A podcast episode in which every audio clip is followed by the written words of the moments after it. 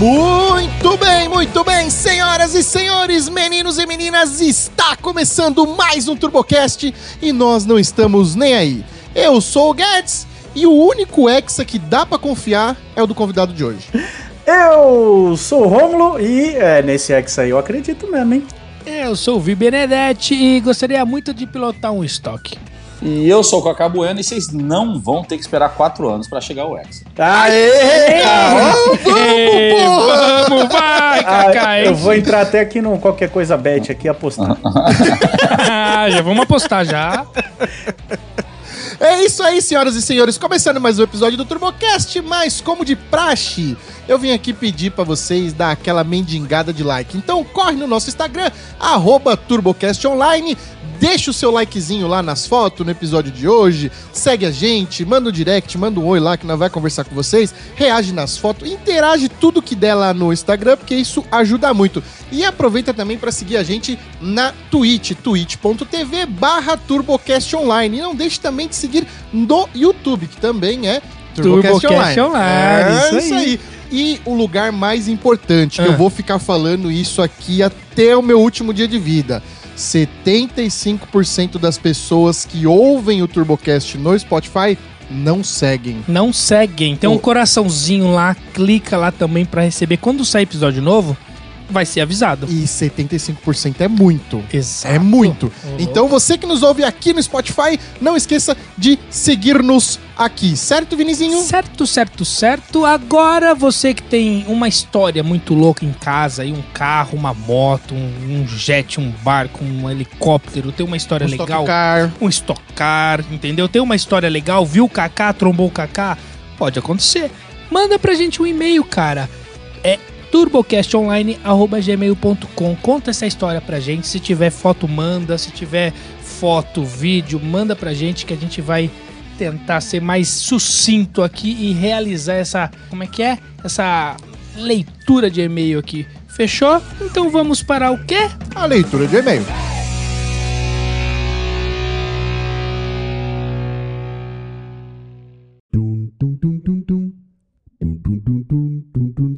Muito bem, meus caros amigos e ouvintes deste podcast semanal. Eu queria dizer que vocês não estão merecendo esse tipo de convidado que a gente traz aqui, hein? Eu vou falar pra vocês. A gente tá se esforçando pra trazer esses caras de alto nível aqui e vocês não dá like, não compartilha, inclusive não estão mandando e-mail, Romulinho. Né, tá tão de palhaçada. Depois que começar a cobrar, aí vão falar. "É, Aí depois vai ficar falando. Aí fica, né? Toda hora. Aí você faz um negócio de. Pede o like, não ajuda. Aí ó, depois vai ficar. E ainda esses filha da mãe não segue no Spotify, cara. Olha eu tô essa- muito jururu com falta isso. de consideração para com o amiguinho deste lado aqui.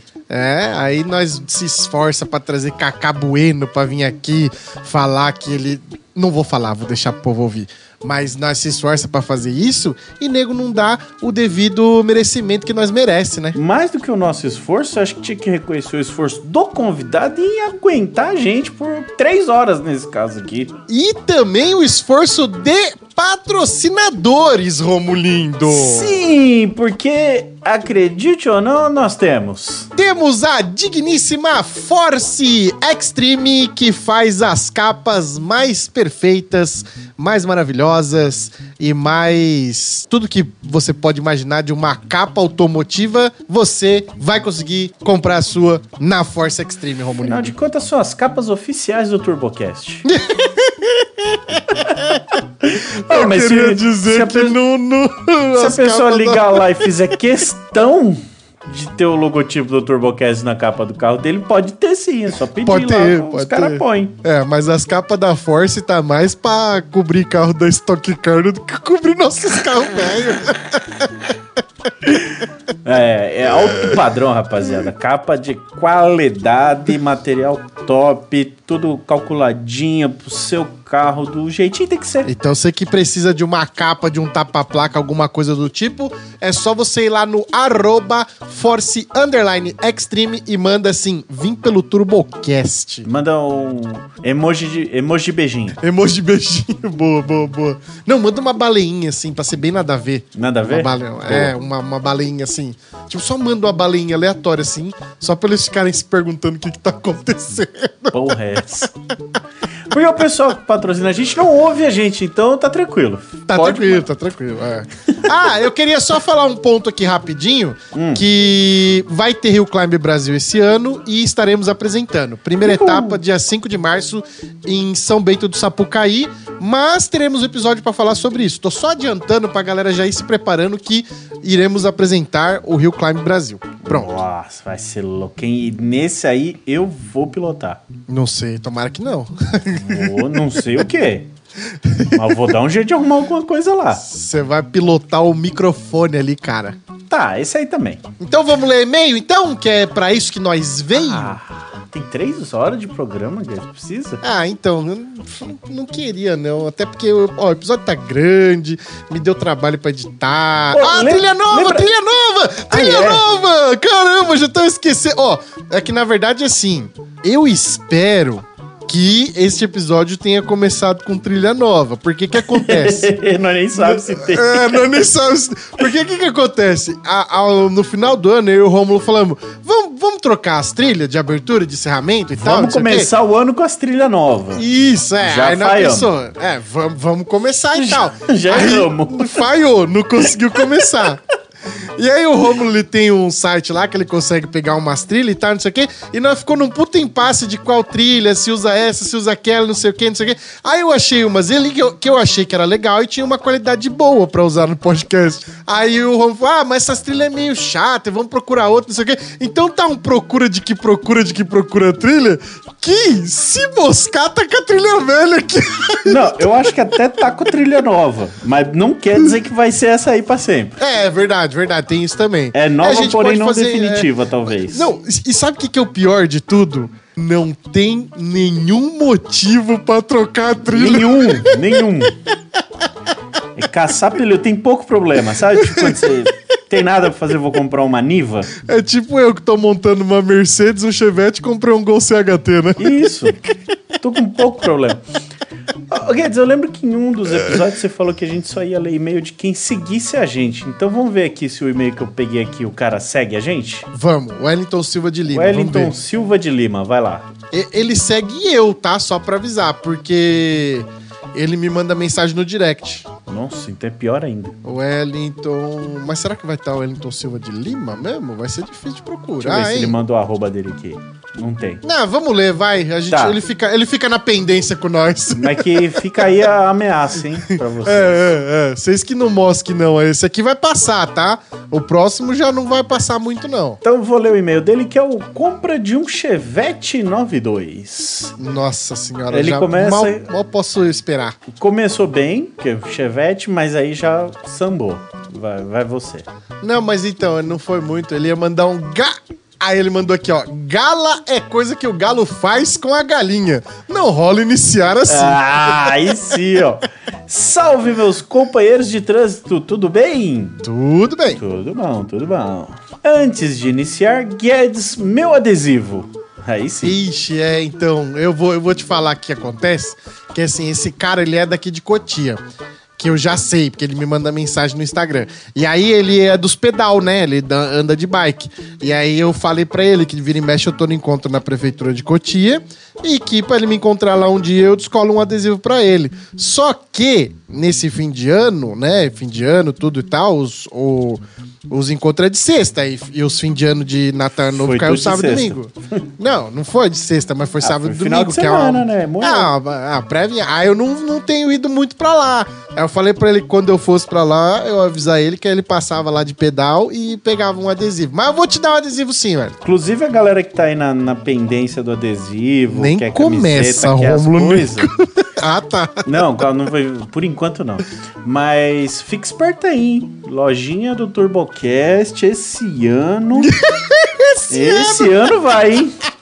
Esse ano Ah, promete. hein? 2023. E, inclusive, já que você tocou nesse ponto. Com chaveiro é, de vereador, tá? Chaveiro de vereador. Pessoal do grupo do WhatsApp sabe do que, que eu tô falando aqui. O Romulo é muito fã de chaveiro de vereador. Mas é, e já que você tocou nesse ponto, eu queria ressaltar aqui que ainda tá de pé o lance lá do kit que a gente vai sortear lá, que ainda é do projeto do Amigo Secreto. A gente tá só estruturando tudo direitinho pra ver o que, que vai vir de cada um e tal. ficar um Tentar kitão. Com o pessoal pra fazer um kitzão legal. Mas já tá garantido um livro do Paul Walker. Do Paul Walker. Walker? Ô, louco! Psicografado. Já tá garantido o livro do professor Paul, já tá garantido a capa do, do- da Force e já tá garantido uma camiseta, chaveiro e adesivo do TurboCast. A gente vai tentar mais coisas ainda, tá? Muito boa a trilha de fundo, inclusive, tá? Não, quanto mais demorar pra sair o kit, melhor ele vai ficando. Fica tranquilo. É tipo um vinho. Isso, isso. E bora, vai, deixa eu terminar aqui. É, sei que forcei falando que queria fazer amizade com você e isso assusta as pessoas. Não, vai, vai assustar você quando você for amigo do Guedes. Aí você vai ver. Já entendi, porém me dá o adesivo, por favor. KKKK. Eu vou, vou te dar, cara. Vai eu vou rolar, te dar. Confia, confia. Me apresentando, sou Wellington, também conhecido como Tom. Moro em Cotia há dois anos. Ah, ele é novo de quebrada. Que dó. Vamos lá contar a história da compra mais sem nexo da minha vida. Às vezes bate um arrependimento. Às vezes. Isso aqui tá torno, é rotina aqui, né? Mas, eu, mas não- ainda não ganha do Herbert. O Herbert ganha mais, quero ver que ganha de comprar uma espinha errado. Comprar um carro de leilão errado. Tá pa- Mas ao andar com aquele monte de tralha. Ué, tá isso aí mesmo, começa assim mesmo. Mas ao andar com aquele monte de tralha velha na Raposo e geral buzinando, falando que tá bonito, ou perguntando se é turbo, é God. Muito God, inclusive. Caramba, deve ser bonito mesmo, porque se os outros ficar na Raposo buzinando. Não sei, pessoal, buzina minha Brasília. Tudo começou quando um brother da faculdade me chamou pra ver um Vectra na Casa Verde. E Tá, virou, que é- virou um é chevette, hein? Vamos só queria salientar aqui. em algum Mirou, momento mirou no Vectra. Passou da meia-noite, a carruagem virou abóbora ali na hora da compra. É, chegamos lá e o carro era uma merda. Em caps lock, hein? Todo zoado. Decidimos voltar pra casa após uma breve análise. Bateu o olho, uma merda. Vamos voltar pra É. casa. Breve análise. E só queria lembrar que daqui de Cotia pra Casa Verde não é muito perto, Então, tá? rolezinho mesmo, hein? Na volta pra casa, procurando loucamente um Vectra pro meu amigo. Como assim, mano? Ô, tá vendo um Vectra aí? Você tá vendo um, tá vendo um Vectra?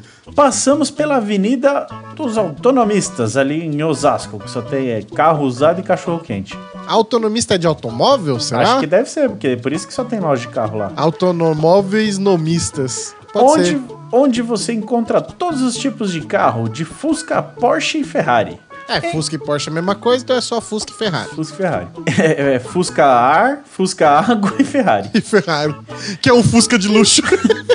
Em uma concessionária achamos um Corolla 98 que estava pela hora da morte. Fomos em outra e encontramos um Civic 2000, mais morto que minha avó. Quando estávamos desistindo, ele pirou em um Astra 2009 top de linha da época. Aí abre aspas que época do lançamento do Astra. tá. Porém, o vendedor estava mais perdido que filho de puta em dia dos pais.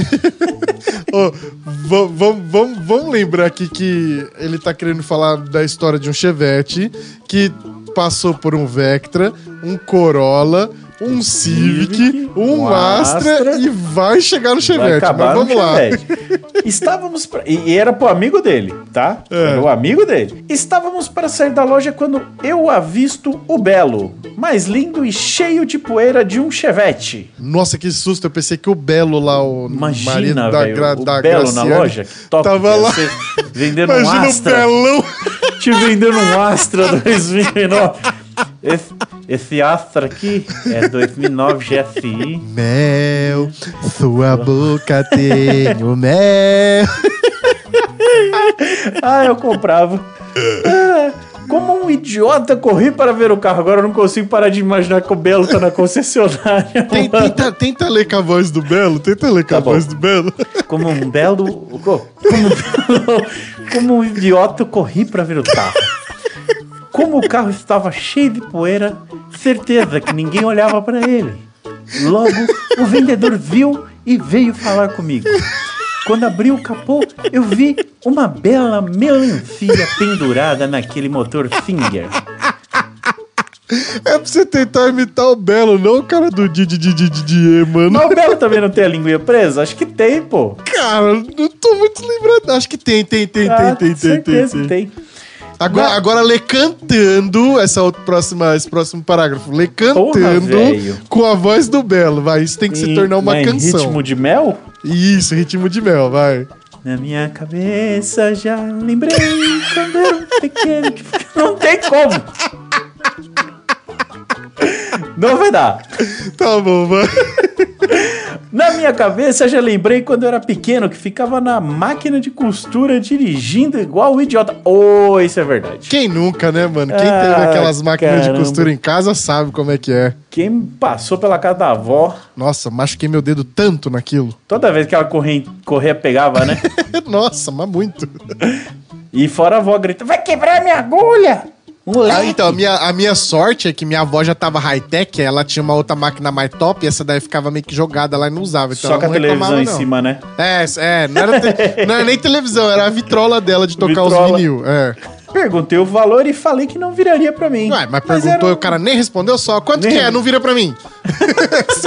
É pra não ter perigo, tá ligado? De comprar Porra, logo. acabei de, acabei de ver uma estratégia pra parar de comprar carro velho, mano. Chegar pro anúncio do LX, ô, e esse chevetão aí não vira pra mim, antes de ver o preço. Antes do cara responder, não vira pra mim. Mas era um sonho, né? Logo o Itaú viabilizou tudo e hoje eu tenho um Chevette que me trouxe uma legião de fãs, segundo o meu mecânico.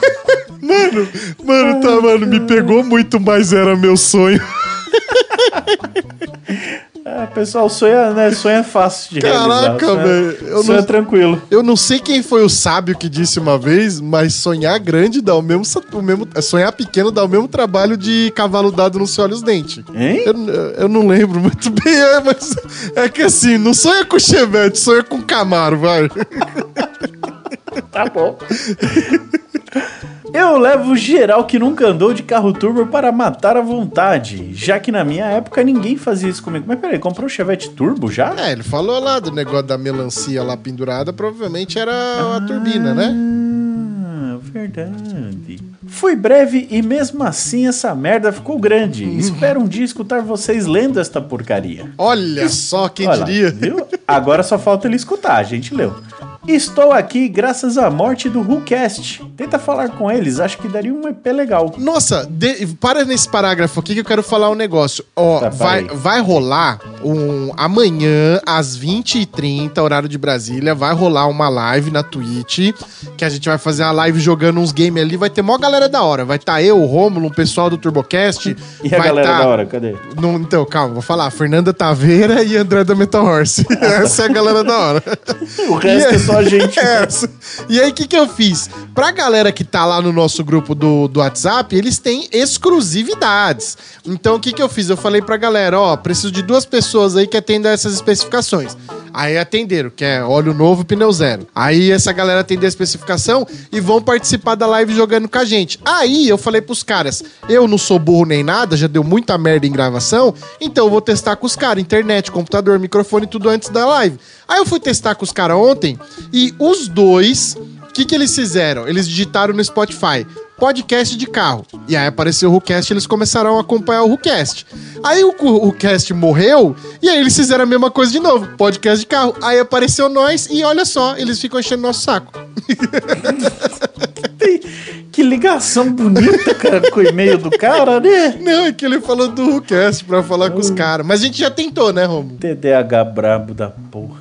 É, tentamos, tentamos. É, os caras não quiseram, sei lá, acho que eles estavam meio em período de luto.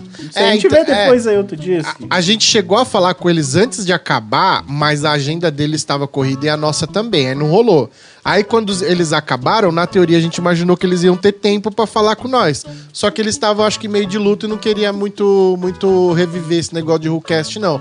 Mas quem sabe a gente não consegue falar com um ou outro deles lá pra tentar gravar com eles. Eu acho que ia ser bem legal mesmo, mano. Eu gosto dos caras. ver, só não gosta mesmo da gente. Foram simpáticos, É. não quiseram falar. Ah, mas se eles não gostarem da gente, é mancada, eu gostando deles. Aí não quer dizer, não é obrigação deles. Ah, mas eu sou mó legal, mano. Como que não gosta de mim, mano? Ah, é fácil. Não gostar de você é fácil. Que isso, cara? Triste, difícil é gostar. Eu, olha, eu me esforço, rapaz. Mano, o meu gato gosta de mim, mano. E meu gato é chato pra caralho. Ele não gosta de ninguém, velho. Ele Seu gosta gato de tá mim. no terceiro gato já, que você não percebeu. Fugiu, os outros dois fugiu. A Fernanda que toma cuidado de pegar um gato parecido. Pode ser que seja, pode ser que Parabéns pelo podcast e muito sucesso pra vocês. Foto do Chevette em anexo. Pô, obrigado, vem- cara, pelo sucesso e pelo parabéns. As fotos do Chevette tudo igual. Então, seis fotos tudo igual. Não, são seis só tudo igual. Me parece que isso aqui é na Avenida Europa. Na Europa. Tem cara de Avenida Europa de que foi os spotter lá que tirou foto. Nossa, E a gente pode, a gente igual. pode um dia chamar um desses caras que fica lá tirando foto dos carros na Europa? Pra quê? Eu entender o que, que eles fazem. Que, que porra de, de passar o dia lá tirando foto Mano, do Chevette. Vamos, vamos, vamos, vamos, trazer um cara desse só pra gente poder xingar ele e falar É. que raios de, de tesão é esse de ficar tirando foto de carro. Mas vamos, vamos trazer um cara desse pra se explicar aqui que eu acho que vai ser legal, cara. Vai, vai valer a pena. E as fotos que ele mandou do Chevette é tudo igual, cara. Quanto ao Chevette, que tem seis, seis imagens, seis fotos e duas imagens, porque só mu- mudou o lado. É igual, a foto igual. Mas o, che, o Chevette tá muito legal. Cara, não, também convenhamos, né? Não tem nada demais, né? Ah, Porra. tá bonitinho. Tem um Não, ó, farolzinho sim. de milha, o, o farolzinho com hepatite ali amarelinho. Então, ele tá, assim, ele é um Chevette... Rodinha alargada, ó, de trás alargada, original dele. Essas fotos vão estar lá nos coisas dos ouvintes pra vocês verem. Mas assim, ele tá bonito, tá bonito. Mas não tem nada demais. Ah, mas tá olhadinha, legal. Não, tá, eu concordo. E eu gosto de Chevette também, né? Minha um mãe teve um desse igualzinho, branco. Aí, ó. Será que é ele? Puxa a Será placa, Romulo. se é? Puxa a placa, Acho vai saber. Nossa, ele é daqui de Cotia, esqueceu? Se- Ó, ia ter o perigo mesmo, hein? Ó. Não, mas ele foi achar lá em Osasco. Ó, ele mandou depois das fotos no final lá um. Escuto vocês desde quando passei a morar aqui. Então ele mora aqui dois anos, então ele escuta nós dois anos, né? Faz tempinho já, hein? Pô, Quanto legal. tempo tem o TurboCast? Dois anos e uns seis meses. Meio? Dois anos e meio, é. Dois anos e meio já. Tá, cara. Caramba, e nós não desistiu, né? Quem diria? Imagina se alguém escutasse, aí que nós tava top mesmo. O Wellington Silva de Lima, muitíssimo obrigado pelo seu e-mail. Parabéns pelo carro, que o carro realmente é bonito, gostei. E já que você é daqui de Cotia, me leva a dar uma volta de Chevette Turbo, cara. A gente marca de te entregar o adesivo e você me leva a dar um rolê, combinado? Eu tô esperando ele responder, que eu falei combinado, esperando ele responder. ele, tá, ele tá balançando a cabeça lá no carro dele. Combinado, ele tá lá, combinado. Então isso aí, é isso aqui não, já... pera, pera. O Tá. amigo dele comprou o quê? Verdade! Ele foi com o amigo pra comprar um Vector, comprou um Chevette, o amigo dele pegou o autógrafo do Belo. Acabou. Nós, nós se apegou tanto do Chevette dele que nós esqueceu que o cara foi lá pra comprar um Vectra, um Astra, um Corolla e não Comprou- comprou porra nenhuma.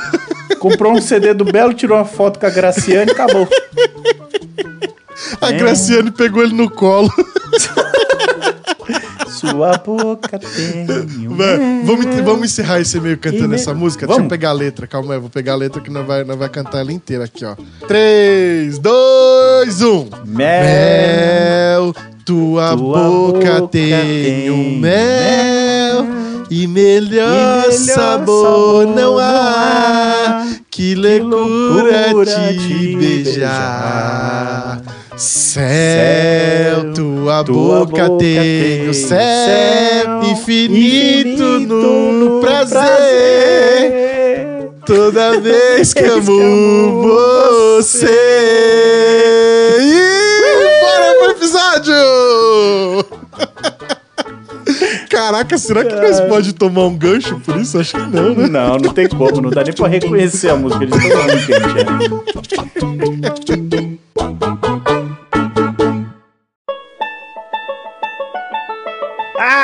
Ah, quem diria, meus caros ouvintes? Vejam bem, vejam só, olha o nível do convidado que nós trouxemos para vocês. E mais uma vez eu digo, não que vocês mereçam. Calibre Exato. grosso, hoje é calibre Exato. grosso. Aqui, meus caros, ó, eu posso dizer até que falamos em definitivo do Rio de Janeiro, meus amigos. Boa. o convidado de hoje, botafoguense, brabo, É. Não, tá louco. não. argentino e botafoguense, Aí, cara, Não, que né? raça, hein, meu? Cacá Bueno, meus queridos. Pô, se terminar aqui o episódio foi culpa do Rômulo zoando o cara. E o Cacá saiu, ó. Ih, caralho, saiu. Puta merda. E aí, Cacá, beleza? Não, fora que, fora que Botafogo é bairro, o resto é tudo tranquilo. Pensa Nada contra, né, tricolor. Cacá? Ô, ô, Vini, a gente é tricolor, mas esse aí é mais, velho. É. As cores são diferentes. Eu sou fluminense, é, eu sou fluminense com uma certa doença incluída. Todo mundo fala fluminense doente, eu sou. O tal do torcedor doente sou- é, é comigo mesmo. E aqui. E não é. E não sou eu, não, é a família inteira. Minha família inteira, digo de mim pra baixo, né? Porque em Aham. cima, antes, tem pessoas que não. Do outro lado, lado negro da força. Mas.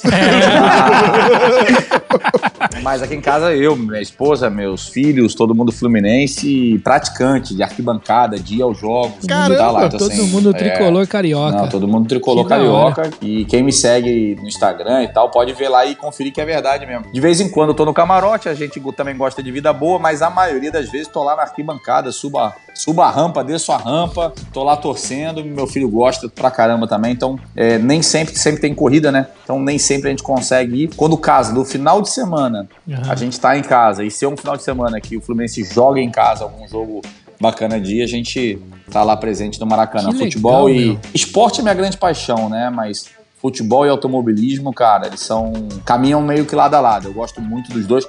Sou praticante, joguei muito vôlei, sou praticante de jogar tênis, Caramba. mas o futebol e o, e o futebol e o automobilismo andam muito perto um do outro. Aí, ó, tá vendo? Eu e o Kaká temos muito a ver, velho. Joga vôlei.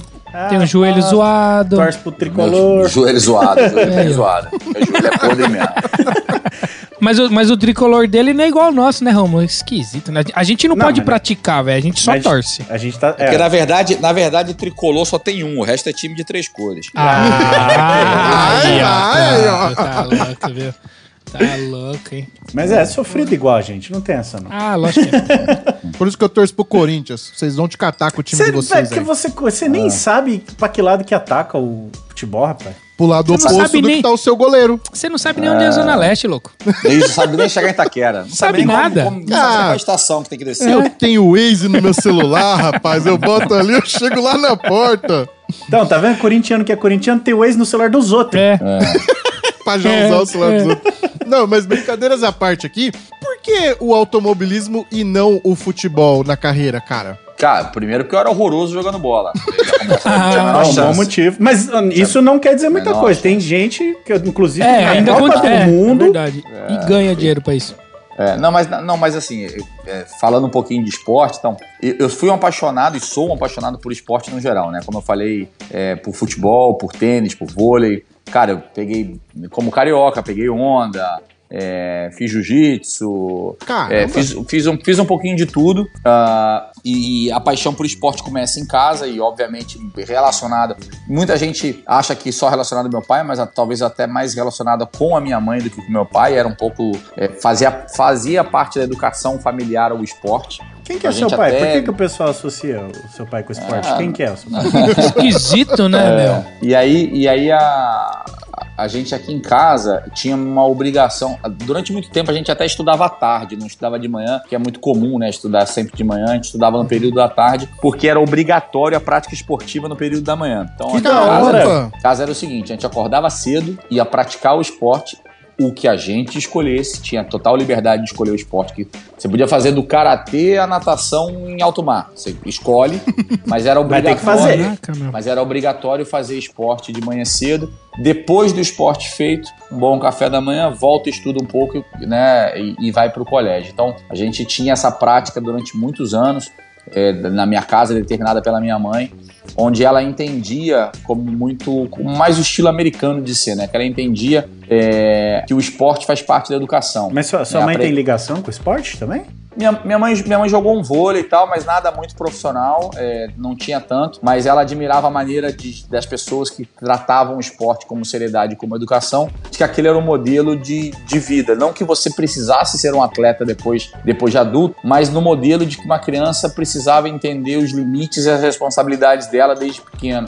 Então ela achava que o esporte, eu também acho, é, que o esporte ensinava tudo isso. A ter um líder, a ter um comando, a ter uma função, a se superar a cada dia, a trabalhar em equipe, a aprender a ganhar e aprender a perder, não gostar de perder e se superar para poder vencer na semana seguinte Isso ou é logo no importante, episódio né? seguinte. Então, assim, você aprende, respeita perder e respeita o seu oponente. Mas você quer sempre ser o melhor, tratar de ser o melhor. E isso, e isso leva para a vida, que as coisas não são fáceis, que precisa de muito suor e muito trabalho e dedicação e muitas horas de prática para que você consiga algo. Então, que as coisas não vêm de maneira fácil de que você tem alguém, um técnico, um comando é, é, ordenando a maneira que você tem que fazer e respeitar as regras do jogo, que respeitar as regras do jogo para a vida é importante. Então, assim, é, é, a educação e o americano é esse estilo, é, é praticamente faz parte do núcleo familiar o esporte e que depois dali, se você tem aptidão, se você gosta, você acaba virando um atleta, mas que você acaba levando isso um pouquinho para a vida, esse modelo para a vida, né, de respeitar e ser respeitado. Então, eu, eu agradecido demais pela essa maneira dela fazer. E por isso eu pratiquei todos os esportes, e como um brasileiro apaixonado por futebol, mas eu era péssimo lateral direito, um razoável goleiro. E você foi, você foi ruim mais o que até chegar no, na- nos carros? Eu fui ruim jogando handball, eu fui ruim no basquete, Ah, mas eu acho que todo É. mundo, né? é, eu fui mediano jogando tênis, eu fui um bom jogador de vôlei. E vôlei eu joguei, fui campeão intercolegial, joguei, cheguei a jogar campeonato carioca. Aliás, você é altão, pro né? clube. Pro, pro Não, vôlei cara, você eu tenho, um- eu tenho. Não, eu tenho 1,82m, não sou tão alto assim, né? Que a pilotada é muito baixinha, então na comparação eu pareço fica alto. grandão. Entendi. É, É, mas não sou muito alto, não. E, e- e joguei bem, vôlei eu joguei bem. Vôlei até uns 15, 16 anos. Vou te falar que eu joguei, é, assim, joguei em time federado, joguei campeonato estadual, então assim, eu joguei bem. É, mas peladeiro, não, ter- não teria a capacidade de ser um profissional. É, eu joguei bem para pelada am- pelo, pelo nível dos amigos. Assim como o tênis, eu joguei bem pro nível dos amigos, mas Ah, nada. mas tem uma foto aqui com, Nada. com o Nadal, parece que pediu pra tirar uma foto com você aqui, pô, tô vendo no Instagram. Não, é verdade, verdade. É porque eu. E aí o tênis, o tênis veio mais de velho depois, assim, o, o vôlei foi o que eu melhor fiz. É, Tô falando igualzinho eu. ó. é, e, o, e o- e o tênis eu veio mais depois de velho uma, como brincadeira, como uma parte mais social. E aí eu tive esse prazer no, no Rio Open, eu cheguei a jogar, ó, teve uma competiçãozinha do Rio Open Amador, é, joga- cheguei a jogar na quadra central do Rio Open e tal, e nessa, e nessa edição é, eu acabei fazendo o coin flip, né, que é jogar a moedinha, escolher o lado aí, quem, quem começa sacando e quem escolhe o lado, Aham. Aham. é, entre o jogo do Nadal e do, e do Thiago Monteiro. Então tem uma foto com eles ali dividindo Ah, a achei rede. que você tinha feito um sparring É. com o Nadal ali. Não, nem com- não, não tive Caramba, esse prazer pensou? de fazer o sparring com o Nadal, não. que louco, velho. É, seria louco mesmo. E eu sou fãzaço de tênis, então seria bem louco. Esse cara é. Ele e o Ah, Federer são monstros. Sensacionais, é, monstros, monstros, monstros, né? monstros. Como foi o Guga, que foi um monstro também. Pode crer. Da galera mais nova que não viu o Guga jogar, eu tive, graças a Deus, eu tive o prazer de, de ver pessoalmente, de chegar e ver um campeonato, ver ali É. da, da arquibancada, ver, ver tá jogos do louco. Guga. Isso foi, isso foi Muito, bem legal. muito do que a gente vê de tênis hoje ainda é reflexo do Guga, né? É, mas com certeza. Hum. Ah, é muito, muito referência a ele, né? mano? É, você tá É. louco. Pra nós brasileiros, É, aliás, é, você como piloto, Kaká, qual que é seu hobby hoje em dia, assim? Tipo, não tô treinando, não tô correndo, que- qual que é dos esportes, ou não Piloto, sei. piloto não, hoje normalmente é... kart e golfe, né? é... Então, golfe, golfe, eu, verdade. eu arranho um golfe. Ah lá, então tá falando? péssimo, é. Não, é que, eu, é que eu moro perto do campo de golfe. Na verdade, eu moro quase dentro de um campo de golfe. Então eu jogo de vez em quando. Quando a- a- meu pai joga, meu irmão joga. Quando eles estão pelo Rio de Janeiro, a gente acaba jogando junto. Mas eu nem. É, é, cara, nem, nem os tacos próprios eu tenho, entendeu? Eu jogo. no- eu sou peladeiro total no golfe. Só, vai, Mas só jogo. pentelha lá os caras. É, mas jogo. Dou, dou umas pancadas boas na bola. Essa é meio sem direção, mas vai longe. É um negócio subestimado, porque, pô, é difícil pra É caramba, velho. Não, cara, é o esporte mais difícil que eu já pratiquei na vida, tá? É, e você não tem. Caramba! E você não tem quem botar a culpa. Porque. Ah, todo mundo sai do mesmo local pra chegar no mesmo buraquinho e cada um bate a hora que quiser na bola. Você não tem adversário. Não é o tênis que tem alguém te jogando uma bola com mais efeito, mais no canto, Tentando mais te forte. ferrar, né? O vôlei, o basquete, você não tem o adversário direto.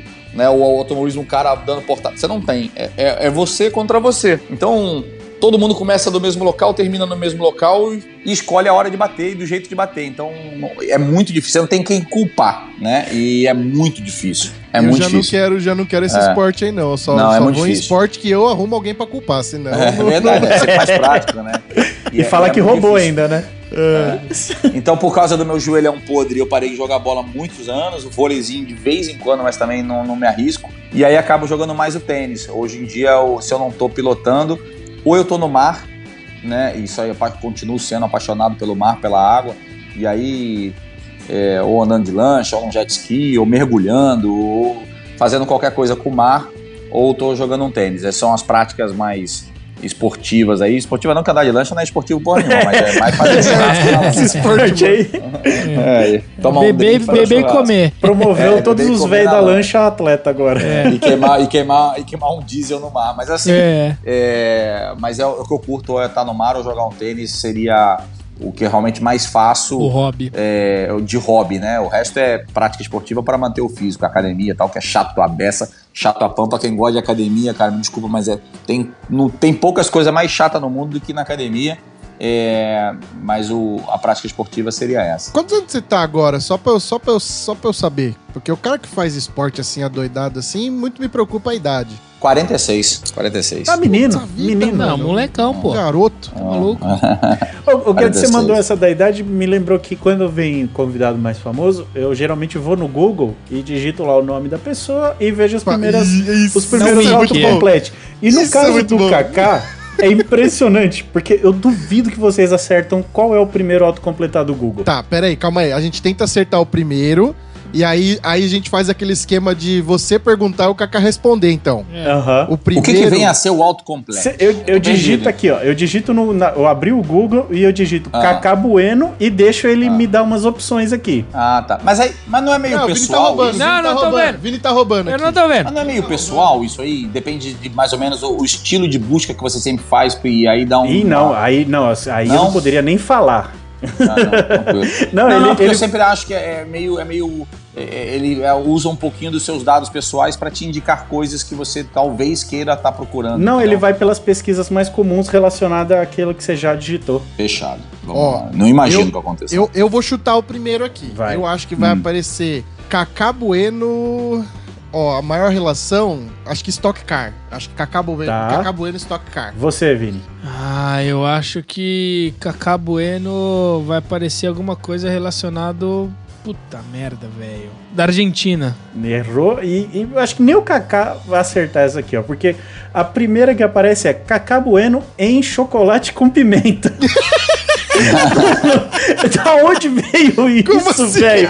Eu não sei velho. o Kaká que me explique isso aí. Não, não sei, mas o que eu tô te falando, eu acho que é meio pessoal isso aí. Será, Porque cara? é, talvez você tenha, por exemplo, Cacá Bueno, o do Chocolate Pimenta, era um ator que tem, que é, tem o mesmo nome do que eu. Aí, ó. E, é, não, não, eu sei, é isso eu sei. Por mas um- talvez. é, Por um tá- segundo achei que fosse você lá. Não, não, mas talvez você tenha recebido algum ator, alguma coisa, alguém é, relacionado a, a, a mais artista e por isso aparece. Entendeu? O eu acho que é um não. tá pessoal. Então, Lança, aí no Google vocês, eu não então, sei, eu ver. coloquei aqui agora aqui, ó, Cacá Bueno, primeira coisa que deu em, em chocolate com pimenta, Aí, ó, em tá segundo vendo? lá, Deu, né? novela Deu. chocolate com pimenta, em terceiro Fluminense, Ah. E depois Cacá Bueno corredor e depois Cacá Bueno salário. Galera quer saber quantas pessoas ganham. Salário? né, velho? Salário, é. Caraca, Os caras querem saber. Isso é que CLT, né? O piloto. É, eu quero saber quanto que você ganha. Ô, Guedes, quanto que você ganha? O meu, 12,50 a hora. ó, mas o meu aqui apareceu diferente. Apareceu, ó, Cacá Bueno no Instagram. Aí, olha só, a segunda eu quase acertei. Cacá Bueno Stock Car. E aí, em terceiro, Cacá Bueno em chocolate com pimenta. Olha lá, e cara. Fluminense, desce mais um pouquinho, com certeza vai parar lá, o corredor, salário. Fórmula 1 é mesmo. Ah, que cara. bagulho Por louco, exemplo, quer ver, cara. ó, vou, vou botar o meu aqui. Eu botei pra ver. Vamos lá. Como, como é meio pessoal. É. É, eu escrevi Cacá Bueno no, no Google aqui. Primeiro, Cacá Bueno Stock Car. Segundo, Cacá Bueno esposa. Terceiro, Cacá Bueno altura. Quarto, Cacá Bueno, Bolsonaro. Ainda falei que não ia falar de política, não sei nem porque eu pareço Bolsonaro. Quinto, Fluminense. Sexto, Cacá Bueno, Fórmula 1. Sétimo, Cacá Bueno, Instagram. Oitavo, Cacá Bueno, Idade. E, e o último da linha, Cacá Bueno, Chocolate Pimenta. No nono. É, então acho que eu sou, você colocou com muito acento. Cacá? É, tem, Não, tem mas- muito, tem muito a ver, eu acho que com o, o estilo de, de pesquisa que a gente faz. O meu primeiro apareceu estocar, o segundo apareceu minha esposa, que e aí eu, entendeu? É, não sei. É, que maluquice são é, sei é. lá. É que aí o Google entendeu que você é o Cacau oficial É. e aí não, não apareceu o de. Aí ele falou, mano, eu não vou colocar esse bagulho pra ele, senão vai me zoar. Ele vai cancelar a conta aqui, deixar pra lá. E apareceu em inglês ainda, meu. Cacá Bueno, Brazilian Motorsport Racing Drive. Olha lá. É, Fica bem mais. Com uma foto antiga, uma foto do Mundial de GT. Aqui, uma Bom, então-. Infelizmente não adianta eu ir lá no Globoplay, não vou ver o Cacá Bueno na novela. Saco, Não, não. Será Não, que eles isso- estavam querendo fazer um chocolate com pimenta estoque? Eu até cliquei nele pra ver a cara dele, que eu, na verdade eu sei que é, mas não é. Era um menino, eu acho que é do Chocolate com Pimenta, fazer um ator. Bom, e aí aqui a gente já sabe a idade, a gente já sabe que ele é piloto de Stock Car e que é casado. Então tá tudo respondido aqui do, É isso aí. dúvidas. Ô, ô, Cacá, quando que você começou a correr? a correr. Vamos lá. Cara, eu comecei como quase todo piloto começa andando de kart, né? É, Kartzão. com 10 para 11 anos, um pouco mais tarde do que se começa hoje em dia. Uhum, Hoje em dia a molecada começa com 6, 7, 8 anos de idade, né? uhum. Então eu já comecei ali, eu tinha minha primeira competição eu já tinha 12 anos. Que, tá? ano, que ano que era isso aí, mais ou menos? O- 88, 88. Tá. Eu sou de 76, 88. Eu falo 12 anos porque eu, eu só competi no finalzinho do ano. Faço aniversário em julho, então se eu tivesse feito o campeonato eu teria começado com 11, né? Mas eu, eu- foi lá no final, eu tinha 12 anos. É, e eu fiz meu primeiro campeonato mesmo apenas com 13 anos de idade, em 1989. Então, com 13 anos, eu comecei com 12, terminei o campeonato com 13 anos. Foi minha primeira temporada. Mas começar a correr de carro, de corrida mesmo, eu comecei em 95, correndo de, no campeonato que tinha de Fiat Uno. É, Fiat Uno? Nossa, Fiat é Uno, da mano. hora. Não é Fiat possível. Uno. Só de ca- É. é, cachorrinho macho, meu. né? Cachorrinho macho que vinha o Zuninho com a perninha levantada assim. E o Zuninho, É. o Zuninho cambagem pra caramba, que vinha com as perninhas de trás levantadas e tal. E embreagem, tem fazendo punta-taco, que a molecada Aham. não sabe nem o que é um punta-taco. É, tem que fazer punta-taco, pneuzinho radial, câmbio em H. Não, não é essa molezinha de hoje, câmbio no Caraca, Que volante. motor que era? Que motor que era, Kaká? Cara, era o motorzinho do Uno, era o 1.6? Era 1.6, mas era rapidinho, cara. é, Era deve ser os argentininhos, né? Os Fiasa? É, isso, isso. Era um. Era... É, esses, e depois, esses motor tem uns pistãozão largo lascado, bicho. É, cara, e, e, e já no segundo ano já era o Paliozinho 2.0.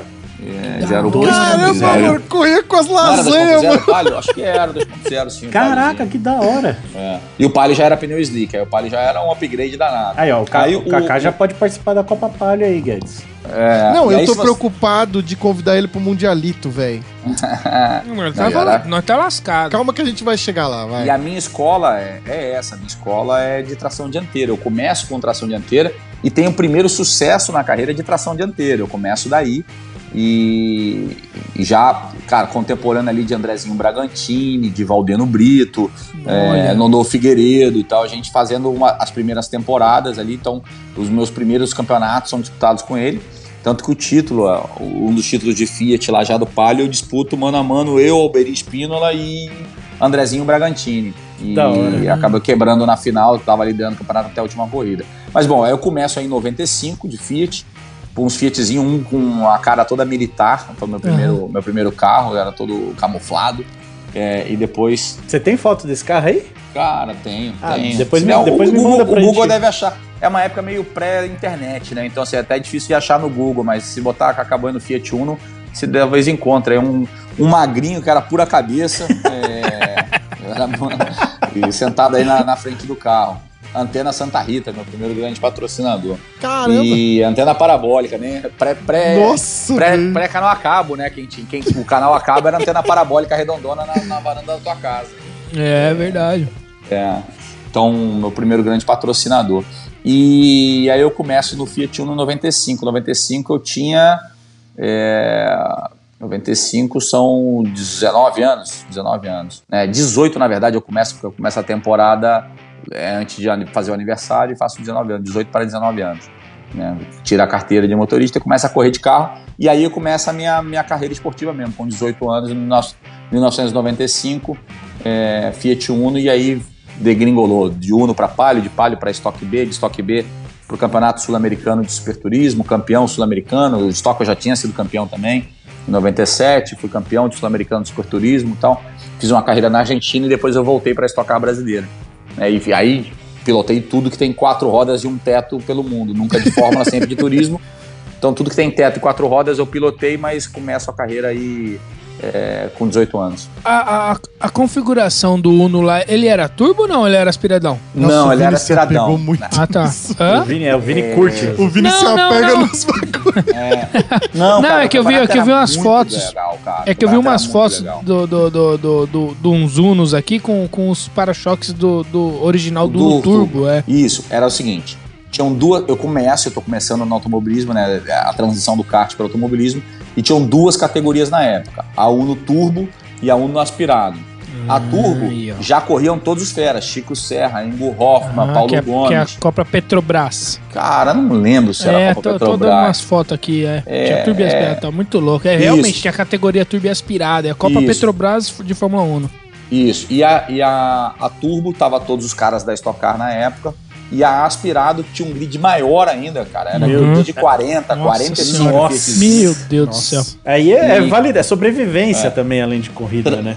transmitido na época pela TV Manchete. Nossa Manchete. senhora! é, pré-histórico. E depois foi parar na Bandeirante. Eu Depois assistia, eu assistia muito isso aí. Assistia, eu- É. Aí depois virou marcas, né? Juntou. Não, o Marcas foi bem antes. Marcas, marcas foi bem já antes. tinha antes? Isso, não, o Marcas mais novos é o Marca de 7, 8 anos atrás. Não, eu tô falando Marcas quando existiu, Voyage, Passat, não sei o que, foi antes. Ah, então eu tô confundindo, porque eu lembro que tinha um que misturava tudo. Corsa, Uno, era um É, grid Marcas. bagunçado. Isso, não. assim, Aí depois teve esse campeonato da Fiat, que foi junto com a Stock Car o maior campeonato que o Brasil tinha, entendeu? Era, era um campeonato ah, onde estavam todos os pilotos de Stock Car e todos os pilotos que queriam um dia chegar a Stock Car. Então você olha o grid, cara, se você olhar o grid, tava o Ingo Hoffman, o Chico Serra, o Paulo Gomes, o Adalberto Jardim, o Carlos Alves, tava todo mundo e eu, inclusive. Corria as mesmas etapas? as mesmas etapas, e tava eu incluído, o André Bragantini, Nono Figueiredo, Valdeno Brito, todo mundo que Caramba. tem mais de 40 anos de idade tava nesse grid. Então assim, Que da hora. e aí esse grid tinha 40 aspirados, tinha uns 20 turbo, corriam separados, os turbos do aspirado, eram duas corridas no mesmo dia. Uhum. Ah, e aí, na sequência do campeonato, acabou o campeonato de Uno Turbo e virou o campeonato de Palio. Aí era o Palio e o Uno. Foi quando meu irmão Hum. estreia no campeonato, meu irmão corre na Uno e eu já pulei para Palio, então as corridas lanço o Palio eram separadas, eu corro de Palio ele de Uno. eh, E aí a gente vai, dali em diante, a gente segue, segue carreira. Então, eram, e aí eu já participo do grid dos caras mais feras eh, a partir do ano seguinte. Então era um, era um campeonato, cara, lotava as arquibancadas, um grid muito grande de carro e grandes patrocinadores também envolvidos. Era, um- era realmente um campeonato interessante de fazer que morreu logo depois. Eu saí dele em 97 é, e eu acho que ele durou, depois que eu saí, mais dois ou três anos. O auge do campeonato foi ali, um pouco antes de eu entrar, de 93 até o 97, que eu, foi o momento que eu saí, foi o auge do campeonato. E por que, que hoje não tem essas categorias, tipo, com. Cara, de- de teve, ba- voltaram, de- né? É um custo menor com patrocínio bacana, né? Então dá pra ter uma equipe trabalhadinha, um carro bem bacana e tal. Não, era, é- é- era a porta de entrada que era é, possibilitando jovens pilotos e alguns pilotos de sucesso regionais a correrem a nível nacional. Né? Eu acho que era uma proposta muito bacana, porque você podia, eu com 18 anos, um cara do Rio Grande do Sul, ou o próprio Travalini em São Paulo, ou um Brunegger no Rio Grande do Sul, ou, ou uns, car- uns caras, sei lá, falei um nome aleatório do Rio Grande do Sul, mas tinham vários pilotos muito bons do Rio Grande do Sul, pilotos de Minas, pilotos que faziam sucesso nos campeonatos gaúcho, ou mineiro, ou catarinense, ou, ou, ou- ou no paranaense, eles podiam correr contra o Ingo Hoffman e o Paulo Gomes. É. Aham. Trocar tinta Era- com esses caras aí, porque qual que é a chance de você bater porta com eles na Stock Car? Bem mais difícil, né? bem mais difícil, mais caro, com Uhum. equipes mais selecionadas. Então você tinha uma possibilidade de estar num campeonato e mostrar que você podia avançar na tua carreira. Então era uma grande porta de entrada nacional. À mesma época tinha o campeonato de Corsa regional que tinha no Brasil inteiro, tinha um campeonato de algumas multimarcas regionais, mas eram campeonatos estaduais, era o campeonato paulista, o campeonato eh, gaúcho, mas esse campeonato era um campeonato muito forte de entrada. Depois a gente teve alguma coisa parecida, a gente tem hoje, né, a nível nacional parecido, que é o HB20 ou a Sprint Race É, ou o Turismo. Nacional. É, hoje tem. O Hoje a turismo HB20 nacional. acho que é mais parecida que isso aí, né? Isso, só que É que esse- esses gente- Unos eram de vocês ou era que nem os HB20? Que é não, não, eram nossos. Ah. Eram nossos. Era mais parecido com o que é o campeonato hoje de turismo nacional, né?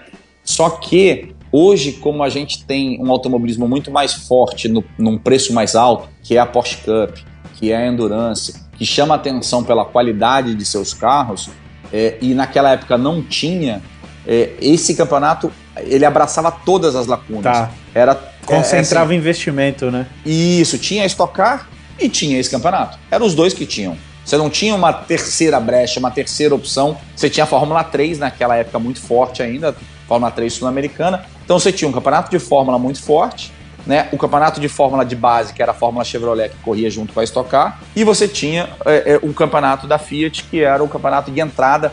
É como se não existisse Porsche Cup, não tem a Endurance, não tem o turismo nacional e todo mundo tinha que correr de HB20 também, além do Stock Car. E aí você acabava tendo que todos os pilotos acabavam correndo lá, os jovens talentos e experientes. Então por isso que o grid era tinha 40, 45, chegou a ter quase 50 carros no grid. era bem bacana. Que doideira. Era bem Era bem bacana. As ideias, 50 carros era bem bacana. Não, era legal, cara. Porque tinha dia que você ganhava e numa outra final de semana, sei lá, em Goiânia, você não tava com carro tão bom e largava em 38 Era uma É. pancadaria sem Tá fim. maluco, mano. Ah, mas deve ser muito. É vida ou morte. E não tinha câmera on board, não tinha camerinha, não tinha nada. Ou, ou o bandeirinha viu o que aconteceu ou ninguém viu, Ninguém né? aconteceu nada. é, é, não tinha como ver, né? Não tinha câmera. pra Esperou o contato, o contato época. veio.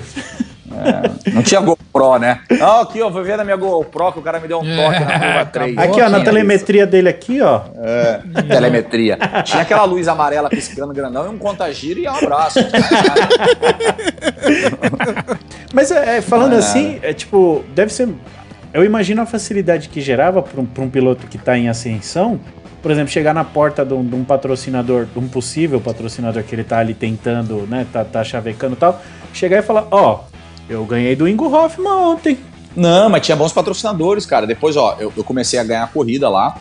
É, eu tinha. Pô, deixa eu tentar lembrar, cara. Assim, era Antena Santa Rita, Autop, que era, que era tapete automotivo.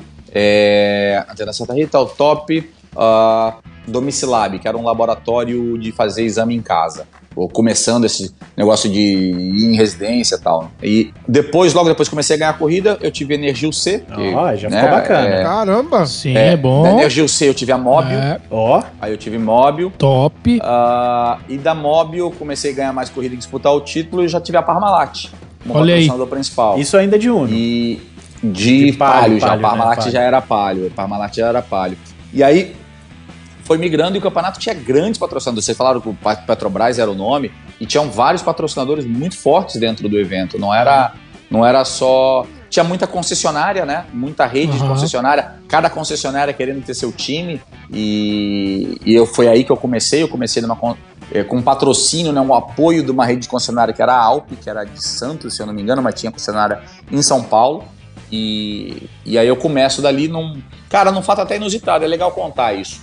É, quando eu saio do kart, eu queria correr de Fórmula, como qualquer um. Meu sonho era chegar na Fórmula 1, como de qualquer um. Uhum. E, e é logo. Eu tinha uma regra em casa, também vamos lá voltar à história da minha mãe. Assim como minha mãe era uma grande incentivadora do esporte, ela é uma grande incentivadora do que faça acontecer. Então você quer teu sonho, corre atrás e resolve do teu jeito. Então, lá em casa, assim, quer correr de carro? A gente te apoia, mas vai arrumar grana para correr. A família não põe dinheiro. Então, é, eu queria correr de Fórmula e não arrumei patrocínio. Eu tinha patrocínio, eu tinha sido campeão paulista de kart.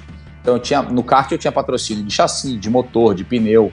é, tinha patrocínio da loja Pacalolo, de roupa, não sei o que, que me dava uma graninha. Ó, Calor. E, é, e aí eu praticamente não pagava a conta para correr de kart, porque eu, eu tinha sido campeão paulista, eu, eu, eu era, eu tava entre os top drivers, era ali, era eu, Max Wilson, Felipe Jafone, é, da minha geração ali. Então era uma galera, é, Luciano Burti, Mário Roberfeld, não tava fácil. é, não, Não. Duda Pamplona. Então era uma galera que corria e aí eu, eu então, pô, o cara ganhava, eu tinha um motor, eu tinha um chassi, eu tinha, eu tinha que pagar a minha equipe, que era o Maurão, e eu tinha um patrocíniozinho, eu pagava lá e a família completava minha viagem, digamos assim.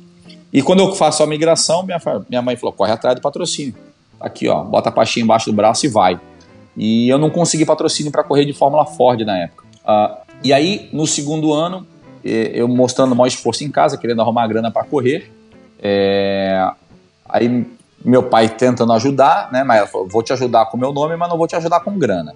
Aí, e... isso, isso, é legal falar, porque eu aposto que uma galera imagina que você foi patrocinado, né? Nunca, cara, jamais. Eu fui patrocinado, assim, meu pai me ajudou muito e o nome dele me abriu muitas portas, então eu não posso negar isso. Isso é uma coisa óbvia, né? Família tem que aportar, mas assim, não, não grana não. Dinheiro, dinheiro mesmo não. você tinha que ir atrás. Dinheiro eu tinha que ir atrás. Como eu falei, eu tive vários patrocinadores na Fiat, eu corri atrás é, e tal. E aí, quando eu, quando eu chego num determinado momento, cara, essa rede de.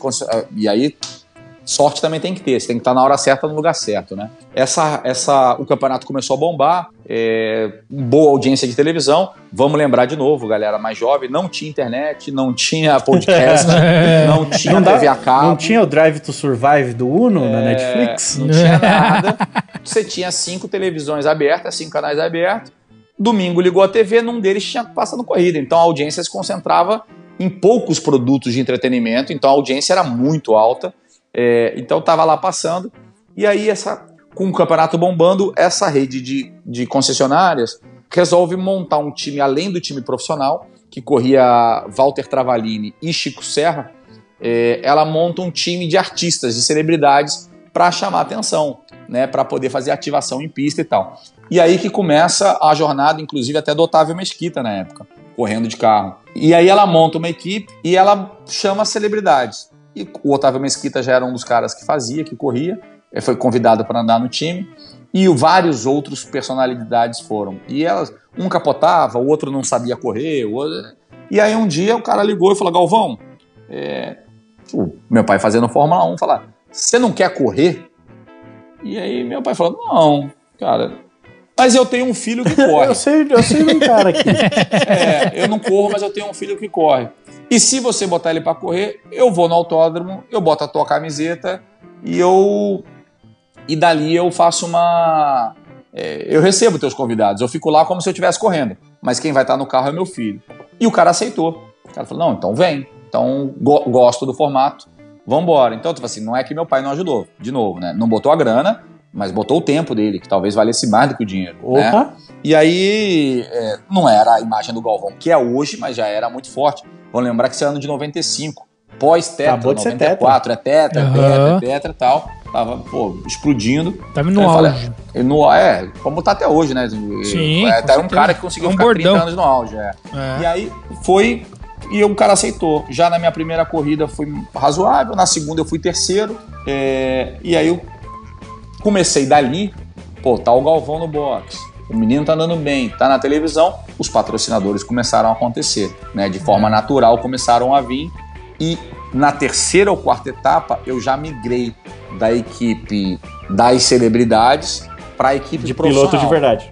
que é, bem, é, é, cuzão, né? Aí, é, não, mas era, tinha uma diferença de mecânica, de, da qualidade da equipe. Então eu já migro e os resultados começaram a ser melhores.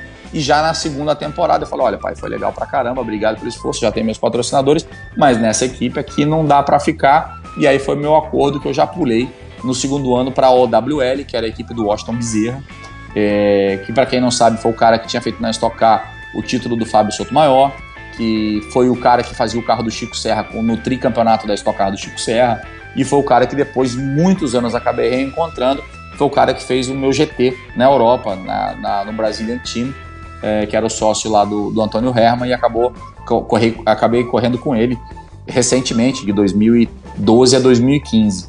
É, então, eu acabei me enganando e aí fui do lado mais profissional e as coisas foram por aí. Então, essa foi a ajuda do Galvão de abrir as, realmente as portas, abriu muitas portas para mim, né? E, e, junto vem crítica e elogio, mas sem dúvida nenhuma abriu muitas portas. Ó, eu, eu achei uma foto aqui do seu palio, que é o número 52. eu tô falando que o Vini se apega muito. Não, eu pego, eu me apego aos detalhes, cara. Ó, ah. eu contei aqui, cara, 12 patrocinadores, cara. É, é o meu, eu... coisa linda. O maior, eu acredito que é a Parmalat, né? Dominado Sim. ali, né?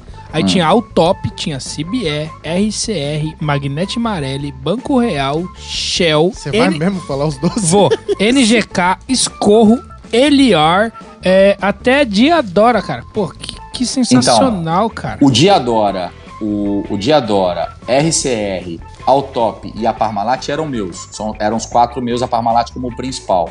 Os outros eram da equipe. categoria. Ah, da categoria. Ah, da categoria, que tava tá. tudo embaixo ali. Isso, ah, os outros são da entendi. categoria. É a roda, é o sistema de, da centralina. O banco, a é bateria, banco, a as bateria, velas, É que- isso. São os combustível.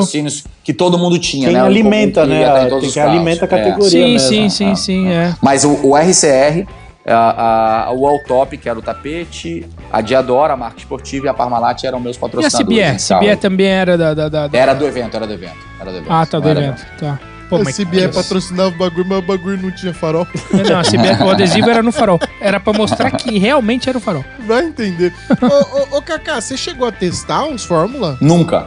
Nunca. Tá eu nunca dei uma volta num Fórmula. Eu Ah, não. isso é, isso é Nunca opção saí do box. ou... Não, cara, virou, virou até, acho que superstição depois, mas é, é- Como eu falei, eu andei de tudo no mundo que vocês possam imaginar, e até gente que tem coisas que eu corri que as pessoas nem sabem.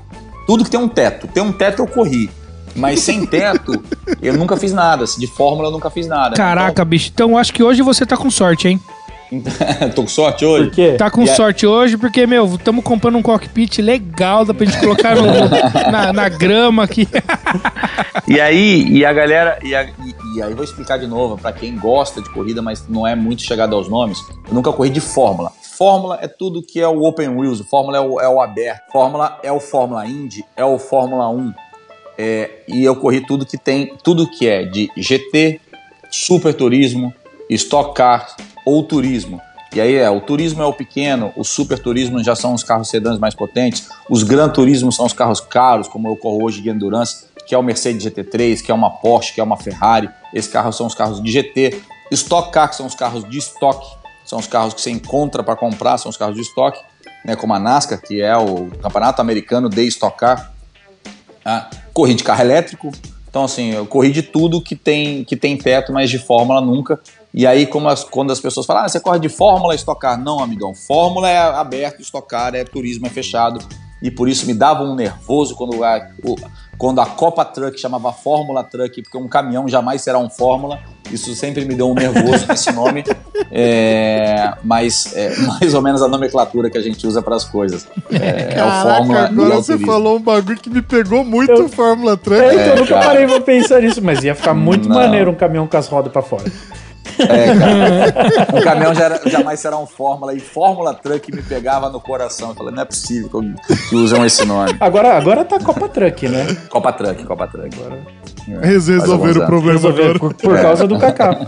Mas foi Fórmula Truck durante muitos anos, né? Porque Fórmula 2, Fórmula 3, Fórmula 4, Fórmula Indy, Fórmula 1, porque são carros de Fórmula, entendeu? É. É, E o resto são turismos, ou gran turismos, ou super turismos, ou carro que é, né, os GTs são os gran turismos. Então, assim, o resto tem. é, é, o, o, né, que nem o TCR, né? Que agora hoje tem o multimarca, né? Que é o Touring Car Racing. É, é sempre Mas é que eu acho que o, o turismo. nome vende pra caceta, né? Fórmula. O tal É, Fórmula. exato. Ou a mesma, é a mesma coisa você chamar a, a- a- a Fórmula Stock. Nossa, credo. Tipo, a Fórmula Truck. É, cara, não É, faz não sentido, é, né? né? As pessoas me perguntam, ah, você, corre, Stock você continua, você tá É. correndo lá de Fórmula Stock Car? Eu falo, não, cara, não é Fórmula. Stock É, Muito porra, cara. e a Fórmula Kart, você continua ainda? É mesmo, você anda de kart ainda? P- p- p- Só pela resenha, assim? Ou, ou não? Só Não, Car? não, não ando. Eu andei num evento até que eu fiz com pra Red Bull, né? É, meu patrocinador há 18 anos, cara. Aliás, isso, isso é um negócio legal. A gente tava falando de patrocinadores e é legal quando você constrói uma parceria longa, é, que as pessoas têm Sim. identificação. Então, é, eu fiz um evento para eles agora há 30 dias atrás. E eu, me- eu realizei que eu tava uns 3 ou 4 anos sem entrar num kart, sem, sem andar uma volta num kart. Nossa, velho. foi um evento de kart bem legal. Fiquei com as costelas altamente doloridas durante uma semana, é, porque quem está acostumado sabe disso, que o kart é bem cruel com as costelas. E... Mas é um negócio incrível de ser feito. É- A sensação de velocidade num kart ele é, é demais. Tem poucas coisas que se O assemelham. Kaká corre de, de BMW Z4 com ar ligado, né? Não tem. Não, que isso. Calor que é dentro de um carro de corrida. É. Caraca, bicho, aí é sacanagem. Mas a Z4 era boa, a Z4 era boazinha. Eu corri de Z4 quatro anos de Z4. Era, era um bom carro. Qual, que, é- qual que é o carro mais legal pra se guiar tirando o estoque? Cara, os GTs, os GTs. A- o carro de endurance que eu ando hoje, a, Mercedes As GT3, Mercedes? É, ela é, cara, é incrível. A mais legal que velocidade. as Porsche? É mais legal que as Porsche? Ah, é, é. é. Aliás, sim, vamos lá. As Porsches, o Denner faz um evento incrível, tá? O Denner, o cara, é- como promotor de evento, é sensacional. Os carros são incríveis para andar, mas assim, nada se compara a um carro de GT. Nada se compara a um carro de GT. Os carros, os carros GT a gente virou agora em Interlagos 32 baixo, quase 31. Caramba, É, a Stock Car, a classificação foi 40. A gente foi quase 9 segundos mais rápido no Stock Car. que absurdo, É, velho. É, e uns 4 a 5 segundos mais rápido que a Porsche Cup. Então, assim, o carro de GT, isso que tava todo com peso, todo limitado. Se deixar todo liberado, a gente vira 30. Então, a gente vira muito E os, rápido. os, os LP1 lá vira quanto? Os P1 geraram Interlagos agora, se não me engano, a pole foi do Jimenez 26 ou 27. Que isso. É rápido. Caraca. É rápido. é rápido. o Fórmula, Um e o 26 Fórmula ou 1 vira 27. quanto? Só pra galera ter uma. um- Ah, o Fórmula 1, cara. Quanto é que virou esse ano? Não sei. Vamos ver aqui. Vale a pole. pesquisa, Vamos 1 ver e a 8, pole aqui. 1 e 8, chuta 1 e 8, 1 e Nossa 9, 1 Senhora. e 7. Mas o, enquanto o Rômulo pesquisa aí, o, a- essas Mercedes aí, é, é as mecânicas da Mercedes mesmo ou é algum motor... Mercedes, Mercedes. É, e cada, cada, por exemplo, tem McLaren, que é incrível. Aham. É, tem a BMW, que o Attila corre, a McLaren, que é do Kodair. A Porsche, que é do Ricardo Maurício. Eu, Júlio Campos, Max Wilson, Marcos Gomes com o Xandinho. ah, o Salas, que, que também anda. Tô falando o nome dos profissionais, mas tem os diversos amadores que correm. É, Todos nós estamos de Mercedes, é o carro que mais tem no grid. Tem a Ferrari, é, que tava o Franzoni andando agora. Uh, olha, a Hellmaster estava de Mercedes. Sim, os carros que mais tem é Mercedes, mas tem vários outros, outros modelos. E cada um usa a sua mecânica. Então a gente usa o motor Mercedes, é aspirado, tem alguns motores que são turbo, como a McLaren, a BMW, por exemplo, são motores turbo. Uh, a gente usa a mecânica da Mercedes, mas é um carro. É um carro de competição incrível. Esses carros são para dirigir. Tô falando qual é o melhor campeonato. O melhor campeonato, sem dúvida nenhuma, é a Stock Car. É, é como campeonato. É, é De- sem de dúvida toda a nenhuma. estrutura Como- e tal, né? Você fala. e não só a estrutura, a competição, o equilíbrio, a quantidade de ultrapassagens, a qualidade dos pilotos. É, o campeonato mais legal de todos é estocar. ponto. Mas o carro, para você dar uma volta mais legal dirigir, é um GT. Ó, Isso aí não tem a menor dúvida. o, a volta mais rápida desse ano foi do Jorjão da Massa. Ele virou 1.13.785 com a Mercedes dele. A sua. É, mas deve ter sido, deve ter sido Na- na- na corrida, a volta mais rápida é, corrida. mais rápida da a corrida. classificação, a classificação deve ter sido uns 3 ou 4 segundos mais rápido. Ter É virado porque na, a classificação agora é sprint, né? Nem tem, então. Ah, é porque não teve É, a classificação. agora Teve- é- não, teve a classificação É, para tem sprint, a classificação pra sprint. E a sua Mercedes, Ah. você falou que virou quanto? Né? 32 na classificação. Aí. Minuto 32. Caraca, 19 velho, segundos. deve muito rápido, bem legal, hein? É bem rápido. bem É, rápido. eu vou, eu vou falar, o Kaká falou aí que é, o campeonato mais legal é Stock Car e tudo e tal. E assim, eu tive a oportunidade de estar na última corrida lá em Interlagos. Eu nunca tinha ido. É, eu fui a convite do Pedro Clerot, que é um grande amigo nosso que anda na Fórmula 4, foi campeão também. E eu fui lá pra ver o Pedro e o Léo Reis, né, que tá andando na HB20. Cara, que bagulho insano que é tá ali, velho. Na moral, mano, quem tiver oportunidade tem que ir. Não pode deixar de, de, de ver uma, uma Stock Ah, Car. agora, que o, Mano, agora que o Kaká tá aqui, você não vai falar que você tava lá gritando pelo Rubinho, né? Então, ó, não, calma, Ah, calma, calma. entendi. Não, eu preciso falar isso aqui. Entendi. Eu preciso falar isso aqui. Isso aqui é real.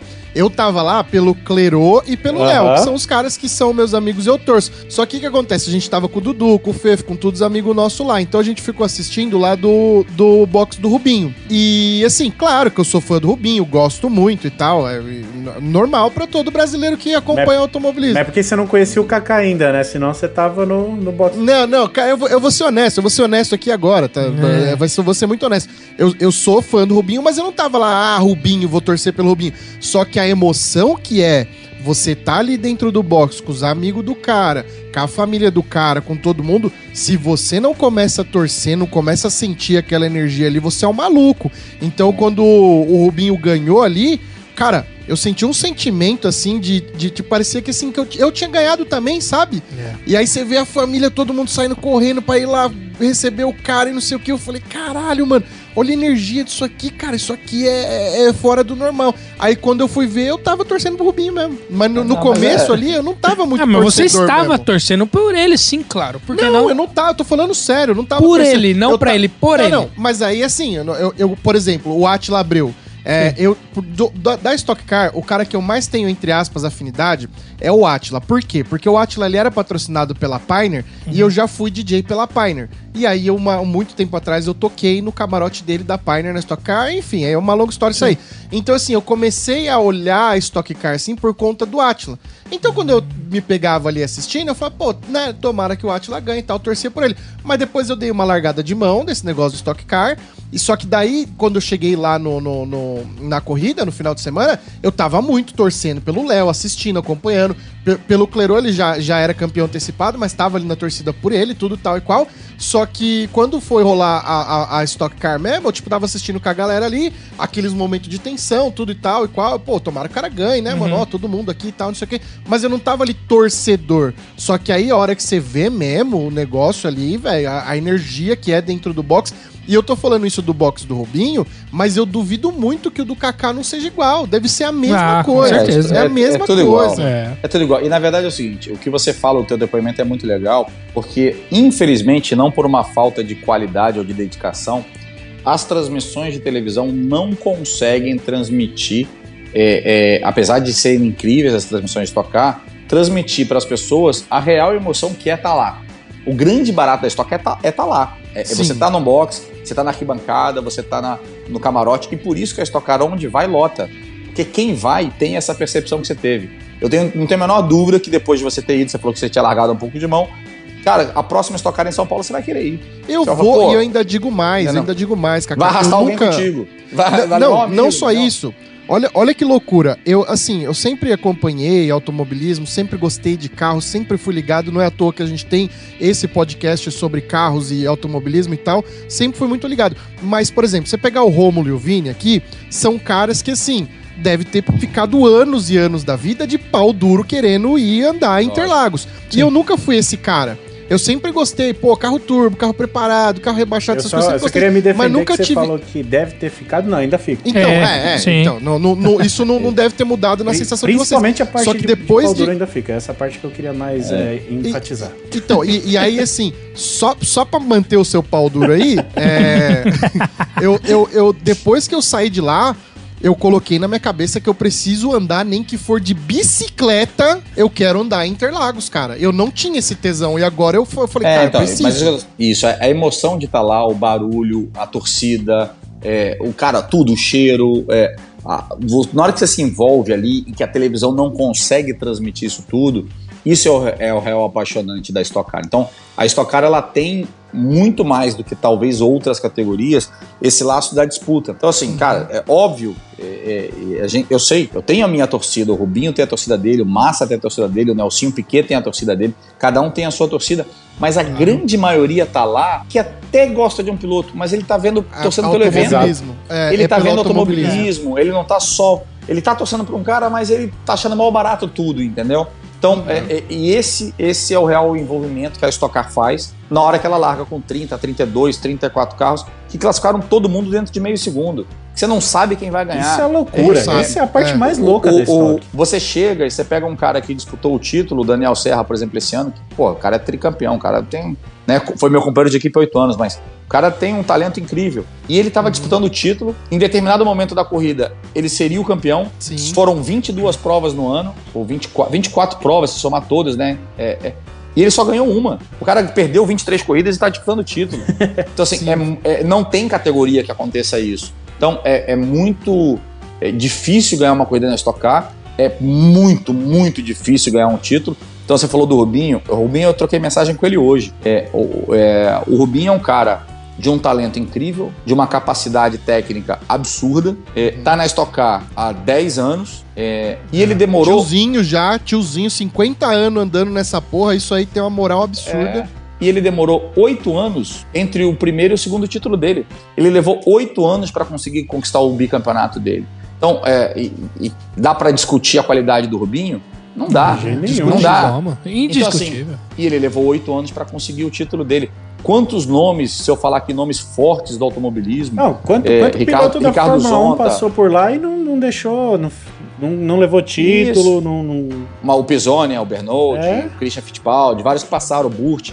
Mas quantos estão lá hoje? O Ricardo Zonta, Felipe. é, é, o Attila Abreu, o Felipe Massa. É. O Felipe tá há pouco tempo, assim como o Tony. Aham. Mas eu tô falando pilotos que estão lá há muito tempo. Alan Kodair, Thiago Camilo. Quantos É. pilotos estão lá há 15, 18, 20 anos e nunca foram campeões? E nunca E é muito foram legal você ver, você ver um piloto de Fórmula 1 chegar nessa categoria. Geralmente a primeira coisa que passa pela cabeça é: ah, o cara vai sentar o sarrafo em todo mundo aí. É, o cara vai ser Aí você vê aqui. o cara É, saindo do carro tremendo você e falando, engana. mano, isso aqui não dá. Isso aqui, isso aqui não, É. não é fácil, não. E aí, e aí você pega assim, cara, o Rubinho levou oito anos, um Alan Kodair, um Attila Abreu, um Ricardo Zonta, um Thiago Camilo, um César Ramos, nunca ganharam um campeonato. E, e aí você olha, e quem ganhou a última corrida? Felipe Batista, um menino de 19 anos. Então você É loucura. olha, você olha e fala assim, cara, os quatro caras que disputaram o título, né? Tirando o Casagrande era o campeão, os outros três com mais de 40 anos, é, o Rubinho ganhou o campeonato com 50, quem ganhou a corrida tinha 19. Então você tem um, um- um- E quem é que na quinta-feira, antes de começar o primeiro treino, ia botar o dinheiro, vocês brincaram na aposta aí, no Felipe Batista ganhando a corrida? Quem- Se ele nunca tinha ganho nenhuma Quem na vida. colocou tá, tá essa hora rachando o bico no- na lancha. É, mas quem que ia pôr? Em quem que ia pôr? Então, assim, você É. é. estocar, é, a- o apaixonante também é isso. Você não sabe quem vai Eu ganhar. acho que nem o pai- O Rubinho foi campeão esse Eu acho ano. que nem o pai desse Quem é o moleque favorito? colocou dinheiro nele. Não, o Rubinho foi campeão esse ano. Quem é o favorito ao título ano que Qualquer um que tiver Ninguém lá Ninguém dentro. sabe, não É. tem como. É, vem? Ninguém sabe. É muito entendeu? equalizado, né, Kaká? É, é, e, e aí cabe de você estar sentado na equipe certa, na hora certa, Sim. com o teu engenheiro certo, com a montadora certa, porque não dá pra negar, eu represento a Chevrolet nos últimos anos, mas a Toyota era um carro melhor que o Chevrolet esse ano, lá pelo regulamento, então ganhou, tava dois caras de Toyota muito fortes, tanto o Rossi quanto o Rubinho disputando o título no final do ano, que eu não acho que, eu acho que são boas equipes, mas eu acho que o Casagrande e, e o é, o Casagrande estava correu o ano inteiro, o Rossi não correu o ano inteiro, faltou etapas. Eles são da mesma equipe, uma Chevrolet e outra Toyota, e estavam disputando o título. Então, assim, você tem, você tem coisas que tudo tem que encaixar para você ganhar um campeonato de Stock Car. Tudo tem que encaixar. E, e isso, isso não é fácil de acontecer em 24 etapas. Às vezes tudo encaixa num final de A semana. vitória Mas vem 24 naquele dia vezes. que, que os astros se alinharam, você Isso. acordou de bom humor, o carro tá de bom humor. E essa percepção de quem acompanha Stock Car mais tempo, quem tá lá, é que, que, que faz com que o negócio seja, seja desculpa o palavreado, mas seja do caralho. Porque quem tá lá consegue sentir isso e sai de lá com essa sensação. Cara, pô, eu não, faz tempo que eu não vim aqui, eu não conhecia isso, poxa, eu nunca tinha vindo. Porra, agora fiquei com a vontade de um dia poder dar uma volta em Interlagos, de um dia poder dar uma volta em Cascavel. Porque acon- o que aconteceu contigo em Interlagos acontece com a pessoa em Cascavel, em Londrina, em Santa Cruz do Sul, em Curitiba. Acontece em quem vai no evento e experimenta, experimenta um pouco essa, e- e- essa paixão que é a Stock Car e que é o automobilismo. Às vezes mais até do que a Fórmula 1, tá? A Fórmula 1 você fica muito distante. É intangível, As- né? Você tem essa percepção. Isso. As pessoas na Stock Car estão vendo lá o Cruise contra o Corolla e, e o cara teve acesso ao box. É diferente, entendeu? É, é- é um pouco mais E próximo. o cara que desce de dentro do carro não tem 14 segurança em volta, assessor de não sei o quê. É um cara. É, é um pouco mais tranquilo ali mesmo pra você poder ter essa proximidade com os pilotos, mas é claro que assim, eu pelo menos eu tenho total ciência de que os caras têm ali um momento de concentração, que estão preocupados com o final de semana, tudo tal. Então, em momento algum fui encher o saco de piloto nenhum ali. Mas uma coisa que me pegou muito, cara, que inclusive a gente pode até falar sobre isso, é, eu tava conversando com um dos mecânicos lá e ele falou que, pelo que me parece, os motores vai sair, vão sair, né, os V8, e vão entrar uns 2.0 turbo. Mas é só pra 2024 só. Não ano que vem. Ah, Graças a menos Deus. mal então, porque uma coisa que me Eu, pegou vou, eu vou muito vou aproveitar o ano que vem, vou, vou pra Já Interlagos. vai, é, já vou gastar vai, aqui não um perde. dinheiro, vou assistir o que der pra assistir. Antes que, Faça antes que vire motor de. Pô, que sacanagem. Mas, mano. mas, eu, mas eu, eu tô junto com vocês nessa. Ufa. É, não, não, é tipo, é legal o motor turbo, tudo tal, mas assim, a coisa que mais me pegava lá dentro dos boxes é que assim, eu tava lá assistindo uma corrida tal e os mecânicos estavam mexendo no carro. Os caras davam a partida no carro, eu parava de assistir a corrida e ia do lado do carro, velho, porque Mano, pra quem gosta de carro, pra Cê quem é gosta louco. de corrida, ver aquele V8 ligando, aquela barulheira, aquele, só, só a saída do, do, do- do- dos, dos coletor pro lado ali, cara, Ah. nossa, que delícia que é na, aquilo, na velho. verdade, assim, a Puta gente precisa adequar, precisa mudar os motores, mas eu acho que não seria o 4 cilindros, né? Eu- eu- eu- aí eu tô com vocês nessa. Eu, eu não tenho vergonha em dar uma criticada, porque eu falo isso pro meu próprio meu próximo patrão, né? Eu tô indo pra, pra KTF no ano que vem, e é a equipe ah, que tá responsável, né? a equipe não, mas o comando é o mesmo da, né, do Enzo, que está responsável pela mudança aí do, do regulamento e pela mudança de desenvolvimento da- do, novo carro. Então, é, ele- eles super defendem que, e é alinhado, e é uma verdade, é o futuro, é para onde os carros estão indo, ou se não forem híbridos, se não forem é, é, elétricos, é um carro de um motor menor, com turbina, isso é uma tendência mundial, e, a- e a- no final das contas a gente precisa dos patrocinadores. Então é uma É, tendência alinhar, que você fazer um carro. Você tem que estar alinhado com um carro mais moderno. Hoje até os carros muito grandes, muito bons, caros, poucos deles estão saindo com motor V8, mas eu era um partidário de que a gente tinha que migrar para o motor V6. Continuar aspirado, continuar com com motor V6, com um barulho que eu acho que faz o barulho ser muito bonito. Os motores turbo, é, eles são mais modernos, eles têm um atrativo com a galera mais jovem. Caraca, o motor é turbinado e tal, não sei o quê. Mas não é muito do racing, sabe? A galera da corrida não tá muito ligado se é turbinado. A galera que é mais do carro, que não é da corrida, que gosta de mexer, de fuçar, de alterar, tal, é que fala, pô, o carro é turbinado e tal. E essa não é muito a pegada da galera da corrida, que tá mais pegada ali na performance e no barulho, que é um barulho bonito nos carros de corrida, um barulho alto e bonito. E eu acho que não promove o motor dois cilindros turbo, ele não tem esse ruído, ele não, ele não, não gera aquela adrenalina numa largada com aqueles barulhos todos juntos. Mas está super alinhado com o futuro. E aí você acha que isso não, não vai dificultar, não vai dificultar a vida de vocês também, porque uma vez que não tem esse esse, eu não sei nem quantos por cento o barulho representa no, no, no- quanto cativa a categoria. Muito, muito. Mas aí Muito, porque.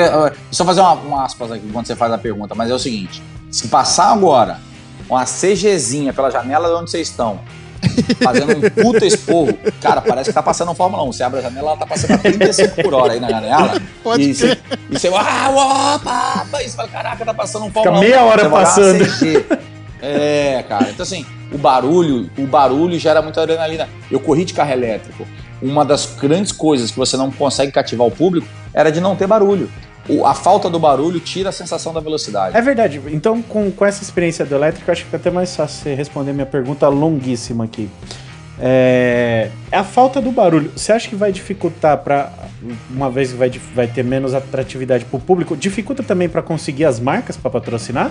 Não, eu acho que aí facilita porque você está mais alinhado com o que as montadoras querem. Aí você tem, é, você tem as, as- vamos lá, não só as montadoras, mas como os fornecedores. Quando você se aproxima de uma montadora, você consequentemente se apro- aproxima dos fornecedores dessa montadora. Quem faz a bateria, quem faz a vela, quem faz a correia, quem faz o câmbio, é, o, o banco que financia, Hum, a empresa de logística, a companhia de seguro, o quem fornece o lubrificante. Então, quando você se aproxima de uma montadora, você se aproxima né, a- a- ali ao redor é, é, de diversas companhias, de diversas áreas que fazem o sentido né, de quererem estar também próxima daquela empresa. Ela associa o nome ao piloto, a tudo que aquele piloto, a imagem daquele piloto representa, que é o fundamento número um do negócio. Depois, a categoria em qual ele corre e depois qual é o carro que ele corre. Então, se você, quando você vai falar com, com uma empresa, é, você conseguir hoje um patrocínio para correr de carro que não seja do setor automotivo é mais difícil do que você conseguir um patrocínio que esteja relacionado ao, patro, ao, ao, ao automotivo. E por que isso, cara? Porque na hora que eu vou arrumar um patrocínio, por exemplo, eu falei da Red Bull, que está há 18 anos comigo, ela tem no DNA o automobilismo, ela tem duas equipes de Fórmula 1, ela tem equipe na, na, é, é, no, no, no Dakar, ela tem equipe no mundo Essa, essa inteiro. marca aí é Bacana. esforçadinha. Ele tem, é promissor esse pessoal aí, hein, no, no automobilismo.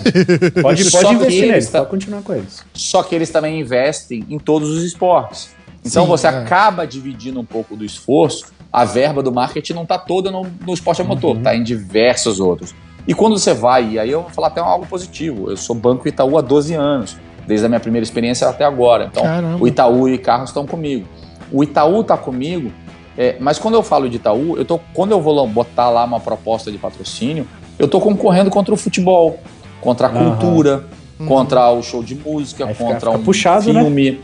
Porque você está concorrendo contra outras coisas, porque eles não são do setor automotivo. Graças a Deus, eles têm uma área de financiamento, eles têm o e-carros como plataforma digital, então assim, eles têm outras coisas no qual eu tô junto e abraçado e faz isso sentido total deles ativarem o automobilismo e o motorsport. E aí, já que eles vão ativar o automobilismo e o motorsport, escolheram o Cacá Bueno e nas categorias que ele corre.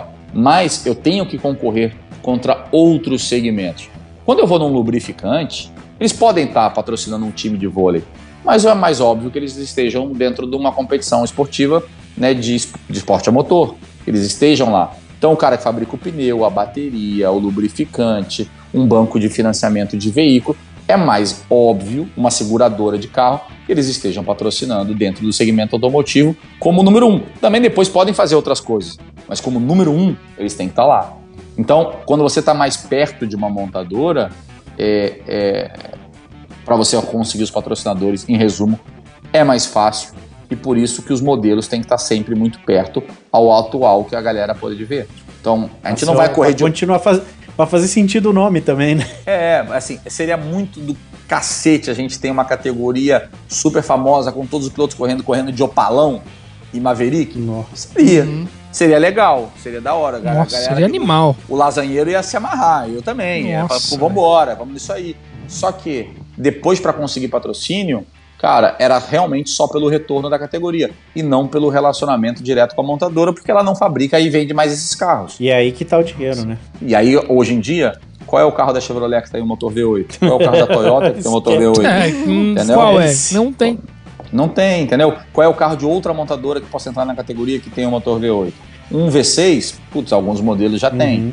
E aí era, eu, eu, eu era um partidário tremendo de da gente descer para um V6 e não para um 4 cilindros turbo, que é os carros de performance dessas montadoras hoje, quase todos eles são equipados num 4 cilindros turbo. E por isso você tem que estar de acordo com o que está acontecendo. Eu só quero avisar que carro turbo quebra mais que aspirado, tá? Olha, não tem a menor dúvida. É, E é mais difícil de equalizar. E é mais difícil de Também. equalizar. eu, eu só queria puxar lá atrás rapidinho que o Guedes deu, gaguejou pra caramba pra se explicar. Ele podia ter saído daquela sinuca de bico muito fácil. Você podia ter simplesmente respondido, Guedes, ele não precisa da minha torcida, ele tem cinco títulos já. É, tem isso também, tem isso também. é. Não, não. Mas, mas a, a verdade Na é que maior barato- principal, né? É, o maior barato, cara, assim, a gente vive da nossa torcida contra e a favor. Cara, vocês estão aí, né? Eu sou do Rio, mas vocês são de São Paulo. O que, que seria do Palmeiras sem o Corinthians? É verdade. Assim, é, é- é- Verdade, verdade. você precisa das duas torcidas, né? Você tem a rivalidade. E tem rola bairrismo no, na Stock Car? Ah, rola, rola. Caraca. Rola, rola sim. Não, rola um pouco sim. Mas assim, rola médio. Mas assim, óbvio que eu, eu sempre fui mais, vamos lá, mais aplaudido em certas regiões e mais vaiado em outras regiões. E eu nunca me incomodei muito com isso, porque é o que eu entendo, assim, eu não posso, eu torço Fluminense. Uhum. Eu não, po eu, eu não posso querer que a torcida do Flamengo aplaude o jogador do Fluminense. Tem gente que torce contra. Por quê? Porque escolheu torcer para outro piloto e se eu sou o rival do outro piloto, vai torcer contra. Mas isso faz parte do esporte. E isso, na verdade, soma para todo mundo. O cara ter ligado e considerado, por mais que ele torceu contra, mas no dia que eu ganho, ele fala, torci contra, mas porra, o filho da puta é bom, hein? Porra, foi lá e ganhou. É, pode É, crer. valeu. O cara É verdade, sabe, ele tá é verdade. reconhecendo, É entendeu? um reconhecimento. ele está reconhecendo. Ele não torceu para você, mas ele reconhece o teu talento, o teu esforço e reconhece as marcas que estão lá patrocinando você. Então, é- é, isso existe muito no automobilismo, menos do que no futebol. A rivalidade é menor do que no futebol. Até porque você tem ali 30 pilotos correndo ao mesmo tempo, não dois times jogando só ao mesmo tempo. Mas ela acontece. Então, não- eu nunca vou querer que todo mundo pô, me aplauda. Vai ter gente que vai vaiar. Como tem gente que vai o Rubinho. Tem gente que critica e vai o Rubinho. Então, assim, é normal. É, é- é do esporte. E, Faz parte do e- jogo, né? e Faz parte do jogo e a gente lida super bem com isso. É isso aí. esse, esse é o importante, você lidar com isso. É, é óbvio que todo mundo gosta mais de ser aplaudido do que ser Claro, é óbvio. uma coisa mas, óbvia. mas, mas o, Mas o ponto forte é você conseguir lidar com essa parada. Porque é Exatamente. foda. Eu vou falar que se você quiser ganhar o ano que vem, você tem que me chamar pra ir pro seu box, porque eu descobri que eu sou pé quente, viu? Primeira Opa. vez que eu fui, meus amigos tudo ganhou, viu? Ah, opa, então tá convidado, na próxima tá convidado. Agora eu tô, tô trocando. Não foi um bom ano, é verdade. No- na Endurance foi, acabou o campeonato agora sábado, eu fui vice-campeão. Tinha ganho o Boa, campeonato. né? parabéns. Tinha ganho o campeonato de 21, fui vice-campeão em 22. Mas realmente na Stock Car foi um ano muito, muito difícil com a, com a equipe que eu tava. A gente tá tro tô trocando de equipe. Pro, e é bem da verdade, uma equipe promissora, de uma baita infraestrutura, um bom investimento financeiro. A Uma KTF energia, é braba, né? É, com uma energia e uma capacidade de, de, de avançar. Ganhou a última corrida com o Felipe Batista, né? É, mas ela não conseguiu terminar com nenhum dos seus pilotos entre os 10 primeiros do campeonato. Ela ainda não conseguiu disputar um título. Então, assim, é uma equipe promissora, mas ainda média. Não é, não está no rol das equipes grandes. Ela nunca ganhou um título, ela não disputou um título em nenhum desses últimos anos, mas ela consegue bons resultados. Então, o meu grande desafio lá é fazer com que esses grandes resultados, que são um pouco mais inconsistentes, a gente consiga encontrar um equilíbrio mais consistente, mais é, repetido isso ao longo da temporada, para que a gente possa disputar o título no ano que vem. Esse- essa é a minha grande vontade, né? Colaborar com a minha experiência em como eles possam ser é, é, um pouquinho mais constantes do que eles foram na temporada passada, que conseguiram ganhar corrida com seus três pilotos. Eles têm quatro, três pilotos deles ganharam corrida, mas no fundo nenhum disputou o título. Então precisa de um pouquinho mais de Eu consistência. acho que ia ser legal você trazer o título pra eles. É, não, hein? eu tô trabalhando bastante para eles aí. Tomara que ano que vem a gente con- consiga resolver isso. Então não é um desafio fácil, é, é um projeto de médio prazo. O que, que a gente aposta? Continuar estruturando a equipe, continuar avançando com a equipe, sabendo que o regulamento muda drasticamente para 2024.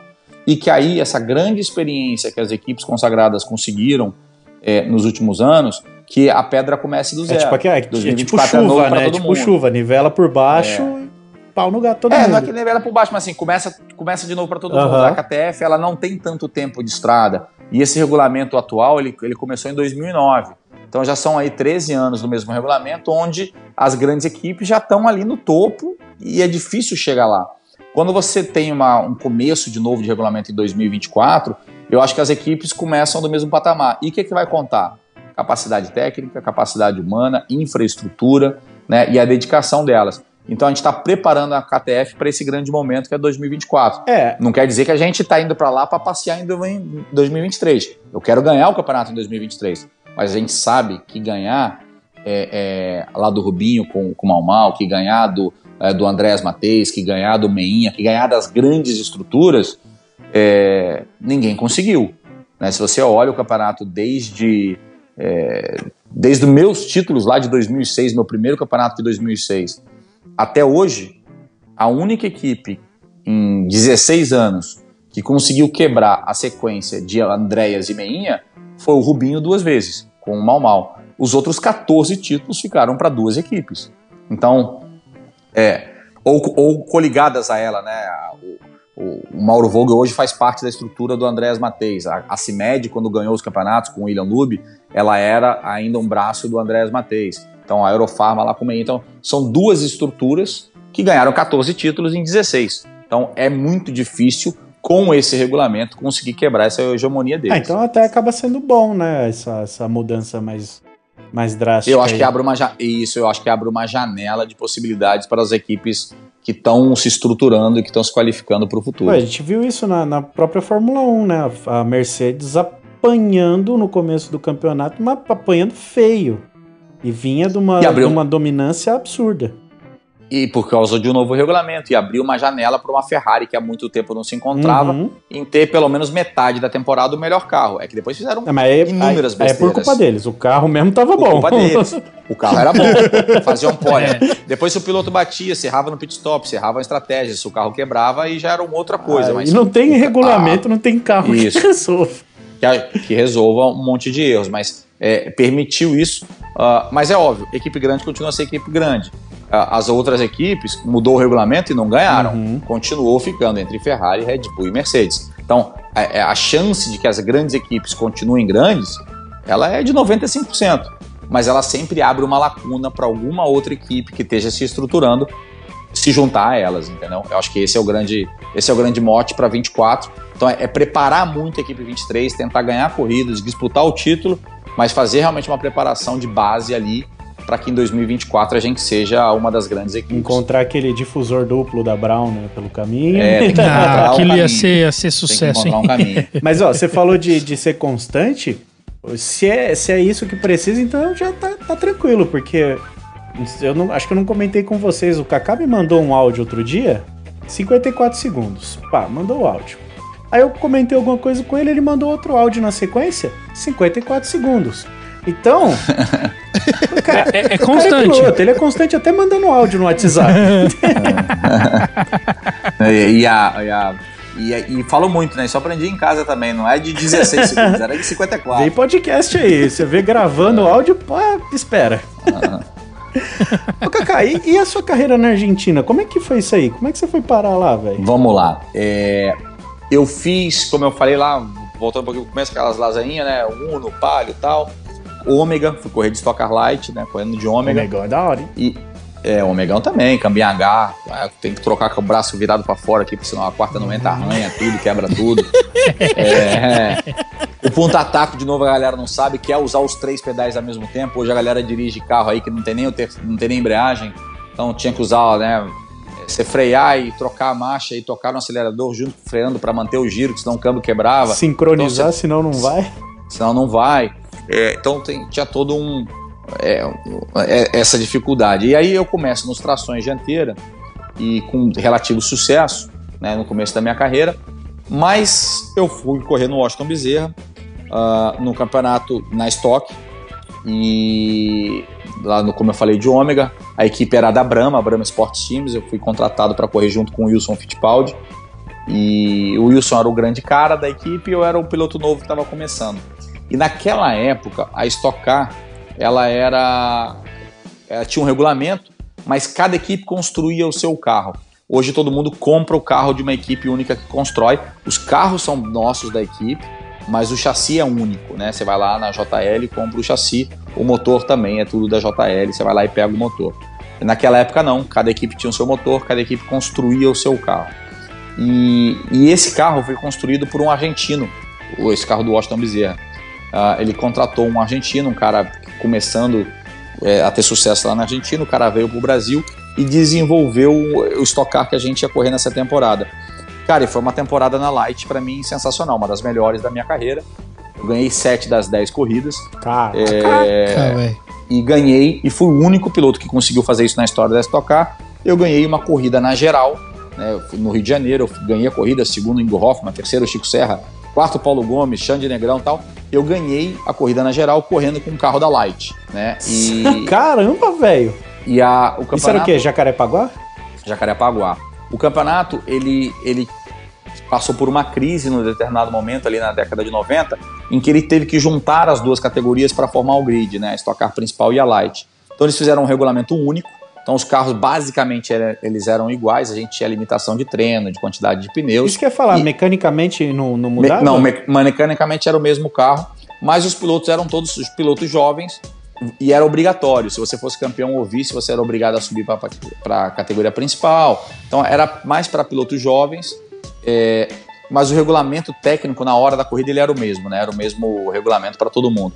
E isso começou no comecinho da década de 90, e foi até quando viraram os V8 tubular em 2000 ou 2001, 2000, se eu não me engano.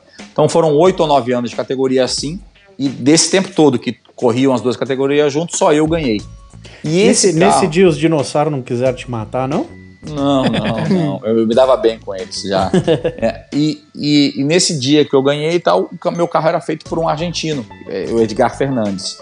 E aí, durante esse ano, ele, eu conheci ele, ele me conheceu, e ele estava montando uma equipe para competir no Campeonato Sul-Americano, que tinha recém começado, uh, e ele tinha uma ideia, porque tinha vários projetos brasileiros, vários projetos argentinos, para um campeonato de super turismo, é, e ele queria, porque queria montar uma equipe Mercosul. Né, o tal do Mercosul tinha acabado de começar e tal, e ele queria montar uma equipe Mercosul, e, e ele estava com muita dificuldade em realizar isso. é, ele não conseguia conciliar os nomes. E aí ele teve uma ideia, uma boa sacada. Ele veio em mim, eu tocava correndo para a Brahma. A Brahma tinha acabado de comprar a Quilmes na Argentina e ele queria convencer que a Brahma, para ser simpática, tinha que ter um piloto brasileiro e um argentino correndo, né, é, dentro da mesma bandeira. E ele convenceu a montadora a fazer a mesma coisa, que era a Peugeot na época, que a montadora era legal ter uma equipe Mercosul. E aí ele convence a montadora eu estava tocando um projeto, na época, acho que era até com o Paulo de Tarso, para fazer uma equipe brasileira, é, e aí não deu muito certo. E aí ele me convidou, eu nem esperava, ele acabou me convidando e falando: olha, vamos na Brahma, se a gente conseguir o apoio da Brahma, você é meu piloto. E aí eu fui na Brahma e a Brahma gostou da, da, da ideia na época. E aí eu embarquei no Campeonato Sul-Americano de Superturismo, que era uma equipe entre aspas, Mercosul, mas só tinha eu de brasileiro. Era todos mecânicos, engenheiro, era todo mundo argentino e, e a equipe baseada em Buenos Aires. Era aquela que é... corria, de, corria um Civic, uns, uns Corolla, uns Lancer, não eram uns negócios assim? É, não, era mais brabo. Era, é, tinha Alfa Romeo, tinha BMW, ah, é, tinha. Eu corria de Peugeot, mas tinha, tinha Chevrolet, tinha Ford. É, o Ford andava de Mondeu. É, Caramba! É, e aí tinha. E os brasileiros todos foram. Eu fui. Mas a, mas a mecânica, a mecânica era, era igual a todos ou, Não, cada um era. Já era meio como era os GTs de hoje. Cada um tinha a sua ah, mecânica. Entendi, a sua mecânica. Tipo, é, eu corria Ford, de 406. É, eu corria de 406. Uhum.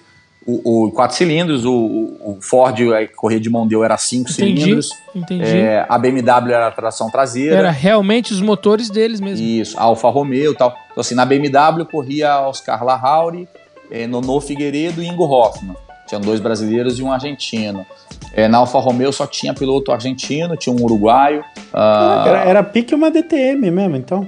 É, era o mesmo regulamento do campeonato mundial, dos campeonatos do mundo inteiro. E era igual a DTM na época. Meu carro era um carro que tinha feito o campeonato alemão, é, tinha sido vice-campeão na Alemanha e mandaram para mim.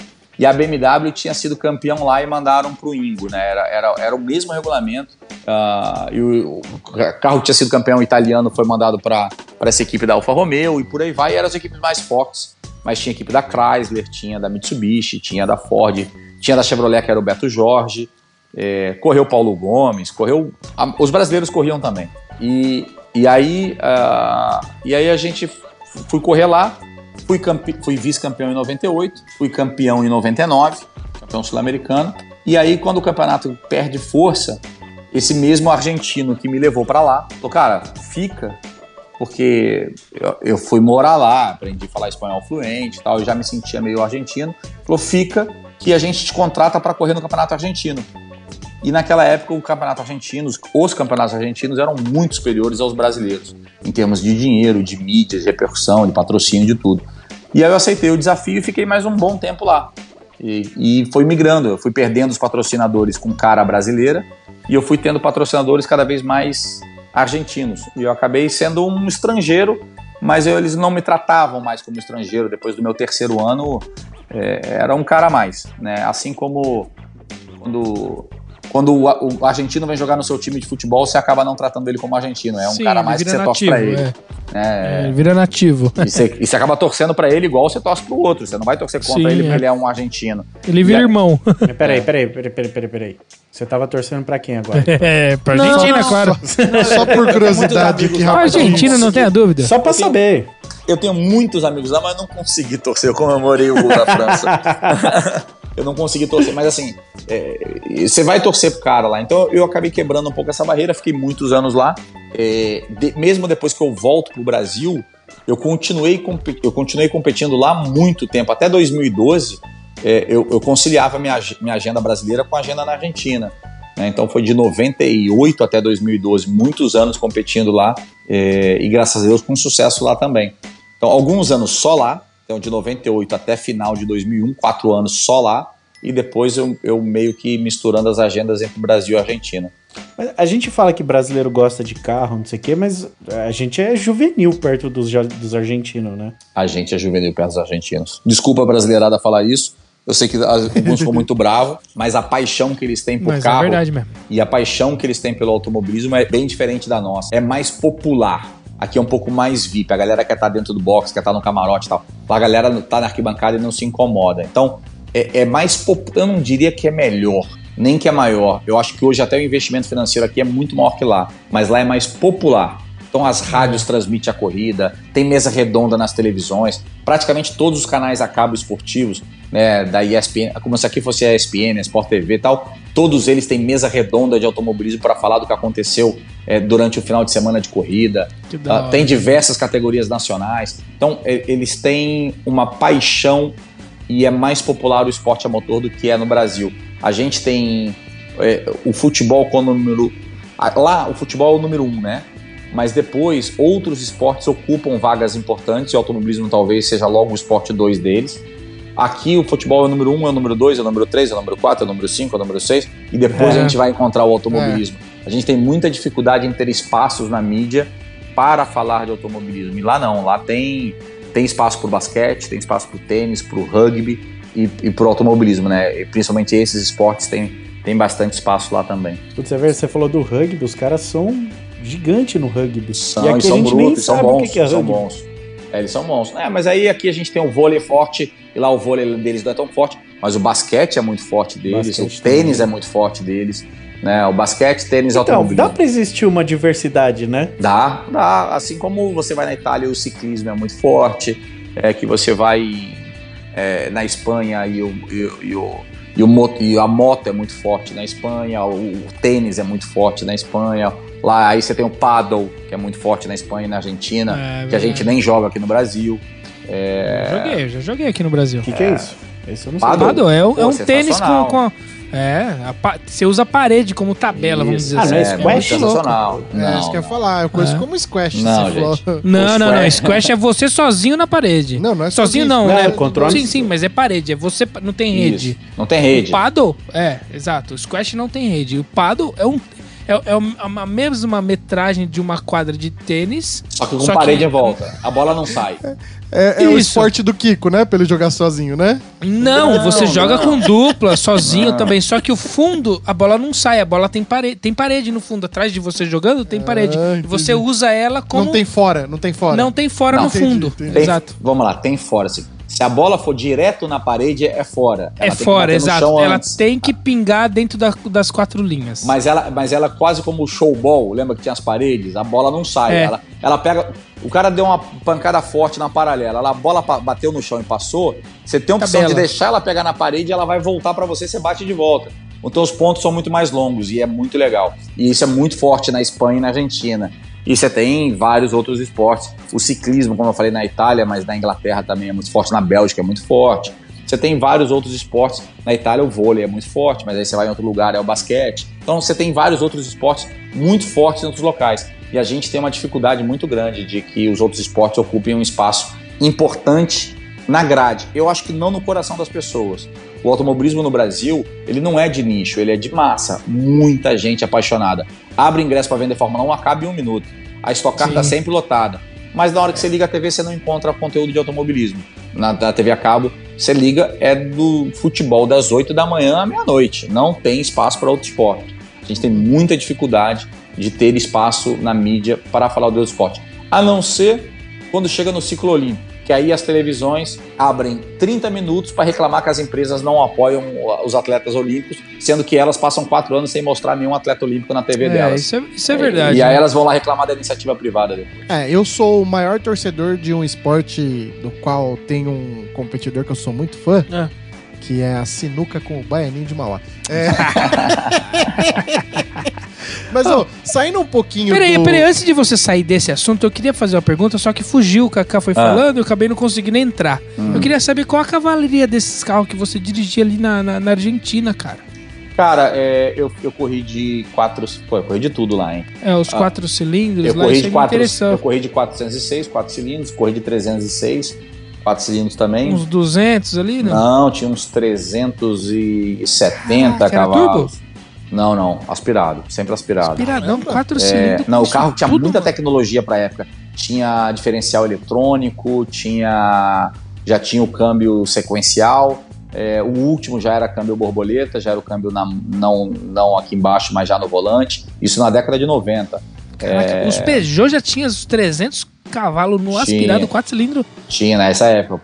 Girava Girava 8 mil Nove giros. É, 9 pau. Era quase Caramba. 9. Girava 9, era. Não. Barulho, barulho insano. Corri de carreteira lá, né? Corri de Chevrolet Coupé, a- o TC. O TC girava 10.500 giros o motor. Olha não que sei se maluco, velho. Não sei cilindros Dois em tempos o linha. negócio. seis cilindros em linha de 420 cavalos, mais ou menos. Caraca, mano. rapidíssimos carros, era, era realmente bem legal. É, corri de Top Race, que era já um chassi tubular lá. Depois na TC 2000 ou na Super TC 2000, aí eu corri de tudo. Eu corri de Fiat, eu corri de Citroën, eu corri de Ford, eu corri de é, Volkswagen. Então assim, eu corri de Bora, ah, o Fiat era o Linea, é, o Citroën não lembro qual era, fiz poucas etapas e fiz muito tempo de Honda, de Civic. Isso aí foram três anos fazendo com Os Honda. Bora é quatro cilindros. Tu- tudo, tudo quatro cilindros, tudo Pela tração sua dianteira. conta, tudo tração Tudo dianteira. dianteira. Tudo tração Tudo dianteira. dianteira. Tudo tração Tudo dianteira, dianteira. quatro cilindros. Mas aí quando, Lá você, eu- quando você pegava o estoque, ou, ou você voltava pro Brasil, corria de estoque, era... era Tração traseira, né? E aí é, não é dava tro- uma estranhada? Ah, duas voltas, depois passa. É assim, você- você troca a chavinha e vai.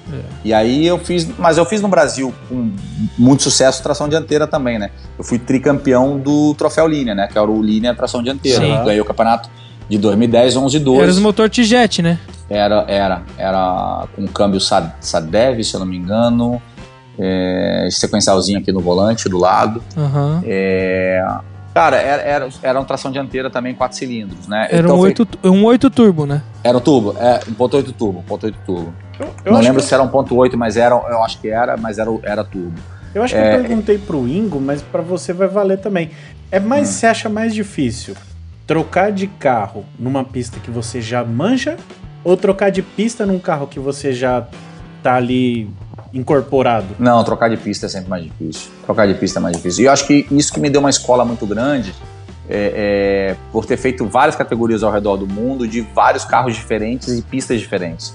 Então, uma questão de adaptação rápida, né? É, acabei é, não virando um especialista de uma só coisa, apesar de ter ganho campeonatos em diversas plataformas, mas não virando especialista de uma só coisa. Então você pega um ano de 2012, talvez tenha sido meu ano, né, já foram 10 anos, mas talvez o meu ano mais emblemático, onde eu fui campeão da Stock Car, campeão do Troféu Linha, eu era líder do Campeonato Argentino quando eu parei de correr na metade do ano por causa de calendário, e fui vice-campeão do GT, de BMW Z4, Caramba! então, assim, é, é por um ponto perdi o campeonato. Assim, eu, eu fiz quatro campeonatos ao mesmo tempo, ganhei dois, fui vice-campeão em um e tive que abandonar o campeonato argentino, pra, porque eu dei prioridade ao GT, é, quando eu era líder do campeonato. Então, eram dois trações dianteira, dois tração traseira, um carro com muita potência e sem tecnologia, o outro com controle de tração, ABS, controle de estabilidade. Então, assim, carros completamente diferentes. É, e, e eu acho que isso sempre fez bem para mim. Poder andar em diversos carros diferentes sempre fez muito bem na questão de adaptação. É porque não é, não é comum, né, um piloto tipo ter essa, essa gama aberta assim de Ah, eu acho De que hoje os brasileiros fazem várias categorias, mas delas todas se parecem, né? Então você pega vários pilotos hoje correm na Porsche Cup, né, na, na parte da Endurance da Porsche Cup, de GT3 na, na, na Endurance mesmo, na Endurance Brasil, na Império Endurance Brasil e de Stock Car. Então vários pilotos hoje fazem três categorias, mas todas elas muita potência e tração traseira, carros muito similares. Né? É, Você pega o Attila eu vi que fez, o, o, o próprio Ricardo Maurício fez. Aí ele faz a Stock Car, aí faz a Endurance de Porsche e depois a Porsche Cup também, né? Endurance também de Porsche. Então são carros Atila muito que similares. inclusive tá com um pezinho no drift, né? O Atila gosta de, de dar uma inventada, né? pilota avião, dá, faz drift, ele gosta de inventar um pouquinho mais. Você já fez essas graças também de drift? esses negócios? Não, aí eu falo, aí eu vou pro mar. Eu gosto de fazer expedição de jet, andar de barco e tal. Aí eu gosto mais de, na minha brincadeira do mar, não gosto de altura, não gosto de voar. E aí. e o drift, cara, não sou nem. a- aí a galera vai me bater um pouco. Eu sei que a galera que, escuta a galera que gosta de carro. E eu gosto de corrida, até mais do que de carro. Então eu gosto da competição. É, é, eu não sou muito chegado nem em drift, nem arrancada, é, carro tunado, não é, não é muito. Eu gosto de uma lasanha. Eu E gosto carro Rally você já tentou? rally eu Lasanha ela gosta. gosto. Não, lasanha eu gosto. Eu gosto de um opalão, de um- eu gosto de um. Eu gosto de um Voyage, de um Passar, eu gosto dessas coisas. Ah, né? então pronto. Agora Eu sim, agora a gosto gente tá em casa. É. É, era, aí que eu, era aí que eu queria chegar aquela hora que eu, que eu fui, fui fazer as perguntas ali. É, eu queria sair um pouco ali do, do de pista, tudo Hum. tal, corrida, essas coisas, pra gente ir pra esse mundo da lasanharia. Você Hum. tem uns troços legal aí na garagem? O que você tem na garagem? Cara, que eu que não gosta? tenho. Eu, hoje eu moro em prédio, sou, sou menino de apartamento. Putz. É, mas eu falo isso com a minha esposa direto e eu viajo muito e ela fala, a gente mora no Rio, questão de segurança, ela não, não curte muito a ideia de morar numa casa. E eu falo, eu, eu sempre tive, eu sempre tive cachorro e tal, e gostava das lasanhas. Então eu sempre falo pra ela que eu- a minha vontade daqui a pouco, ou pelo menos quando eu parar de correr, que eu puder ficar mais em casa, é mudar pra uma casa pra poder voltar a ter cachorro e uma garagem e oficina. E voltar a ter minhas lasanhas e voltar a ter vendo. uns carros velhos. Entendeu? Eu tinha, eu tinha golzinho quadrado. Aproveita aí que seu pai, seu pai aposentou, pô. Põe ele pra cuidar da garagem lá. Pega uma garagem na casa dele, põe uns carros. Fala, ó, pai, dá um trato aí, dá uma limpada. Tá Não. fazendo nada mesmo? É, é. E, e- mas não é pra ter. Eu, eu quero ter uma garagem que caiba alguns carros e eu poder mexer, mexer. no carro. É, é. Não, não tem graça você ter e colocar na Não. prateleira. Ah, olha, eu tenho. Que Eu- pô, eu quero quero- mexer. Eu quero acordar de manhã e ter que ir no mercado, bater na chave e não pegar. Passar raiva que ele não pega. Isso aí. Tirar a bateria, isso, Isso. aí. Fala pra mulher, chama o Uber porque não, não vai dar. Não vai Tá dar. com a vida muito tranquila É, hoje em dia. pô. né? chegar, chegar na garagem de final de tarde, lá um calorzão no Rio de Janeiro, quando eu chegar, tá baita de uma mancha de óleo, porque tá vazando óleo, pingando óleo. Eu quero é isso, entendeu? Isso Vamos não tem graça. junta, bora. Não tem graça. Então, assim, eu quase comprei um Opala ano passado, mas quase, quase, assim, O que, quase. que, que que faltou? Ele tava muito pronto. Ah, você não queria ele tão pronto. Não queria ele tão pronto, cara. Já tava. Eu andei nele e falei, cara, tá perfeito, não tem que fazer nada. Não, Aí não, não, tem aí graça. não. É, eu, e eu quase Caraca, fiz o cheque. Piloto raiz, velho. Eu quase fiz o cheque. Ah, você Quase. comprar, um, você comprar um Opala que não tem que fazer nada, compra um Onix. Isso, e o cara, o cara caso me ganhou, ele começou a falar, não, mas olha isso que tá perfeito, o motor eu já fiz aqui, ou não sei o que. Eu falei, cara, mas é isso acabou com a minha graça. Era, Mas aí você era. já fez tudo? É, e aí Deixou fica caro pra também, mim? né? E aí o cara quer ganhar em cima também, né? Fica caro, né? Ah, é, o cara queria É. 150 pau. É, eu- não, nesse opalão, o cara queria era quase 300 conto. Eita! Aí, Não, puta falei, eu pariu, não. Falei, não, eu quero. Não tem um de 80 todo detonado pra eu mexer? Era essa. É, Mas eu quero um SS. E aí quem tem um SS tá bem cuidado porque quer ganhar dinheiro nele, né? É, É. é coisa rara. Coisa a, rara, a grande coisa que tem é tudo 4 cilindros. Porque eu aprendi a dirigir num Commodoro, né? Eu aprendi a dirigir num. num- Olha é, só. E depois, pra pegar a manha, foi numa Brasília de, de volantinho de madeira. Aí, eu tô, tô Nossa, que falando, legal, tô falando bicho. que é. É. igual eu. Ali, ó. Então, Olha assim, lá, Olha o Rômulo aí, ó. Eu comecei, aí depois eu, né, eu tava no, depois eu migrei para um opalão, quando eu realmente aprendi a dirigir. Câmbiozinho aqui do lado do volante, igual limpador de para-brisa, né? Aquele câmbiozinho Sim. aqui. Em cima, na, Na coluna. coluna. Câmbio em cima da coluna. Ah, e aí, mas era fácil, era um carro fácil de dirigir. E aí eu lembro que a gente tinha uma casa de praia, eu ia muito pra casa de praia, e o cara que a gente tava construindo uma casa de praia. Minha família tava construindo, casa que eu tenho até hoje. E herdei da minha mãe, minha mãe falecida há muitos anos, herdei dela. Mas a gente tava, eu muito moleque, construindo essa casa de praia, e já tinha uns quartinhos prontos, a gente ficava muito lá. E o empreiteiro tinha uma Brasília azul de volantinho de madeira. Uhum. E, cara, precisa comprar não sei o que na mercearia. Eu vou, eu vou, eu vou. Não precisava nem pedir, É, né? Não, com 12 anos, 13 anos, eu vou, eu vou, eu vou. Não, mas aí na pad- tudo dentro do condomíniozinho fechado. Tudo Ah, é? você ia. Cara, eu ia. E eu comecei a, a, a dirigir aprendi a dirigir nessa Brasiliazinha. E aí minha mãe, também eu, voltando pra história, trazendo Dona Lúcia pra história, ela, quando eu já corria de kart, já tinha ganho o Campeonato Carioca, o Campeonato Paulista e tal, e, e começa a ficar maior, eu começo a, a já dirigir, sabia dirigir, e ela começa a ficar com medo, uma época que tinha muito racha na rua, tinha muito, né, a galera, a galera nova pegar, batia, pega, fazia muita cagada na rua. Essa era uma época de pouco controle, né? E ela com medo, muito medo de eu Cair É. nesse mundo aí. Cair nesse mundo e com muito medo de eu andar no carona dos amigos que já tinham carro Aí e, e querendo que os, que os amigos querendo mostrar que podiam dirigir tão rápido e tão bem quanto eu, né? E essa era a cagada. Ela falou: quer saber? Eu não tenho mais como te controlar. Você tá andando de carro dos outros. Então eu vou te dar um carro. E aí foi minha primeira lasanha, um golzinho GL quadrado. Ah, É, papai. É, e aí eu tô. E aquele foi a, a minha entrada.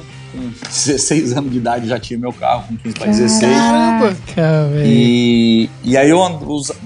Ela falou, faz o que você quiser. E aí eu já mexia nele. Pô, trocava com os amigos, ia lá, cruzava o Rio de Janeiro inteiro pra ir no ferro velho, achar um aerofóliozinho, botava aerofólio no carro, troquei os bancos, Caraca, velho. é, quem quem diria? É, Que da hora. E aí eu- Tá vendo? Olha, é o primeiro carro do rapaz. é, e, cor- e corta as molas, e putz, ficou baixo. E cada Todas vez que passava num buraco, pegava a roda na caixa de roda, pneu na caixa de roda, fazia barulho pra caramba, porque ficou baixinho demais. Não podia passar na ondulação, pegava as rodas por dentro. E eu fui mexendo no meu carro, ficou puta carro barulhento, chamava atenção. Botei os farolzão de milha na frente, eu, eu fui mexendo Sim. no carro e virou um carrinho que foi o carro que eu fui até ter os meus 18 anos. É, e foi o carro que eu fui levando, que eu aprendi realmente a, a dirigir. E dirigia mesmo na rua, cara. Eu ia. Eu viajava com o carro, é, com 16, 17 anos. Irresponsável. Quem pegar essa gravação eu tô ferrado, mas beleza, eu fazia mesmo. Ah, mas já foi, já, já foi, não É, tem problema. tranquilo, só tá nós aqui. É, tá, tá ninguém... tá- é. Ta- tanto que quando eu fiz 18 anos, minha, minha mãe chega e fala assim: eu chego pra ela e falo assim: ó, mãe, tem um problema sério. Eu vou fazer 18 anos semana que vem. E o Rio de Janeiro tá levando seis meses pra entregar a carteira de motorista. Uma época que era horrorosa, demorava uma década pra dar a carteira de motorista. Eu falei, demora seis meses e eu já tô pilotando, eu já tô correndo, eu já tava. pra- é, eu ia estrear pra correr de carro de corrida. Falei assim: olha, eu preciso ter minha carteira, é, não aguento mais. E eu descobri que em Curitiba sai na mesma semana. Ela falou, ela falou vai, ué. Eu falei, então vou, né? Você foi Ela de falou, então carro vai. pra Curitiba? Sem carteira de motorista, do Rio a Curitiba pra poder tirar a carteira de que motorista. pariu, velho. É, juntei dois amigos malucos que embarcaram na jornada comigo, entraram no carro. Também foram tirar a madrugada. Não, eles já tinham, um já tinha, e a minha segurança é que um já tinha, entendeu? Ai, qualquer E coisa, Tipo, a gente meteu qualquer- louco, é, né? qualquer Tipo, ah, merda ele vai pega. dirigindo. É. Não, não, minha mãe Não, se a ele polícia parasse, eu ia. parasse. Se a polícia Ah, não, é parasse, assim. entendeu? E você nunca foi Parasse. parado aí nessa fase, 16? Foi preso duas ou três vezes. Preso não, fui encaminhado à delegacia porque não tinha carteira. Imagina, o- imagina o Galvão Bueno entrando na delegacia pra buscar o Kaká. Não, não é preso. Encaminhado à delegacia porque eu não tinha carteira, porque era de menor de idade. Mas, cara, era uma época. Eu vou te falar, foi a melhor coisa que ela fez na vida. E eu não faria isso pro meu filho, porque hoje em dia o mundo é outro. É, Mas eu. Ela falou assim, cara, eu não quero que você morra no carona de um cara que queira bater pega ou falar que dirige melhor que você. Tá teu carro e vai dirigir você. Eu confio em você. É, não, querer, você já é piloto, cara você que não vai quer fazer besteira. mostrar que, que sabe pilotar, Exatamente. né? Tá, É, o isso, Paul velho. Walker aí, ó. É, e eu perdi alguns amigos, perdi dois amigos é, batendo na rua, batendo racha, correndo de madrugada. É, então, assim, era uma coisa que era marcante naquela época no Rio de Janeiro, acho que São Paulo também muito, né? Batia um paga, pega na marginal, não tinha radar, não tinha nada, era uma outra época. Né? Isso a gente tá falando de quase 30 anos atrás, gente. Não, eu tô falando de 30 anos atrás, tem 46, exatamente 30 anos atrás, é uma outra época. E, e aí, eu acho que foi a melhor coisa que ela fez. Foi a coisa mais segura que ela fez. Eu não bati o carro, eu não fazia besteira, eu não corria na rua. Eu tinha um baita medo de chamar atenção e a polícia me parar. Assim, é, eu andava igual a velhinha. Assim, eu andava respeitando tudo. O sinal ficava amarelo, eu freava de longe. Assim, não, eu, eu realmente, nessa época, respeitei. Obviamente, eu estava fora da lei, digamos assim, autorizado pela minha mãe, sem a menor consciência de que eu estava tão errado. E, e era encaminhado. Quando o policial pegava, eu não subornava, também queria estar dentro. Eu fingia que eu estava dentro da lei, porque eu estava dirigindo menor de idade e eu falava, não, mas eu não posso dar o dinheiro pro guardinha, né? É, Minima- É. minimamente se manter ali no- na lei, né? é, na lei, né? A minha cabeça me mantinha na lei. E ele falou, então você vai pra delegacia. Eu disse, sim, senhor, vamos pra delegacia. E ficava lá esperando algum familiar ir te resgatar de lá e saía. Então não é preso. Eu ia pra delegacia e ficava esperando a família buscar, Sim, entendeu? é. E, e tinha que contar a história sempre, né? Naquela época todo mundo sabe, né? Você tinha que falar que você roubou o carro. Padrão. sua mãe Você não pegou sabe, o carro sem é, o seu pai sabe- saber. É. Você Padrão, padrão. Aquela era o padrão, tinha que falar, não, eu peguei É. o carro escondido da minha família. Então, a, a desculpa era sempre essa. Na E- minha cabeça tá sensacional a cena. Bem, amigos da delegacia. Não, meu pai não ia. Meu pai não ia. Meu pai não ia. É. Aliás, você já fez seu pai, sua mãe, você já fez seus familiares passar um cagaço com você dentro do carro ou não? Já, já minha esposa, já meu pai na pista, né? De estocar. Os dois eu pude levar num, num two-seater, num carro de dois lugares, de estocar para andar e dar umas voltas. E passaram medinho, sim. Do meu pai, acho que até se der uma busca legal na internet, encontra. É, eu levei ele. Ah, a minha esposa, acho que a gente não tem gravado, mas eu levei ela já umas duas ou três vezes. Ela acaba ficando enjoada, ela passa mal no, no carona, mas na. Cara, eu vou te falar, cara, não. De vez em quando eu me pego andando rápido na rua, mas por puro costume, sabe? saio de um evento, numa corrida e volto para casa pela estrada e acabo quando eu olho eu tô um pouco rápido, sem dar noção de que eu tô andando É. rápido, mas não não Força do hábito. não costumo correr não. É força do hábito. Cara, você sai de um carro, você tá andando GT3 agora, 260 no final da reta Interlagos. 260 o dia inteiro, faz uma corrida de 4 horas, ah, acabou, você sobe num carro e pega a Dutra, aí você, cara, é, desculpa, mas acontece. É, olha, a sua referência é outra, né? Tô a 140, tô a 150. Você fala, caraca, aí você vai diminuir. Mas porque você acaba relaxando e, e você, não, você não parece que você tá rápido, né? Ah, é. Você não, não tem a noção que eu tô rápido. É óbvio que não, não, nem, não é a mesma coisa, mas aqui com a gente acho que acontece parecido, porque a gente tá na Bandeirantes aqui, é 120. Você cai pro Isso. Rodonel, é 100, mas você vai continuar tocando 120 até você de- se ligar Isso. que tem que diminuir. E aí você entra na marginal a 70 e fala, E caraca, pronto. tô parado, acho que dá pra abrir a Começa, porta descer. começa a dar dor de barriga, começa... Ó, ó, ó. E aí é, é, é um pouco isso. Quem, quem pega estrada sabe, você vem numa estrada de 120 e você entra num trecho de 70 km por hora, mas com a mesma qualidade de estrada, Você não vai andar assim. Yeah. Não, não, não, mas na hora que você diminui, não parece que tá parado. Você fala assim, cara, tá parado. Acho que dá pra, vai, vai passar alguém de bicicleta por mim. A sensação de velocidade, ela demora um pouco a bater de que você realmente ficou mais lento, entendeu? Então, é, eu acho que esse costume com a velocidade você acaba exagerando um pouco, mas não não de andar 200 a 210, não de andar que nem um maluco pela estrada. Isso, isso não acontece, não. Então, acho que eles nunca passaram nenhum tipo de susto com isso. A gente, a gente é, tá falando aqui do- dos carros de rua, mas eu queria voltar lá, lá, Hum. lá atrás. Que você começou a sua carreira, você falou em 88, né? De kart, de, kart, kart. bem gurizinho ainda, bem moleque. Isso aí já, já era má influência do, do tal do, do tio Ayrton? Ou não tinha ainda? Cara, não. Não, não. Foi um pouco aquilo que eu contei no começo. Ele era uma influência de que minha mãe botava a gente no esporte, de que meu pai era uma referência esportiva. E eu acho que todo moleque quer. é, não sei se- como é que. Assim, eu tenho um filho, meu filho quer saber o que eu faço da vida, entendeu? Uhum. Então, é, eu queria saber e acompanhar meu pai. Então, se você tem, um- se você é engenheiro e tem um filho, se você é médico e tem um filho, tem um dia que você leva ele no trabalho para ver, olha o que o papai faz, o papai é o super-herói e tal. É. Então eu era com moleque, eu acompanhava. Eu ia no, eu ia no ginásio para ver vôlei e basquete, eu ia na, na- no- nos estádios para ver futebol, eu, eu ia nos autódromos para ver corrida, sempre acompanhando meu pai para poder ter um pouco de noção. E quando eu acompanhava tudo, eu virei um apaixonado por esporte. E foi o que eu contei no início. Eu comecei a praticar todos os esportes, Uhum. todos, absolutamente todos os esportes. Alguns eu era muito ruim, outros eu era bom, mas sem dúvida nenhuma, depois de praticar todos eles, o que eu mais me identifiquei, o que eu mais gostei, o que eu mais achei sensacional e o que eu fiz melhor, e isso ajudou muito, porque eu era apaixonado e fazia bem, é, foi o automobilismo, foi o kart. Então, assim, quando eu entrei na primeira vez num kart indoor, levado com 9 ou 10 anos de idade, eu fui e não era aquela criança que anda devagar que você tem que ser ensinada. Me botaram no kart e eu fui correr a bateria cheia de adulto e ganhei de todo mundo. É, Opa, é, isso aqui veio natural, eu sei fazer, eu gosto. E aí eu comecei a pedir, me leva de novo, me leva de novo, me leva de novo, agora me dá um kart, eu quero. Aí ah, você não tá pronto, eu tomo um mini bug. E aí começa, e aí e a coisa foi meio que natural.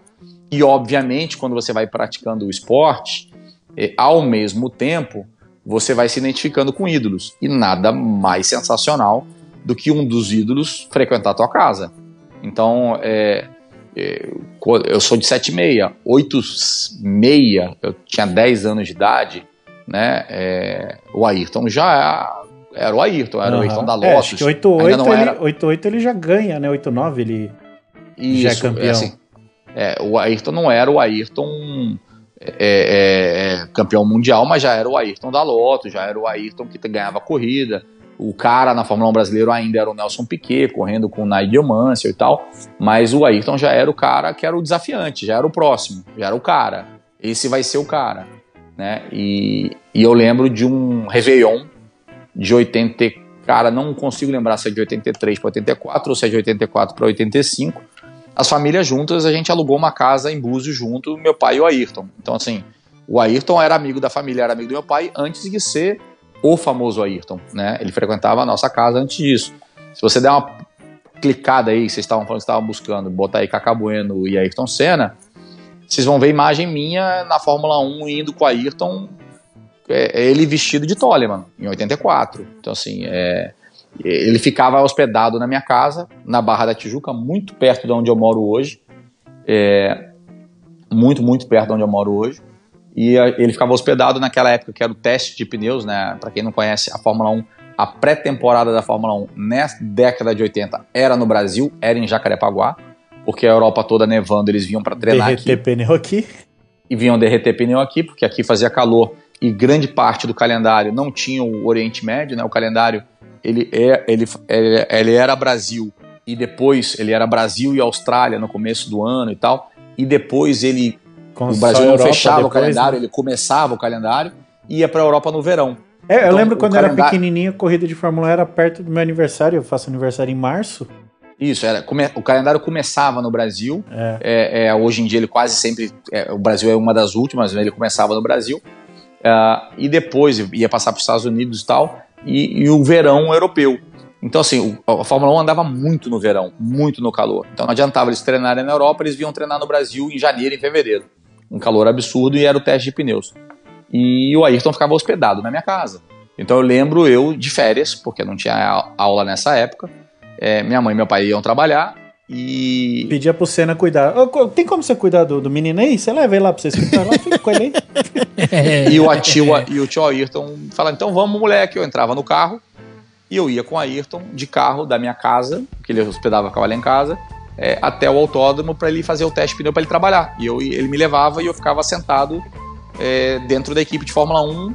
E quando eu ficava cansado que eles estavam mexendo no carro e não tinha treino, eles me botavam sentado dentro do cockpit da Fórmula 1 para eu dormir. Eu ficava dormindo lá, um moleque de 8 anos, dormindo dentro do cockpit de Fórmula 1. Caraca, E- chaveirinho. Cama do Pariu, cara. É, e eu comecei, e eu, eu lembro até hoje, eu almoçava na lanchonete do Jabur, que era a que tinha ali em Jacarepaguá e tal. Então, assim, é o mesmo que a mesma história que se vocês falarem com o Rubinho, com o Christian e tal, eles vão contar de Fórmula 1 na visão de Interlagos, na visão de São Paulo, quando eles iam no cartódromo, com essa mesma idade e tal. É, é- era um outro mundo e eu ia, e eu ia para Jacarepaguá. Então. É, você tem um, um outro, um outro, um outro ponto de vista, É, um outro outra viés vis- aí, né? É, Isso, isso. Então, é uma outra câmera que tava filmando de outro ponto de vista. de outro ponto de vista.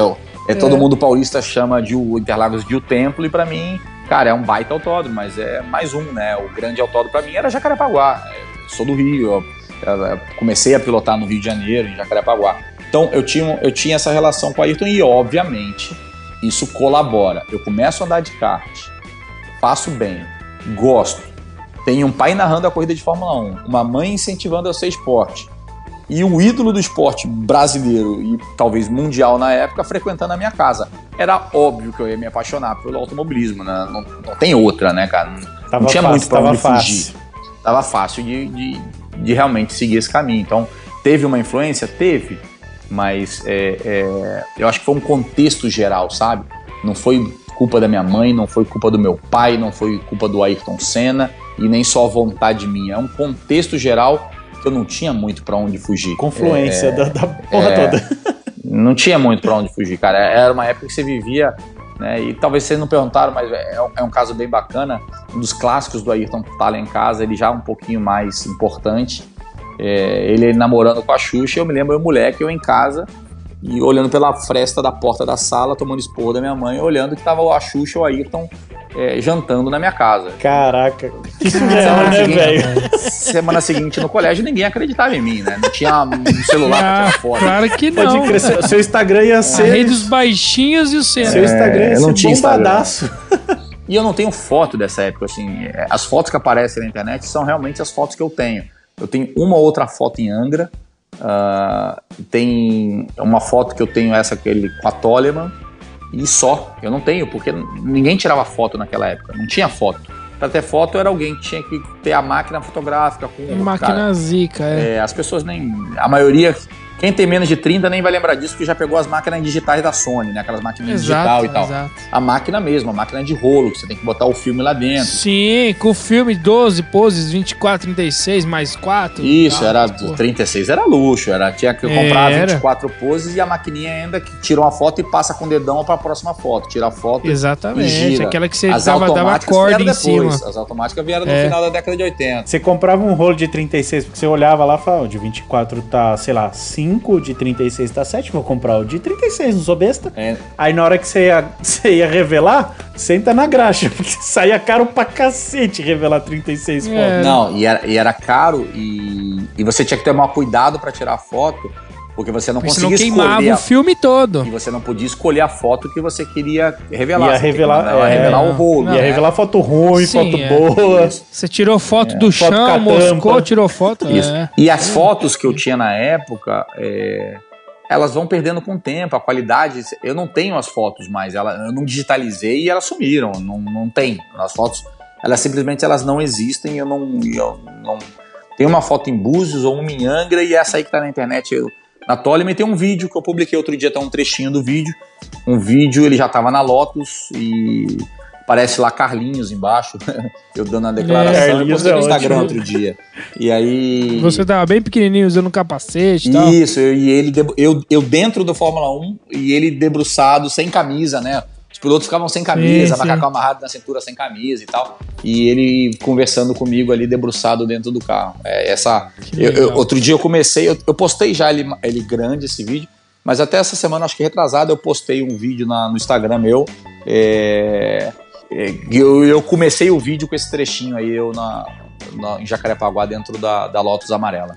É, eu, eu ia perguntar pra você, é, um cena um pouco mais recente, né? 92, 93. Essa época você tinha uma aproximação com ele? Assim, Não, nenhuma, Já tava cara. bem distante já. bem distante. Porque assim, eu tenho aproximação quando eu sou muito moleque. Então eu Aham. lembro, mas eu, mas eu não tinha. Não tinha conversa, né? É, eu- ah, até tem uma foto de Angra que é bem legal, que tá ele pilotando a lancha com meu pai, meu pai de sunguinha speedo, uma barriga horrorosa, e eu atrás da lancha. Ah, eu preciso dessa foto. E, cara, só pros caras que tem encontra também na internet. E eu atrás, pendurado, do lado da irmã dele, da Bianca Senna e o Bruno Senna pequenininho e meu irmão também sentado na cadeira, é, na frente assim da lancha. E alguém, não sei como o cara conseguiu o ângulo pra tirar aquela foto. E aí eu tô lá debruçado atrás. É, então assim, eu lembro desses casos assim, mas quando eu era muito pequeno, quando o Senna ainda não era o Senna, entendeu? Era é, é, porque ele ficava lá em casa e tal. Quando o Senna já vai pra Lotus, já vai diminuindo. Mas eu era pequeno, então eu não, eu não conversava, era o tio. Falava, vem aí, moleque. Pô, ia na casa Sim, dele e falava, é, vai lá andar de claro. jet lá com não sei quem. Então não tem o trato. Boa, exato. Não tinha, é, não tinha, não tinha É. diálogo, né? É, é uma criança de simples 9 assim. anos, não tinha diálogo. Exato. Então, não sabe da importância que Isso. tinha tudo Era o aquilo ali. Não tem um diálogo. E era o Carlinhos. E aí, quando, quando eu já tô maior, com 14, 15, 16 anos, correndo de kart, né? é, o Senna aí, 92, 93, cara, ele já era o Senna. Ele não ia correr no Brasil, em Interlagos, já era Interlagos nessa época, e ficar lá em casa. Ele ficava no. Quando era no Rio ainda, ele já ficava no Hilton. E eu depois na casa dele em Interlagos.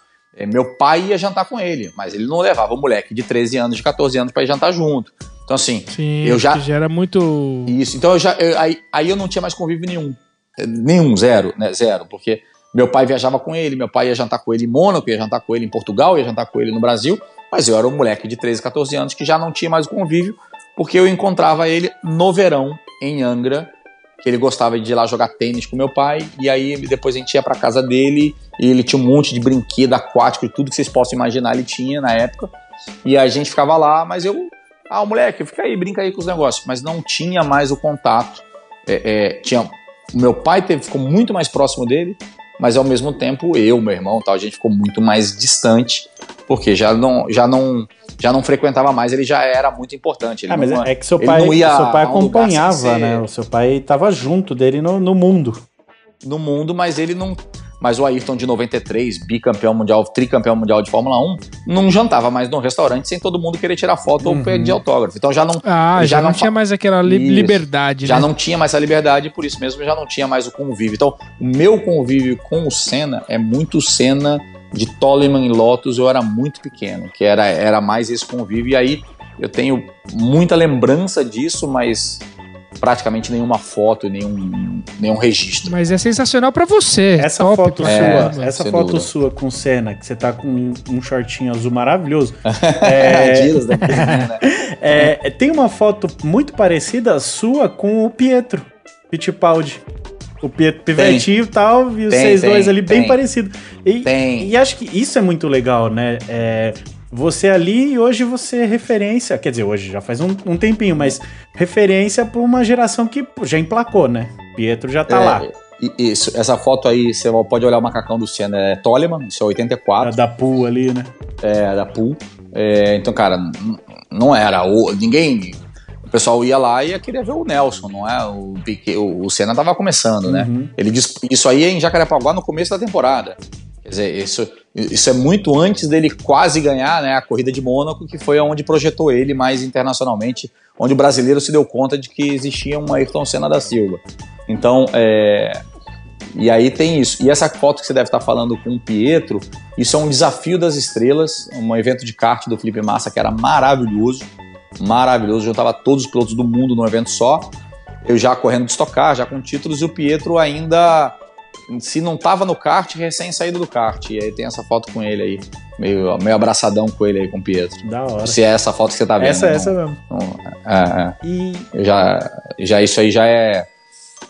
Me arrisco a dizer que isso aí já é 2010, 2011. por E o, o Carlinhos também correu, além da Argentina, correu na China, correu numa parte de lugar, né, bicho? Ah, Carlinhos girou o mundo, cara. Carlinhos correu. Eu já corri no Azerbaijão, eu já corri na Rússia, já Azerbaijão? Já, Tem Baku, asfalto? Baku, Ah, tá. Baku. Baku, é, Baku, já corri lá. É, Azerbaijão, já corri na Rússia, já corri na China, já corri na Arábia Saudita. É, Cara, girei o mundo. Já corri. Já corri em Na Hong Rússia Kong. foi de tanque, na Arábia Saudita foi de Camelo. maré, né? Né, De camelo. Eu já corri em Comodoro Rivadavia, já corri em Trilil, que é, cara, é terra do fogo. Já corri lá, corrida com. um- parou porque tem tempestade de areia e tem, tinha pinguim perto da pista, assim. Eu já corri. Caramba! É, cara, já corri em louco. cada, cada lugar sensacional. Ah, falando nisso, você correu no, no em Bonneville também, né? Eu, em Bonneville eu Nossa, bati o cara, recorde de é. velocidade. Bati o recorde de velocidade. Cara, já corri nas ruas de Nova York, já corri nas ruas de. Ganhei em Mônaco, né? Então, assim, eu já corri em tudo quanto é Ó, lugar do mundo. Enjoado. É, e Bonneville, cara, Bonneville é uma história legal. É, Bonneville, a gente sempre tem uma pergunta. Tem duas perguntas muito legais, né? Que as pessoas continuam me perguntando. Quanto isso pega? O cara não fala com a velocidade. nada. Quanto isso pega? Aí no, aí no Rio é assim que fala? É, não, em São Paulo É. também. Não, em São os Paulo é quanto dá. pega? Quanto isso aí dá? Quanto dá? Quanto dá? Quanto dá? É, Essa quanto dá? Quanto dá? E quanto pega é aqui? E aí, e, e por que, que o pneu é careca? Essa, essa que é que o espetacular. pneu é? É bom essa é demais. espetacular. E, e aí, o quanto pega, a gente sempre teve uma, uma, uma dúvida. Cara, realmente, Quanto pega mesmo, quanto né? dá? Quanto pega? Porque é, todo mundo fica acha que o, o, o, o que importa num carro de corrida é a velocidade final do carro tem. E não, não tem nada a ver com De isso. jeito né? nenhum, É, né? É, não, acho que não. o carro de corrida é a capacidade que ele tem de acelerar, de frear e de fazer curva. E, né? e, se A possível, fazer tudo ao mesmo tempo. tudo ao mesmo tempo. A velocidade final é um detalhe. Tanto que num carro de corrida não tem velocímetro, a gente não vê a velocidade que a gente está. Né? É, então, é, o- qual é a grande velocidade? Qual é o grande negócio? O quanto mais rápido eu consigo fazer aquela curva, quanto mais rápido eu me aproximo, eu faço ela e eu saio dela. Essa é, a grande, é o grande barato. Depois, óbvio, tem que andar na reta, mas o- o- se você pode até andar muito mais rápido na reta, se eu tirar todos os aerofólios do carro, eu vou andar muito mais rápido na reta. Só que no total da volta eu vou ser muito mais lento. Então a grande importância não é a velocidade final. Mas, infelizmente, não sei porquê, é o que todo mundo quer saber. né? É- é- E o cara compara com o que ele tem. Antigamente, quando eu corria de ômega, é, e a gente chegava a 240, 250 no final de uma reta, o cara. Ah, falar, meu ah, ômega meu ômega também faz tudo isso. Não, meu ômega também não, faz mas eu acho isso. que não, porque naquela época os carros não faziam isso, né? O cara tinha um carro que ele não fazia isso. Então, ele era muito distante. Hoje em dia, o cara que tem um carro bom, o carro dele faz 220 por hora, 230, 240. Se ele for louco o suficiente, ele faz. Né? E se o cara tiver um carro importado, tiver uma BMW, uma Mercedes, um Audi, ele faz mais ainda. Então, é, o cara faz isso. Então ele não vê tanta distância, ele até dá uma brochada. Você vai correr no Velocitar com um autódromo incrível, mas a reta é curtinha. Uhum. É, fala, é, aqui a gente dá 220. O cara fala, pô, mas o meu. Mas o meu cruise da rua chega a 230. Ele, é, só que eu, eu falo assim, tá, mas a reta aqui tem 650 metros. O cara Você não tem a menor ideia. Pra chegar nesse É, negócio, você- você entendeu? precisa- é isso Pode aí. É, é. então, é, o cara precisa, ele vai na estrada, ele anda 3 km acelerando para ele chegar na velocidade de 200 km por hora dele, enquanto eu preciso de 600 metros que eu tenho que frear para fazer a próxima curva. Então, ou, quantos dá um GT? 270, 260? Quanto dá um Stock Car? Eu tava dando 245, eu acho, Interlagos a última vez, agora 250. Mas quanto dá? E a gente não tinha essa pergunta. Então a gente fez o quê? A Red Bull, cara, fez uma ideia genial, pegou um carro de Stock Car, enfiou no, no avião, mandou para os Estados Um carro Unidos. aleatório? Um carro aleatório, não? Não, o carro carro de estoque, o carro de Não, não, não, sim, um carro estoque deles. Nosso estoque, É. estoque original, sim, sem sim, da Red modificação. Bull, sim. Sem modificação nenhuma. Cara, mas deve ser, eu, tô- eu parei pra pensar que o quão incrível deve ser trampar numa empresa que topa umas ideias malucas dessa, né, Ah, velho? É, que é só Red Bull que pode, né, Eu velho? subi o Pelo amor de Topa Deus. umas ideias malucas, não. Sai deles tudo. as ideias malucas. né? Eu, eu subi o Cristo Redentor de, de um carro de corrida, né, cara? Eu fiz. é, eu fui de São Paulo a Ribeirão Preto va- varando os Olha. batendo na cancela. Que sonho, mano, que sonho. a gente fez uns negócios muito, muito, muito bacana. E aí, é, nessa, nessa recorde de velocidade, te levou Eu para já o lugar. fiz isso aí clássico. varando, mas eu tomei multa. A gente, a, a gente fez o recorde de velocidade, vamos levar no lugar clássico. Aonde se bate os recordes de velocidade? Bonneville. Navio.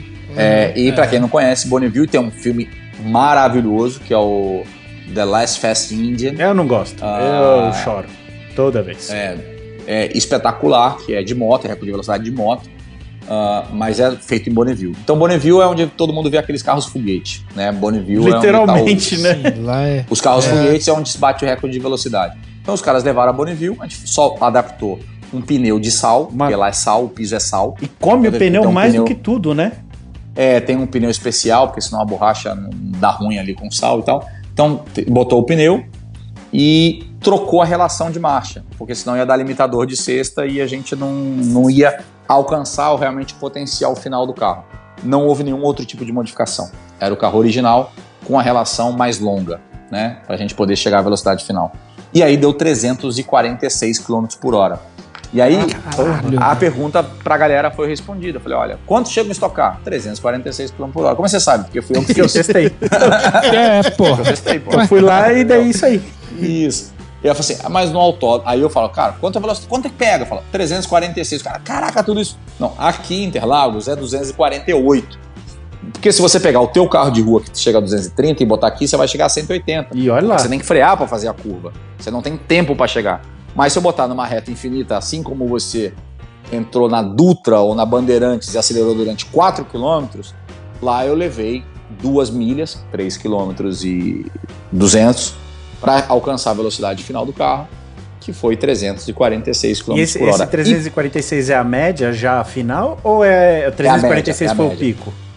E- Não, é a média. O que acontece? Para você ter, eu tenho um quadrinho em casa, para você ter a velocidade final é, é, registrada, você precisa completar ou uma milha ou um quilômetro, e eu tenho os dois quadros, é, inteiro. Você tem que ficar Travado É, ali. É, é, é do momento. Não precisa ser travado, porque é impossível você ficar travado Aham. na velocidade, mas ah, eles fazem a média da velocidade. Você escolhe. Ah, eu quero. Eu, eu escolhi lá a terceira milha, se eu não me engano, da terceira a quarta.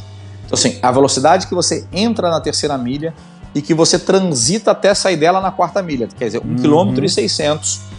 E aí eles fazem a média de velocidade que você ficou dentro daquele 1 km e 600. E aí indo E e, aquela- voltando, né? Não, é só indo. Só É só indo Fiz só agora? indo. É, fiz só indo.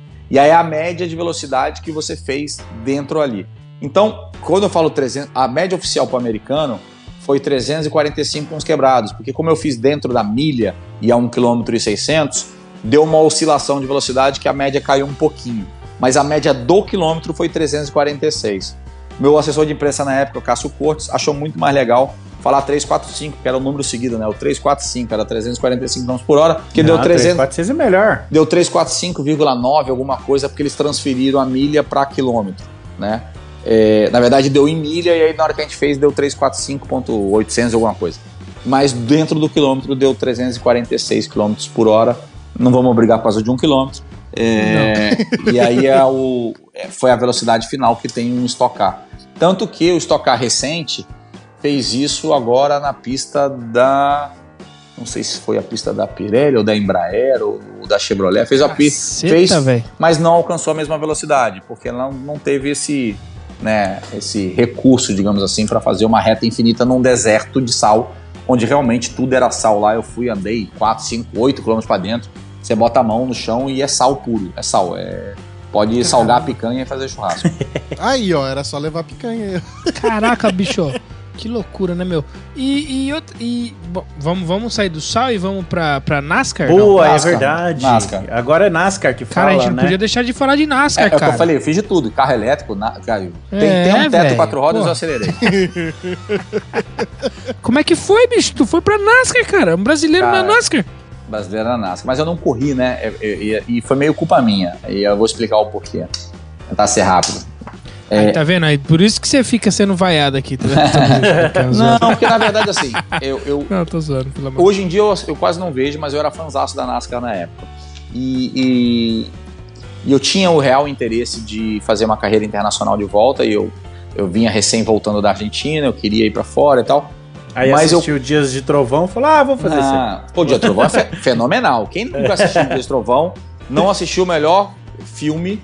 Rush é muito bom também. Mas o, o, o melhor filme pra mim de carro de corrida é, é Dias de Trovão. É Tá vendo? E sensacional. os caras aqui me zoam Sensacional. por- porque eu Sensacional. defendo Dias de Trovão. Sensacional. Tem uma meio uma idiotice ali de falar que eu não conhecia o piloto, porque ele corria de Indy, tipo, obviamente conhece e tal. Mas realmente nos Estados Unidos a NASCAR é muito maior que a Fórmula Indy. Então eles queriam demonstrar essa diferença entre a NASCAR e a Fórmula Indy na época. Mas vamos lá. É, eu volto pro Brasil, estou bem estabelecido aqui, mas queria voltar a ter uma carreira internacional. E aí é, a gente começa a conversar com algumas pessoas nos Estados Unidos e surge a ideia de tentar fazer algo na NASCAR. É, e aí o Tom e o Fernando Paiva, foram o Tom e o Fernando Paiva, junto com a minha irmã ah, e o Graminho, e até o Julianelli, que é hoje o presidente da Stock Car na época, acho que estava envolvido nesse projeto também, começam a caçar e a gente começa a ver uma possibilidade de ir para os Estados Unidos para competir lá. É, e aí eu, o- eu vou para os Estados Unidos, a gente consegue um, contra, um contrato, né, um contato com a Richard Childrens, que era é ainda, mas era uma das principais equipes da NASCAR na época. E, e eu vou lá e faço alguns testes. Cara, eu fui, hum, pode até parecer arrogante, mas eu fui muito bem no teste. Eu realmente fui muito bem no teste. E, e a- os caras falando, poxa, não tinha ideia que esse brasileiro ia vir tão bem, traz de volta ele. E os caras falaram, cara, você tem que voltar para testar mais vezes. E, e a ideia deles, como equipe, era que eu andasse na terceira, na verdade na regional, né? No campeonato regional da NASCAR. Não era. Ah, Não era sprint. é, tinha divis... Tem divisão. Eu nem sabia É, que tinha pô, divisões, Tem, cara. tem, tem, tem. a- Era Winston West, era- porque agora já mudou tudo de nome, eu não vou lembrar os nomes da época. Mas tinha a NASCAR Leste, a NASCAR Oeste, a NASCAR Flórida, não sei o quê. Então, assim, tinha umas divisões regionais. Depois das divisões regionais, tinha a caminhonete, depois a, a segunda e a primeira. Na época, era a Bush e a Sprint. Né? Era, era- a Bush era a segunda e a, e a, e a Sprint era a principal.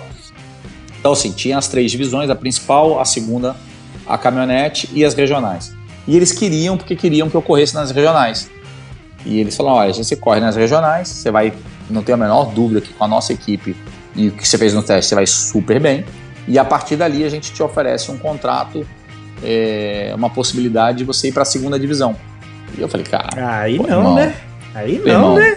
eu falei, aí não, não- aí não, Na moral, Aí falei, tá ah, me zoando? falei, aí não tá legal. Eu falei assim, ô amigo, eu tô, acabei de ser vice-campeão da Stock Car lá no Brasil, eu entendo, a NASCAR é de Brasil, estamos em realidades distantes, mas eu fui campeão sul-americano, eu, eu fui terceiro no Campeonato Argentino há dois anos, campeão sul-americano há três anos atrás e fui vice-campeão brasileiro, fui vice-campeão brasileiro esse ano, é, de Stock Car, nas melhores categorias da América do Sul. Eu terminei nos últimos três anos entre os três primeiros. Ganhei um, segundo no outro, terceiro no outro. Cara, não vou vir aqui para correr de regional. É, eu quero, no mínimo, correr na terceira divisão. Eu aceito correr na terceira divisão, mas eu quero correr na segunda. Eu cheguei na época por os empresários e falei, ó, me arrume uma vaga na segunda divisão. Tudo bem, eu não vou correr na categoria principal. Mas eu, fora isso, eu não vou largar o que eu tô fazendo no Brasil para vir para cá. E os caras insistiram, insistiram, insistiram. Me chamaram para um outro treino algum tempo depois, no ano seguinte. Acabou que não deu certo. Voltei no ano seguinte. Eu fui andar no carro do Horn Hornaday. Tinha acabado de ser vice-campeão da segunda divisão. E eu fui fazer um Aham. teste no mesmo dia do Clint Boyle. Que depois, eu nem sei se ele tá correndo ainda, mas ele correu e, cara, ele foi extremamente promissor, mas naquela época ele ia correr na segunda divisão. É, correu na principal depois, foi muito bem, fez playoffs, ganhou corridas na, na principal e tal. E eu lembro que eu, eu dividi o carro com ele. E eu fui mais rápido que ele de novo. Entre os três pilotos, eu fui o mais rápido da equipe. E os caras falam, cara, você precisa correr, você precisa ficar aqui correndo. E aí a gente foi correr atrás do dinheiro para poder fazer. E aí que, que deu a cagada. Por quê? O que aconteceu? É, eles queriam que eu fizesse de novo o regional, mas falaram que iam fazer o carro para mim na segunda divisão. É, mas eu tinha que parar de correr no Brasil, porque o calendário não batia. Eu tinha que abandonar o que eu estava fazendo. Eu tinha acabado de assinar um baita contrato na Stock Car, para continuar na Stock Car. É, as coisas dando certo, eu ganhando dinheiro, é, correndo em outras categorias, correndo na Argentina, no Brasil, ganhando bom dinheiro, correndo por fábrica. É, tinha feito um contrato na época com a Petrobras, ganhando. Cara, tava bem, tava bem. Né? A minha carreira de, começando a decolar, começando a quebrar, ah, é o filho do Galvão. Não, começando a me respeitar como piloto. E, e eu, e eu ir para os Estados Unidos, cara, um lugar que ninguém me conhecia, não tinha um estrangeiro na categoria. É, a dificuldade de eles abraçarem estrangeiro, todo mundo sabe. É, Ainda mais a NASCAR, que é um bagulho de, de redneck, a, né? Redneck total. É a equipe de redneck, eu fui treinar na Carolina do Norte. Fui lá, é, tava treinando num oval na Carolina do Norte. E o cara falou: olha, então vamos fazer o seguinte: você vem aqui, corre na segunda divisão e você corre sete etapas. Por que sete? Porque se você fizer mais do que sete etapas, é, você deixa de ser rookie. E ser o rookie of the year pra gente vale muito. Então você vem, faz sete etapas no primeiro ano, vai bater com o seu calendário no Brasil, você continua correndo no Brasil, a gente escolhe as sete, datas, as sete datas que não batem, você vem e no seguinte, no ano seguinte você faz o campeonato do ano inteiro. É, opa, aí a conta fechou.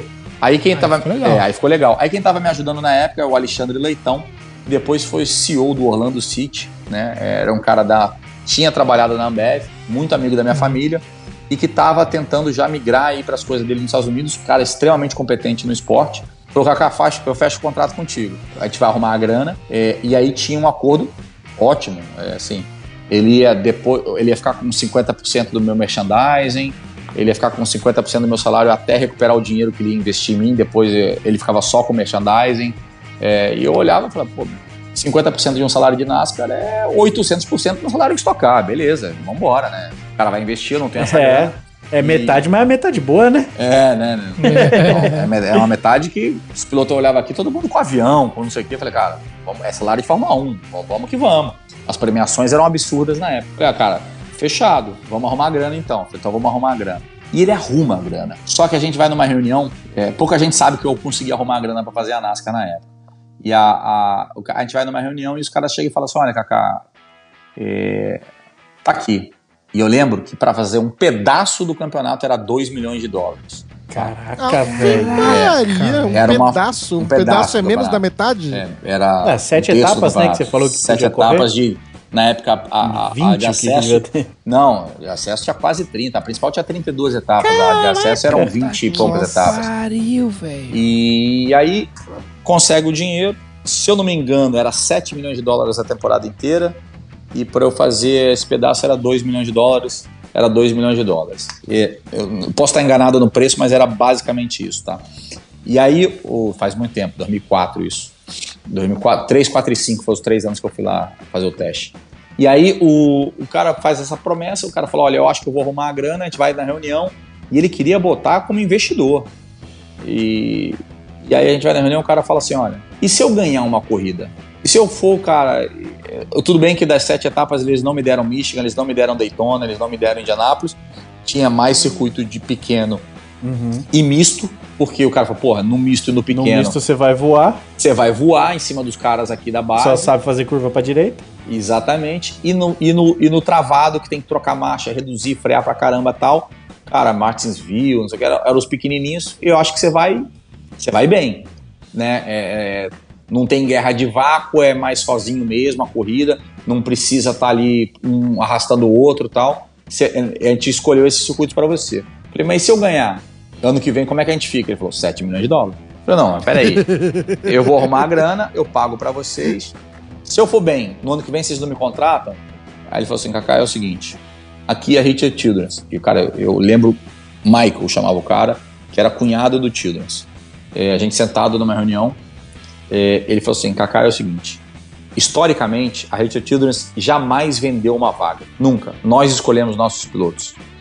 E a gente não vende vaga. Os melhores pilotos correm pra gente e quem a gente escolhe para correr. Só que é o seguinte, a NASCAR está com uma ideia de diversificar e ela está em busca de pilotos mulheres, negros e latinos. Ela quer diversificar. E a gente está embarcando nessa causa. Cara, e você encantou a gente nos testes, você é o piloto latino que a gente quer. Então, eu quero você, mas hoje eu não tenho a menor chance de convencer um patrocinador meu americano a patrocinar um piloto não americano. É, é, é, ainda é um esporte de redneck, ainda é um esporte do interior. É, eles têm algumas restrições e por isso mesmo estão buscando a diversidade na, nessa questão uh, para poder abraçar novos públicos, mas a gente ainda não tem esse novo público. Então, os meus patrocinadores querem um piloto clássico americano. Então, eu não tenho, eu preciso do dinheiro. Então, a gente vai abrir algo que a gente nunca fez. Um piloto trazer um patrocínio e comprar a vaga. Eu nunca fiz. Falei, imagina uma Fórmula 1, o cara foi até bem sagaz. Você até consegue pagar para correr, e eu vou botar para o mundo de hoje, para correr numa. Talvez hoje não por causa do Stroll, mas da Aston Martin, você vai correr numa Alpine, uhum. você vai uhum. conseguir pagar para correr na Williams, né? Vamos lá, na, na Alfa. Mas você não compra a vaga da McLaren, da Mercedes, da Red Bull ou da Ferrari. Ali você não compra essa vaga. Ou você é o piloto dos caras ou você não compra. Assim, a gente é a Ferrari daqui. Então, eu estou abrindo uma exceção que é loucura o que eu estou fazendo. Mas você precisa trazer o teu dinheiro de fora. Irmão, 7 milhões de dólares para o Brasil em 2004. Isso que eu ia falar. O problema não é, são 7 milhões de dólares. Uma grana. 7 Entendeu? milhões de dólares você arruma. O problema é converter isso aí. Aí, aí eu cheguei e falei para o investidor: falei, amigo, você vai botar o teu dinheiro? Eu não tenho como te pagar isso. Porque não vai voltar, né?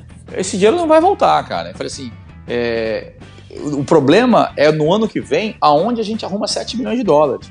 Porque 7 milhões de dólares na época era o dinheiro que você precisava arrumar para correr de Fórmula 1.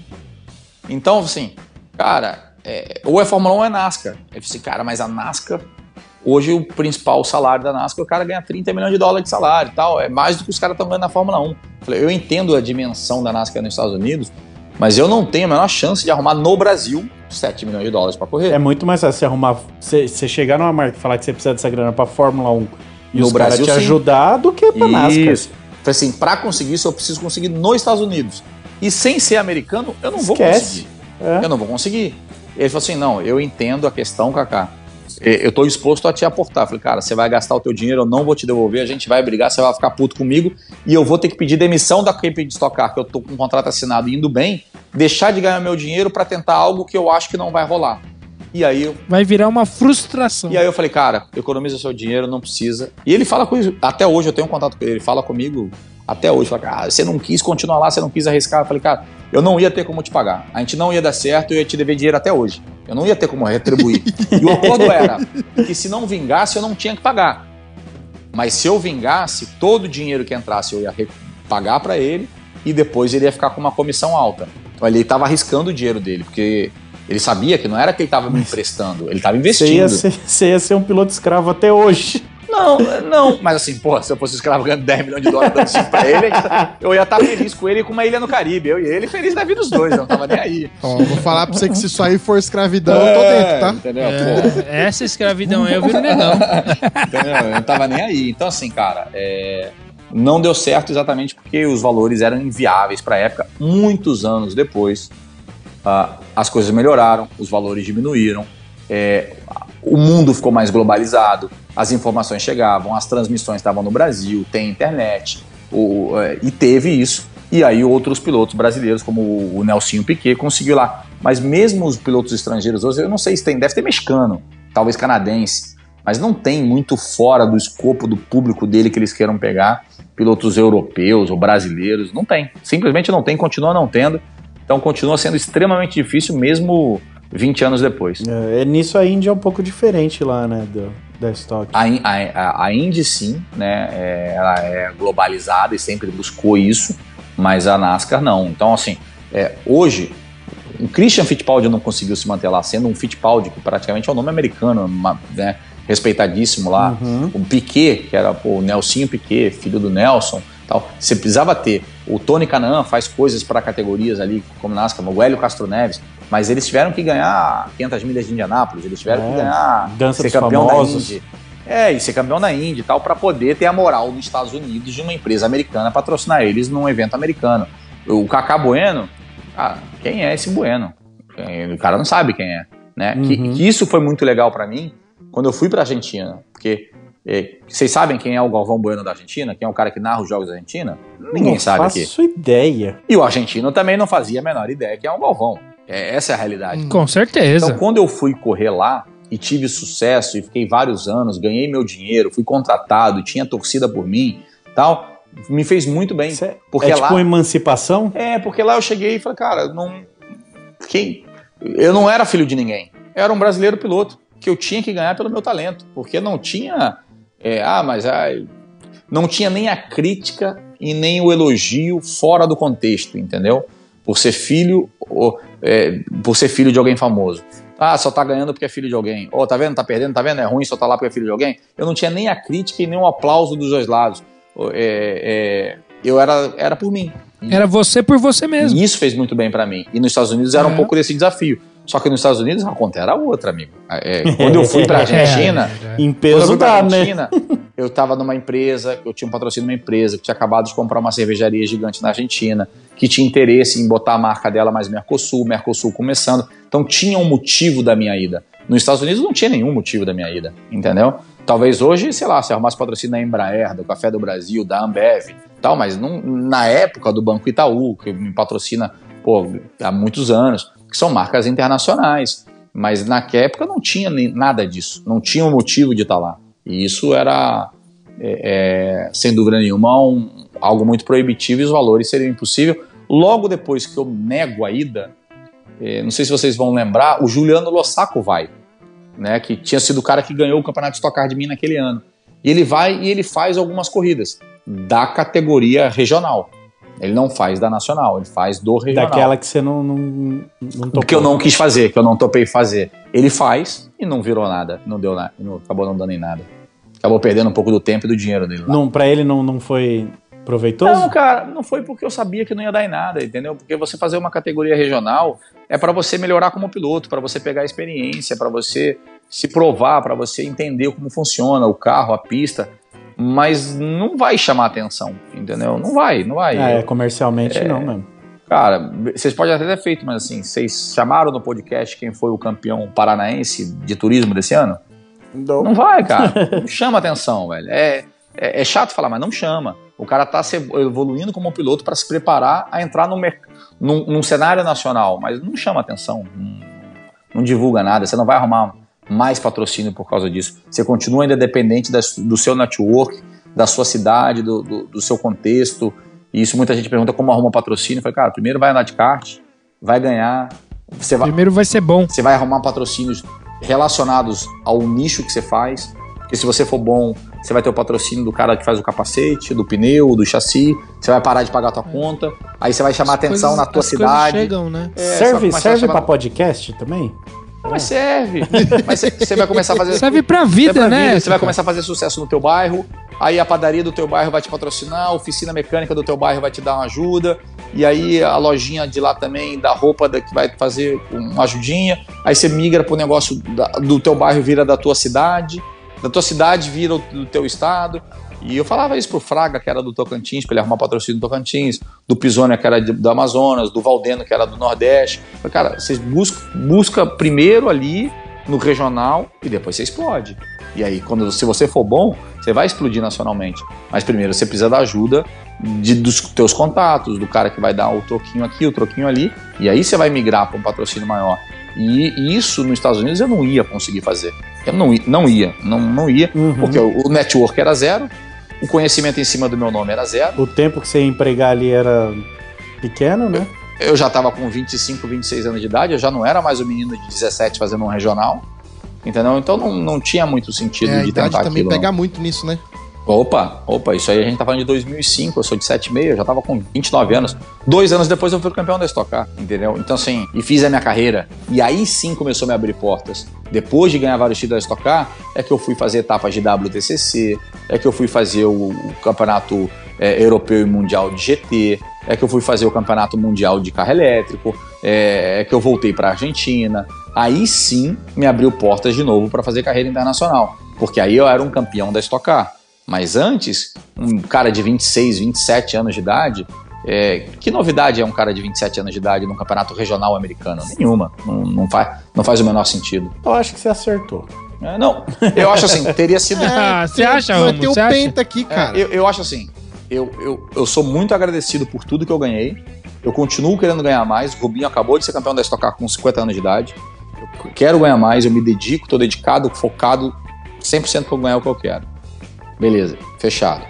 Mas é, é, tudo que eu ganhei no Brasil e tenho o reconhecimento, por isso estou falando com vocês aqui, estamos duas horas de papo falando.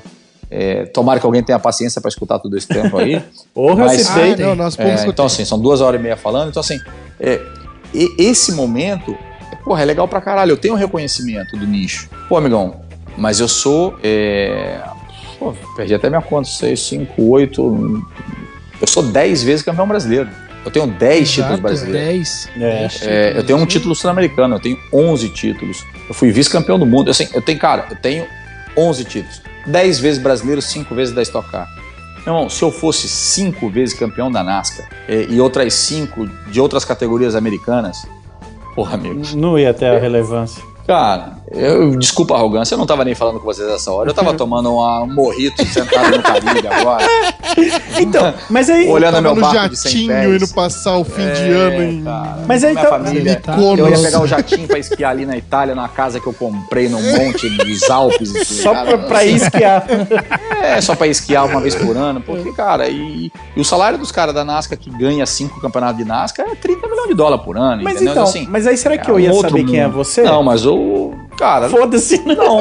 Mas o, o bolso dele ia estar tranquilo pra É, né, né, cara? Foda-se, né? Se você não ia estar sabendo. É, velho, é que nem o Ronaldinho Gaúcho. Ronaldinho Gaúcho ele é proibido de andar de moto. É. Dá pra reclamar? É, não dá não pra dá- reclamar, não dá pra bicho. reclamar. Então, assim, sem dúvida nenhuma, é, a oportunidade de ter feito NASCAR, se eu tivesse apostado e conseguido fazer dar certo, como eu fiz dar certo a minha carreira no Brasil, na América do Sul, digamos assim, cara, eu, vi, eu não posso reclamar. Eu vivo super bem. Eu tenho tudo que eu quero. Eu, eu tenho uma vida boa, né? Conquistada por mim. Sou filho do Galvão? Beleza, sou filho do Galvão. Mas eu não, eu, eu não pego um centavo emprestado com meu pai, nem 10 reais, desde que eu tenho 18 anos de idade. Eu fiz a minha vida É, é que nem você falou, no vida, começo a família, a, flam- a família ajudou ali de dar o apoio, mas dinheiro que é bom nada, né? Fiz minha vida, eu vivo super bem. E faço a minha vida super bem. Então, eu falo pro meu pai, pai, aproveita essa vida, pai. Então, vai, torra tudo mesmo. E se quiser, na hora que você tiver velhinho, Claro, porra. E outra? faz um tá churrasco certo. de outra, bola, cara? torra a porra toda.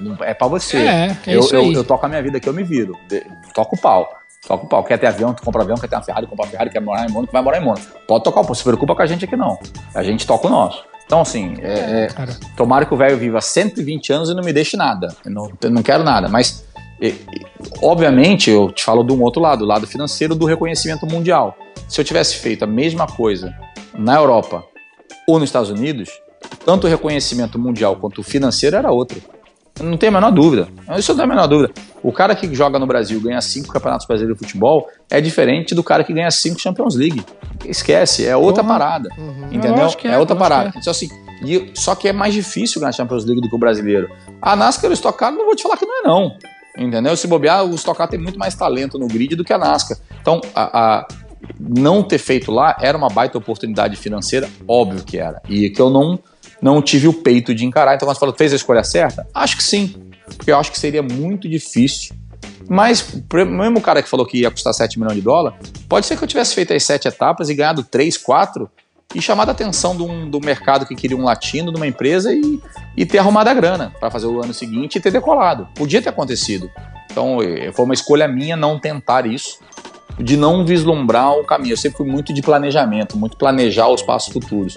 Então, dentro do meu planejamento, eu acho que eu agi certo, mas vai saber. E o reconhecimento para o automobilismo nosso nacional, ele melhorou muito nos últimos anos, porque ele foi muito baixo durante muito, muito, muito tempo. É, eu tô pensando aqui, já que você tá falando de dinheiro lá fora, na NASCAR e tal, eu tô pensando aqui, caralho, velho. O Tony deve estar com, com o, torro, o torro na conta, né? Ah, mas o- ele não fez NASCAR, né? Ele fez Indy, que é um outra, É, é, um outro, ah, é verdade, é um outro cara. modelo, é uma outra remuneração. É, Mas que E tá, ele ralou pra Ah, ganhar não. Ah, mas tá com Então, burro mas, na mas a Indy sombra. também é, mu- é muito tá- foda tá, também. Com, tá com burro na sombra também. Tá bem. Tá, tá, tá sim. É que eu fiquei pensando, caralho, é verdade, brasileiro lá fora e tal. Aí você fica vendo o circuito oval, circuito oval, você lembra da NASCAR, esqueci que a Indy também é. Aliás, alô, Tony Canaã, queremos É. você aqui, hein? É. Te cuida aí não, hein? Vou falar com ele então, meu brother. Esse, é- esse é Ah, gente boa. olha só. Ah, Trazer o chega. narigudo pra cá. É, é um dos caras mais gente boa do automobilismo, sem dúvida nenhuma. Achei engraçado, eu Parece sigo ele, bicho. É engraçado ele, velho. Eu assisto as lives dele, cara. É muito boa O na bicho é Twitch, cara, engraçado muito demais, você tá louco. Ô, ô, Kaká, aqui a gente já tá passando de duas horas, já estamos quase em três horas. duas horas e 34, É. tô cronometrando, 2 e 34. Eu tinha prometido uma hora É, e meia pro cara, vocês vão ter que fazer o pix pra ele, vocês se virem aí. Não, esposa, tá, É, minha esposa já veio duas vezes botar cara aqui, só eu não ia dormir. Ela veio me olhar aqui duas É, não, então é. A gente, a gente já vai partir para o encerramento aqui. É, mas antes do encerramento, a gente tem aqui a- aquelas perguntinhas clássicas aqui no TurboCast. Que é assim, primeiro eu preciso saber, você tem patrocínio de montadora? Tenho patrocínio de montador. Hoje eu sou um cara da Chevrolet. Eu fui muitos anos Jaguar, acabou meu contrato agora nesse ano. É, Cara, e sempre tive, sempre tive. Eu fui, Tá. eu fui muitos anos, como eu falei, desde que eu saí do Brasil, eu fui contratado para a Peugeot para ir para a Argentina. É, depois eu tive contrato com a Mitsubishi, muito tempo. É, depois, mesmo correndo no Brasil, eu tinha um contrato com a BMW lá fora. É, e depois, os, os últimos quatro anos, eu fui Jaguar. É, porque eu fiz o campeonato mundial, eu tinha um contrato mais longo com a Jaguar. Acabou que a pandemia acabou com o campeonato, não a gente, a gente tinha a intenção de Do- continuar. Dos elétricos lá? É, e aí acabou que a pandemia acabou com o campeonato e, e com isso eu acabei virando um especialista de performance e direção para a marca, fazendo eventos e tal. E aí não tinha, não tinha muito mais sentido continuar, porque é, o contrato é, eu acabava não com a pandemia também não fazia muita coisa, porque eu não tinha os eventos para fazer. E acabei virando embaixador da marca por causa disso. E hoje eu tenho um contrato com, com o Chevrolet. Com o periférico da Chevrolet, na verdade, mas é com a Chevrolet, né? Que é a marca Cedelco, que voltou a me acompanhar. É, se você puxar aí Cacá Bueno, Stock Car 2002, vocês vão ver que o meu carro inicial, quando eu volto pro Brasil, era com a Cedelco e hoje ele tem a Cedelco de novo. O amarelão, Então, né? o não, era ainda um prata e não azul. amarelo? prata e azul, Uhum, não. é. Prata e azul. O amarelo também tinha Cedelco, porque aí foi 2003 com Petrobras, a Cedelco 2004, a Cedelco 2005. Depois, como eu vou fazer outras coisas pelo mundo, acabei não sendo mais a Cedelco.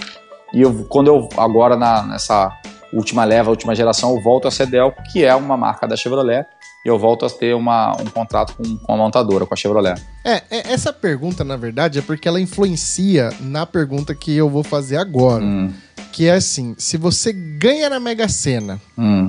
Dinheiro no bolso, mas muito assim, ó. Vamos pegar a da virada aqui que já tá em 450 milhão. Tá bom. Se você ganha na Mega Sena, você tem direito a escolher um único carro para pro resto da sua vida. O que, que você ia querer ter na sua garagem? Um Opala SS. Não é possível. Ah, eu sabia, eu sabia! O motor V8. Pô, tô falando. Mas ó, velho. eu vou falar falando. você, eu acho que vai faltar dinheiro aí. o resto se parcela. Caraca. Eu vou te falar assim, é- é- é- Mas você queria ele comprar ele, ele, ele todo fudido, podre pra você fazer, ou você queria comprar ele Não, pronto? se ele for que é um só, já vou ter que comprar pronto, senão fudeu, senão vou ter que ficar andando de Uber. mas é. Não, mas você Não, tem pode- dinheiro pode infinito, pô. Você podia fazer. o Opala, É, pra fazer cara. o que É. der, né? Não, na verdade, sim.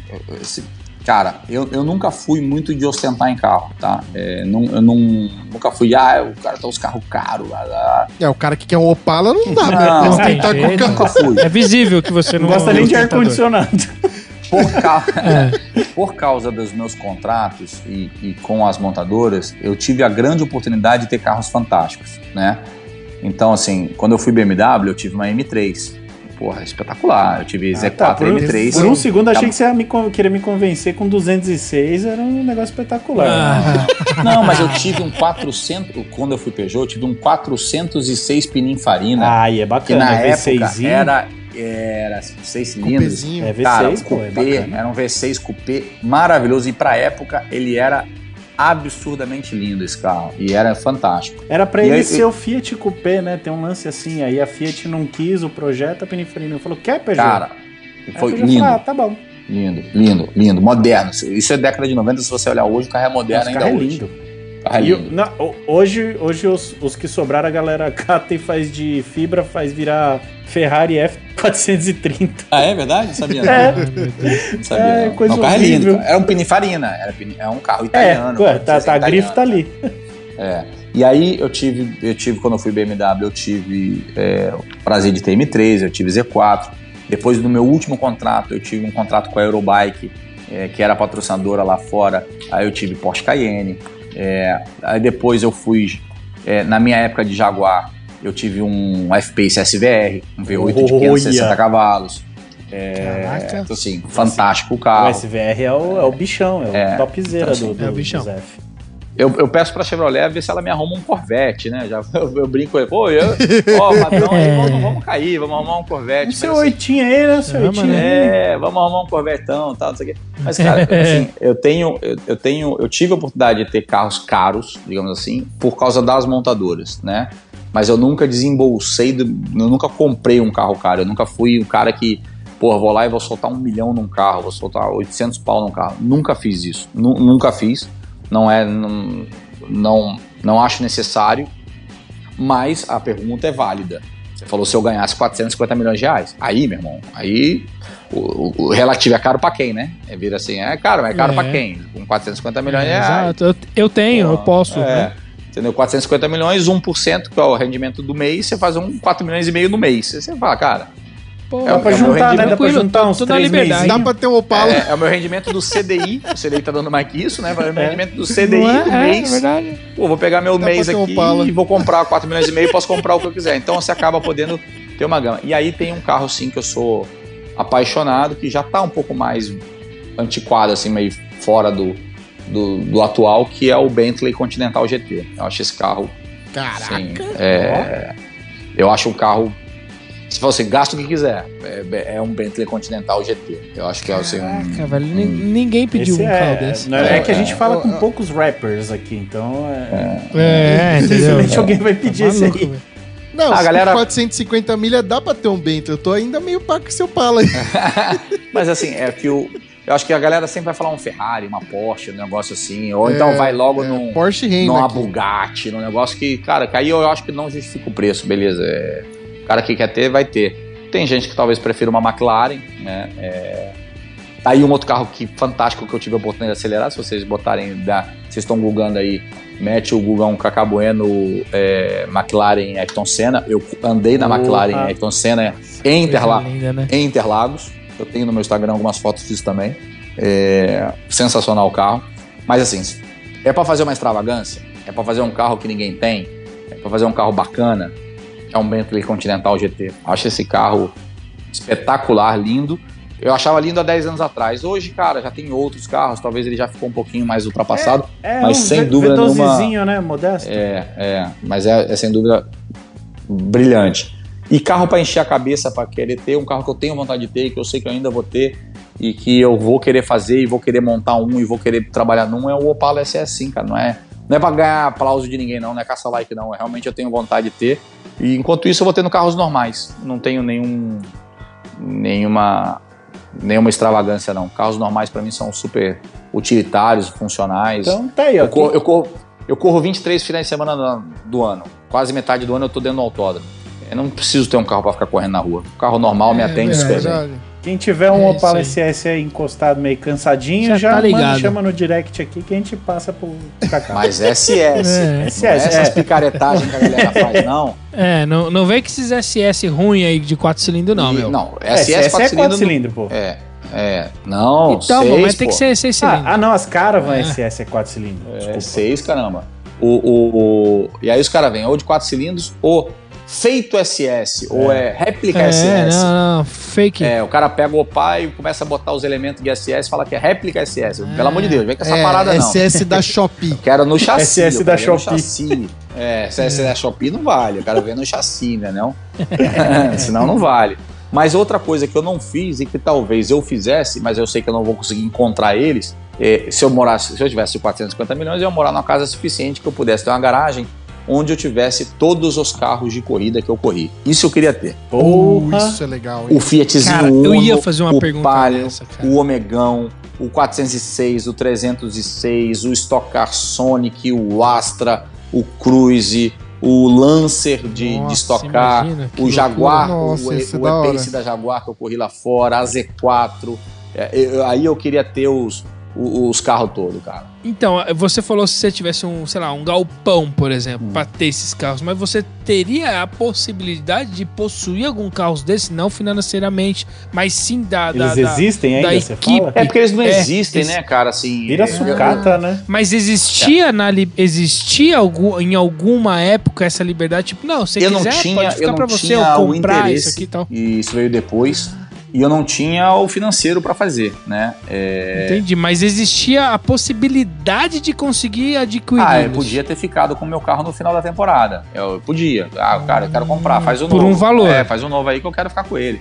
Então, Assim, Entendi, onde tá o meu entendi. ômega Aí- da Brahma que eu fui campeão da Stock Car? De 97. Nossa, deve estar. Lá. Será que tá enterrado em algum lugar? Eu acho que nem quem tem ele sabe que tem ele. Que é ele, é, vai ver ele tá correndo aí no Marcas e Entendeu? nem, nem E sabe. ninguém sabe que é ele, entendeu? Tá, aí, É. tá fazendo um, um old stock old aí, ninguém stock, sabe que é né? ele, entendeu? E ninguém sabe que é É, o e se descobrir isso vai virar uma fortuna, viu? É, então assim, é, onde tá meu Palio que bicho. eu ganhei em Jacarepaguá? Onde tá meu Fiat Uno Ai, que, que eu ganhei em Guaporé? Virou galinheiro, sabe? Sabe Deus. É, sabe Deus se esse carro existe, se ele não foi Porra, picado. Hashtag entendeu? vamos achar o carro do Kaká. Então assim, eu, eu não sei onde está esse carro. O 306 que eu corri na Argentina e o 406 eu achei. É, um tá numa equipe e o outro tava jogado no fundo de um estacionamento em Buenos Aires. É, jogado numa capa. Caramba. E um cara que achou, eh, mandou, conseguiu me achar na, na internet, mandou mensagem pra mim, perguntou se era o meu. E eu falei, cara, esse carro era o meu. Porque ele foi lá pelo número, pela identidade dentro, tava com meu nomezinho, bandeira do Brasil. Detonado, assim, detonado. Mais de 15 anos enfiado numa capa, jogado no fundo de um estacionamento.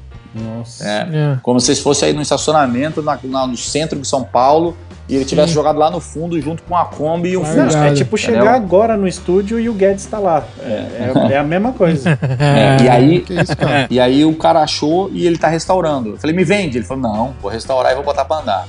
Aí o cara não quis me vender. E eu, e eu achei o 406, que eu fui campeão sul-americano, tá no Museu da Peugeot na França.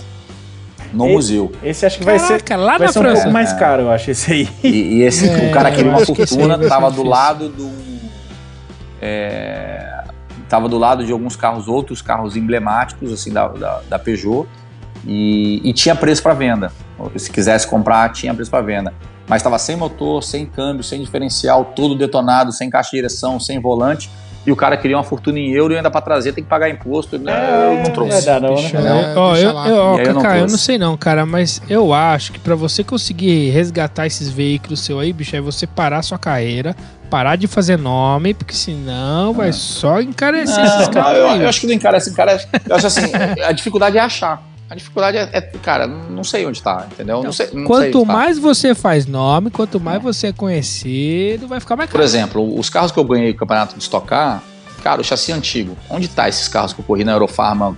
Não sei. E é recente, Ninguém né? sabe. Não é nem tão É, antigo. de- Mas eu ganhei em 2006 e 2007. Em 2009 mudou o Seis, regulamento. Esses carros viraram o quê? Uhum. Onde estão? Né? Eu acho que nem o Meinha deve saber onde está esse carro, que era quem fazia meu carro na época. E os de 2009, que eu fui campeão, por exemplo, que era um Peugeot, o título de 2011 era um Sonic, é, o de 2012 já era um Cruise. É, esses carros foram desmontados e refeitos em outra carroceria. Esses carros não existem, teoricamente, entendeu? Porque o carro terminou o campeonato de 2011, quando começou 2012, atira toda a Troca a carroceria, bolha. refaz, troca a É, bolha, tubular, e, caramba, né? e vai Então- escorrendo com outra coisa. E um dia esse chassi Adapta pra outro motor. sei lá, se tá correndo com alguém ou se foi jogado fora. Se bobear, tá correndo no grid esse carro. entendeu? Com alguém. Uhum. É, se passa sim, porque é tubular, é, né? tubular. Então, assim, é, Então, é. então, outro dia eu tava andando, eu troquei, tá, ia trocar meu chassi, meu chassi era um 2011, 2010, assim. é, esse carro deve estar andando. Em alguém deve estar correndo Não com ele. duvido, não. Então, Exato. então é, é, é difícil você achar os carros para ter, mas eu, eu, sem dúvida nenhuma, eu gostaria, eu gostaria de ter. Eu, eu quase consegui.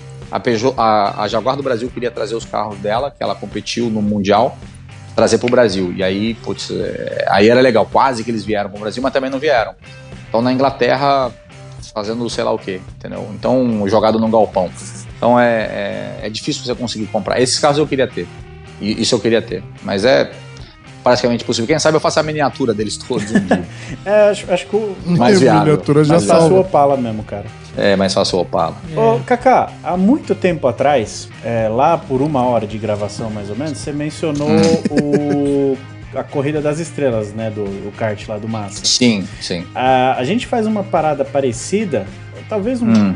assim, Bem parecida, bem né? parecida, mas a- na, na nossa É. realidade aqui, Hum. Que é o tradicional mundialito de kart do TurboCast. Ah, esse é bom que o Mundialito de kart tem vários, né? Eu já, eu já fui campeão de alguns Mundialitos É. de kart, inclusive. Esse aqui é famoso. Você junta seis amigos e chama de Mundialito. Mundialito. É que você colocou mundi- mundial é muito, mundialito pode. É, Mundialito pode. Tinha, Mundialito tinha um campeonato pode. que era de jornalista na época que eu tava comentando as corridas pra Band. Quando, eu- quando a corrida era na Globo, eu fazia pra Rádio Bandeirantes, né? Uhum. E, e aí eu tive né, licença poética de poder competir no campeonato de jornalistas, que era a Federação Internacional de Andadores de Kart. era o FIAC. E- Andadores de kart. E eu ganhei a FIAC. Eu falo, cara, eu ganhei a FIAC, hein? Ah, A gente se enquadra. Nunca reconheceram. Não, os jornalistas não reconheceram que eu andava bem na FIAC, não deixaram eu ser o campeão. Não, se você Mas aí for- tinha um mundialito. Aí a gente fazia o mundialito. Não, mas aqui do, do TurboCast, o mundialito de kart tem relevância. Tem relevância? Tem. É transmitido? Ah, tem. Tem. É, Opa. tem, tem um- Vai entrar em 2023, ó, é transmitido em 2023, vai entrar no calendário da Granja Viana, hein? É, vai. Aí, aí é um pouco a merda, não, hein? Então, É, desde bicho. convidado. E, e- e aí, e faz o quê? Todos os convidados do ano do TurboCast podem, podem competir? Como é que vai ser a Exatamente. seleção? Isso, é exatamente, Exatamente. isso. Então eu tô, eu tô habilitado a competir no ano que vem no, no, no Mundialito. A partir de agora, sim. Com toda certeza. Mas o Mundialito é como o Mundial? É um final de semana ou é um campeonato longo? Não, a gente, a gente fez Não, uma não, não, puta É- cagada. que A gente pegou três baterias, aí fez duas de classificatória e a final. Quando problema chega é na final, ninguém aguenta mais É, então, braços. o problema é que a gente pegou as três É, seguidas. é. É, não, aí Exato. cagada, cagada. Puta cagada. Aí cagamos, É. cagamos lindo. Na terceira, ninguém quer mais correr, tá Não. com dor na costela. Eu, e, o- eu e o. Vini, Não eu e o. Vini corremos a segunda e nos classificamos pra terceira. E a gente chegou muito bem posicionado Pensa. porque metade desistiu e a gente foi até o fim. É, não, loucura, loucura. Não, não dá. É- é, nessa, nessa segunda aí a gente vai espaçar melhor o negócio. Vai ter até um quiropraxista lá, vai ter que ter alguma Não, coisa. e o ideal, É, eu, gente eu vou dar conselho pra vocês vamos como fazer. fazer. E o ideal é ter final e pré-final, com sorteio de kart. Por que isso aí? Ou duas finais, com soma de pontos. Porque uma só, kart indoor, que sorteio, os karts nunca são iguais, né? Sim, Vocês claro. sabem disso. O kart não fica igual. Então, é, tem que sortear o kart. E o cara não pode cair com o mesmo Não, tanto kart. que o com cara que, o cara que ganhou nitidamente era o kart. É, então não pode. Nitidamente o cara que ganhou era o kart. Uh, era assim. É. Não, eu, eu, é que Cara, eu enfiou tinha- 26 segundos e eu era o cara. O cara que ganhou foi o Léo Reis. A, a gente tinha, um, a gente tinha um mundialito de kart aqui no Rio de Janeiro, quando tinha o cartódromo aqui, a gente brincava e a gente fazia o seguinte: era bastante gente, eram três baterias, e os melhores, né, era, é, os melhores se classificavam para uma, pra uma final. Né? E aí, é, nessas, nessa dos melhores, a- o kart que ganhava cada bateria, ele era eliminado do evento. O número do kart. Olha, boa. Entendeu? E é, nas três baterias, a gente eliminava. E depois, a final, eram duas corridas, eram duas baterias, com sorteio de kart, sendo que ninguém poderia correr com o mesmo número. Sei lá, Repetir. você é o número 25, vai sortear e deu 25 de novo. Não, não pode. Você tem que mudar o. o- todo mundo tem que correr com um kart diferente. Nunca vai correr com o mesmo kart. Você não vai correr com o mesmo kart e eram duas finais. Eram duas baterias finais sem classificação. Valia a posição, como se fosse o ranking né, das três primeiras, valia, valia como se fosse o ranking para o grid de largada. E aí era sorteado. E, e esse Hum, sorteio do kart. E aí você tinha uma pontuação. Ah, você ganhou uma e foi terceiro na outra, você era o campeão. Entendeu? Você tinha uma, uma pontuação para evitar o mimimi do cara, ah, ganhou porque pegou o melhor kart. E realmente ajuda muito, porque o kart indoor, se você acertar, acertar o sorteio do kart, é meia corrida. É meia corrida. É. É, é verdade. Entendeu? Quando o nível ficar parecido, é meia corrida. Eu, eu acho que eu ia ser, se fosse sorteado, com certeza eu, eu teria ido melhor. Não, mas é uma boa ideia. Uh, Dependendo da quantidade de gente que vocês tenham. A gente fazia o Mundialito, que a gente fazia um final de semana só. Então tinha, sei lá, 30 caras para correr. Aí a gente fazia três baterias de 10 pessoas que classificavam os cinco primeiros de cada um, Um e aí os mais. 15 primeiros iam fazer a- as duas baterias finais. Era, era um grupo maiorzinho de gente e tal. E na granja a pista é muito grande, né? Cabe um monte de kart, dá pra vocês fazerem o É, tamanho que a vocês nossa quiserem. tinha 20, 20 e pouco, 25 cada bateria, né? É, então. Acho que era duas de 25, É. se eu não me engano, e aí passava 10 da primeira e 10 pra segu da segunda pra uma final. Isso. Mas dá pra fazer isso, aí dá pra tirar das finais os dois karts. Quem ganhou a primeira bateria e quem ganhou a segunda. Qual foi o kart? Tira, arranca. Não Boa. bota, não bota pra É, andar. nós vai, nós vai usar, nós vai usar É, todas essa essas dicas aí. é, É, muito boa, boa, isso aí. muito boa, boa. boa. Mas no- no final das contas, esteja convidado. Opa. Não, é. É, é, convidado. Teja. Esteja convidado. É, se você estiver para São Paulo aqui, a gente ainda vai definir data, tudo e tal. Mas você tá, tá convidado pro nosso segundo tradicional mundialito de kart do TurboCast. Vou botar no meu currículo. Eu não tenho problema, já mando meu CPF. É, aí, ó, puta que pariu. Mais, um, mais uma taça pra ele. Eu, eu mando o CPF, vocês já emitem a minha passagem, o hotel eu Ih, aceito o Hyatt ou Hilton. É, Aí, e ó, seis toalhas pronto. brancas. E aí. Seis. Eu, ta- eu tava pensando mais num Cometa e Ibis, mas tudo bem. E a toalha branca aí, no máximo, um guardanapo. Não, eu tava pensando mais o Vini passar pelo Rio ali, pego ele na carona, carona. trago ele pra cá.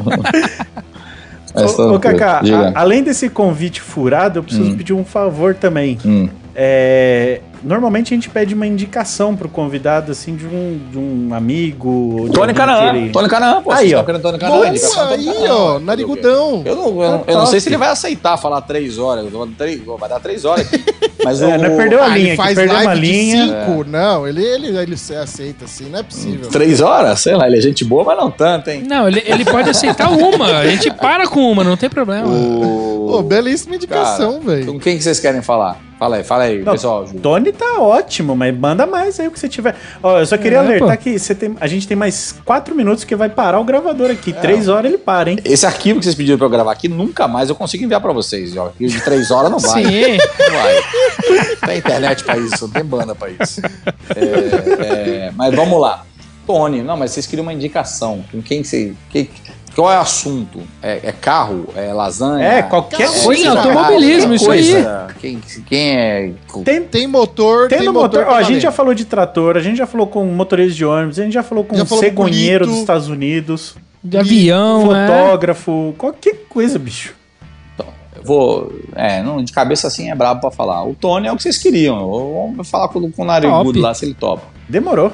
Tá Não, já lindo. tá ótimo, o Tony já tá ótimo. Beleza. Bom, então aqui é o seguinte, Kaká, indicação feita.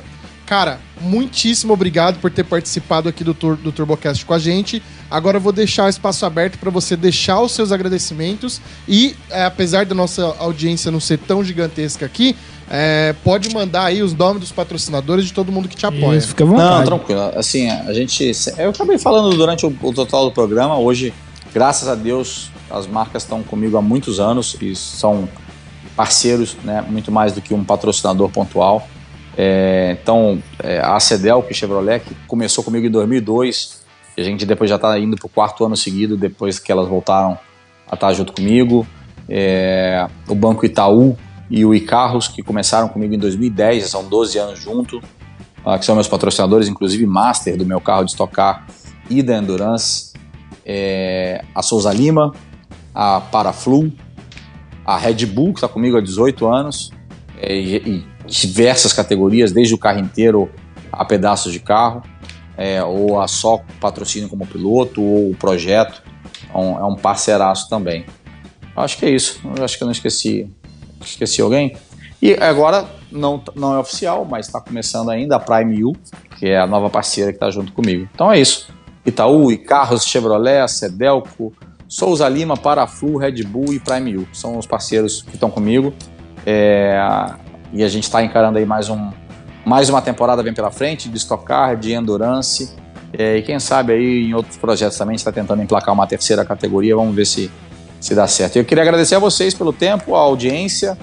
É, e o carinho aí dispensado e desculpa o trabalho que dei, a demora que dei, a gente está planejando isso há muitos meses, né? Que isso, mas, tá a, maluco. mas a agenda, mas a agenda realmente estava complicada. Não, a gente tem que agradecer de você arrumar Não, essa brechinha É. aí de três horas. Pequena brecha. ideia com a gente. meu Pix você já tem. Só fazer. Boa. Moiou. É isso aí, então, Kaká, mais uma vez, muitíssimo obrigado por participar aqui do TurboCast. Muitíssimo obrigado, Vinizinho e Romulindo. Muitíssimo obrigado a você, ouvinte, que nos acompanhou até aqui. O TurboCast vai ficando por aqui e até a próxima semana. Valeu, galera. Um salve aí pro Gustavo Otaviano. Um forte abraço. Valeu, Kaká. Valeu, valeu. Um abraço.